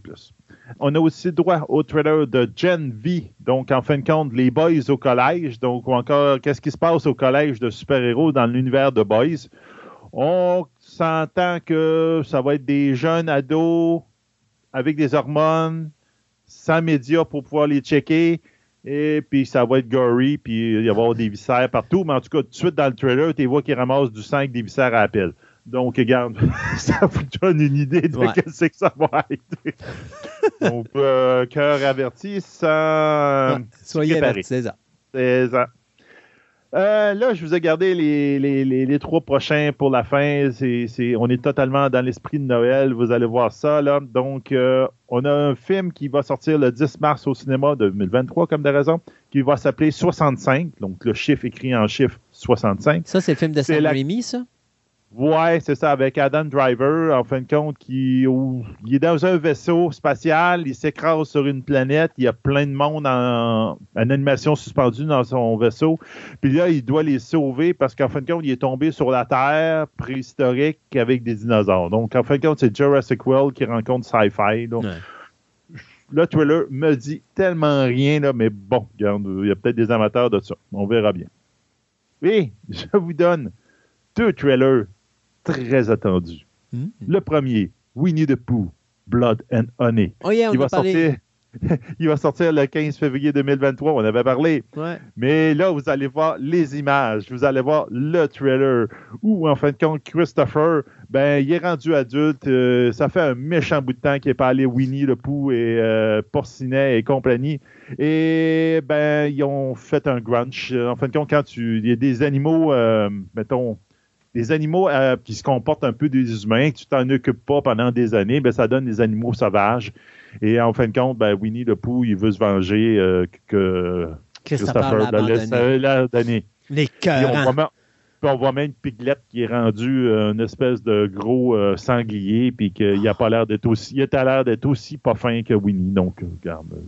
Oh yeah! Comment, qu'est-ce que peut faire la tombée des droits d'auteur sur nos classiques? Ben, ça va. ça. Attendez que Superman puis que Batman euh, tombe là, dans les droits d'auteur, c'est- est-ce qu'on va avoir des affaires bizarres? Oh yeah! Et un autre grande adaptation au cinéma d'un classique. Heidi. C'est l'Heidi, la, la, la, la Heidi. jeune fille des montagnes. Oui. Et là, on a droit à Mad Heidi. Oh non. Donc, euh, où on va l'avoir, ils sont sur le streaming, là, là, là. Donc, on, ça n'a même pas sorti au cinéma. C'est là, là, il y a un streaming, puis vous allez pouvoir aller le voir. Donc, c'est dans une Suisse euh, euh, dystopique où, en fin de compte, on- il est tombé sur le joug euh, d'un tyran qui aime beaucoup le fromage. En anglais, ils disent Tyrant Cheese Evil. La jeune fille des Alpes, Heidi, va s'armer d'un katana de l'armée suisse et va botter des culs. Oh, God. Et c'est-tu là que je mets la chanson d'Heidi, là? Ah oui, c'est carrément ça. Tu peux mettre la petite tourne d'Heidi. Il faut aucune dit. Non, non, non, c'est elle. C'est vraiment, regarde, vous la connaissiez, puis là, tu, tu la vois quasiment faire une scène à la. euh, voyons, euh, Matrix? Sound of, Sound of Music, Ah, tu sais, avec dans les dans les herbes puis tout là. Puis après ça, tu vois que le tyran arrive, puis tout là sort son katana, puis il dit de cana- katana de l'armée suisse. Hi! il doit couper quelque chose. À... Bon, alors ça, c'est. Euh, ok. Donc, Alors, c'est ça. euh, Écoutez ça de temps de Noël. là. Alors, c'est, c'est, c'est, c'est- comme vous pouvez voir, Sébastien est dans l'esprit des fêtes. Ben oui, totalement. Voilà. Il n'y avait Ben- pas grand-chose. de- En cette année, là, c'est de Bloody Christmas, puis des affaires de ce style-là. Là, regarde, il y a pas, j'ai pas vu vraiment de nouveaux Ben films de oui, Noël qui sont oui, non, il y en a un. Non, non, Ah oui, il y en a sur C'est Netflix. T'as Spirited avec Oui, Will Ferrell, avec Will Ferrell et Ryan Reynolds. Si vous voulez entendre chanter Will Ferrell, on l'avait déjà entendu chanter, mais Ryan Reynolds, Considéré comme un film de Noël, ça? oui, oui, euh, définitivement. Oui. Quand tu vois que Ryan Reynolds euh, est habillé avec une toche de Père Noël, je pense qu'on peut appeler ça un film de Noël. mais d'entendre Ryan Reynolds chanter, euh, surprenant. Fait que je vous dirais, ça avait un film de Noël, un nouveau film de Noël à écouter cette année, ben peut-être que Spirited serait le film à voir. C'était-tu l'année passée ou l'année avant Klaus que Netflix nous avait offert? Là? Ben, il y a eu le Christmas Chronicles avec. euh, Non. Moi, moi, moi, le dernier bon Il y avait un dessin animé, un dessin Ah animé oui. qui s'appelait Klaus. euh, oh mon Dieu, je était m'en- super bon. Ouais, effectivement. Je, je Si vous voulez voir pas. ça à Noël, si vous ne l'avez pas vu, allez le voir. Ouais. C'est Mais je te dirais, moi, le dernier film de Noël où j'ai vraiment eu du fun, c'était euh, le premier Christmas Chronicles avec Kurt Russell. Où est-ce que Kurt Russell fait un Père Noël sublime, surtout quand il est, euh, il est en prison puis qu'il décide de chanter là, euh, Santa, Claus, Santa Claus is coming to town. Garde, il a une voix incroyable, pas pour rien qu'on l'avait pris pour jouer Elvis Presley dans les années euh, 70. Mais euh, garde, c'était mon dernier bon film de Noël, le, le nouveau. Là. J'ai pas vu Spirited, je le garde pour les fêtes de Noël, tout comme Garden of the Galaxy Holiday Special que je me garde pour les fêtes de Noël. Il est pas si payé, il est pas extraordinaire, mais c'est bien. En tout cas. euh, Mais c'est juste pour voir Spacey. Kevin Bacon. Kevin Spacey. Kevin Bacon, là, Kevin. Bacon. C'est juste voir Kevin Bacon se faire, se faire kidnapper puis se faire euh, rire de lui. Juste ça, ça vaut la peine. Hey Sébastien, joyeux Noël. Euh, Toi aussi. Euh, Et tous nos auditeurs. à tous nos auditeurs, à tous nos collaborateurs et nos chroniqueurs. Euh, on vous souhaite à tous de très joyeuses fêtes. Profitez-en. Soyez prudents, s'il vous plaît. Euh, surtout avec la COVID qui continue à se, proté- à, à se promener. Faites attention aux membres de votre famille qui sont à haut risque. Pensez à eux.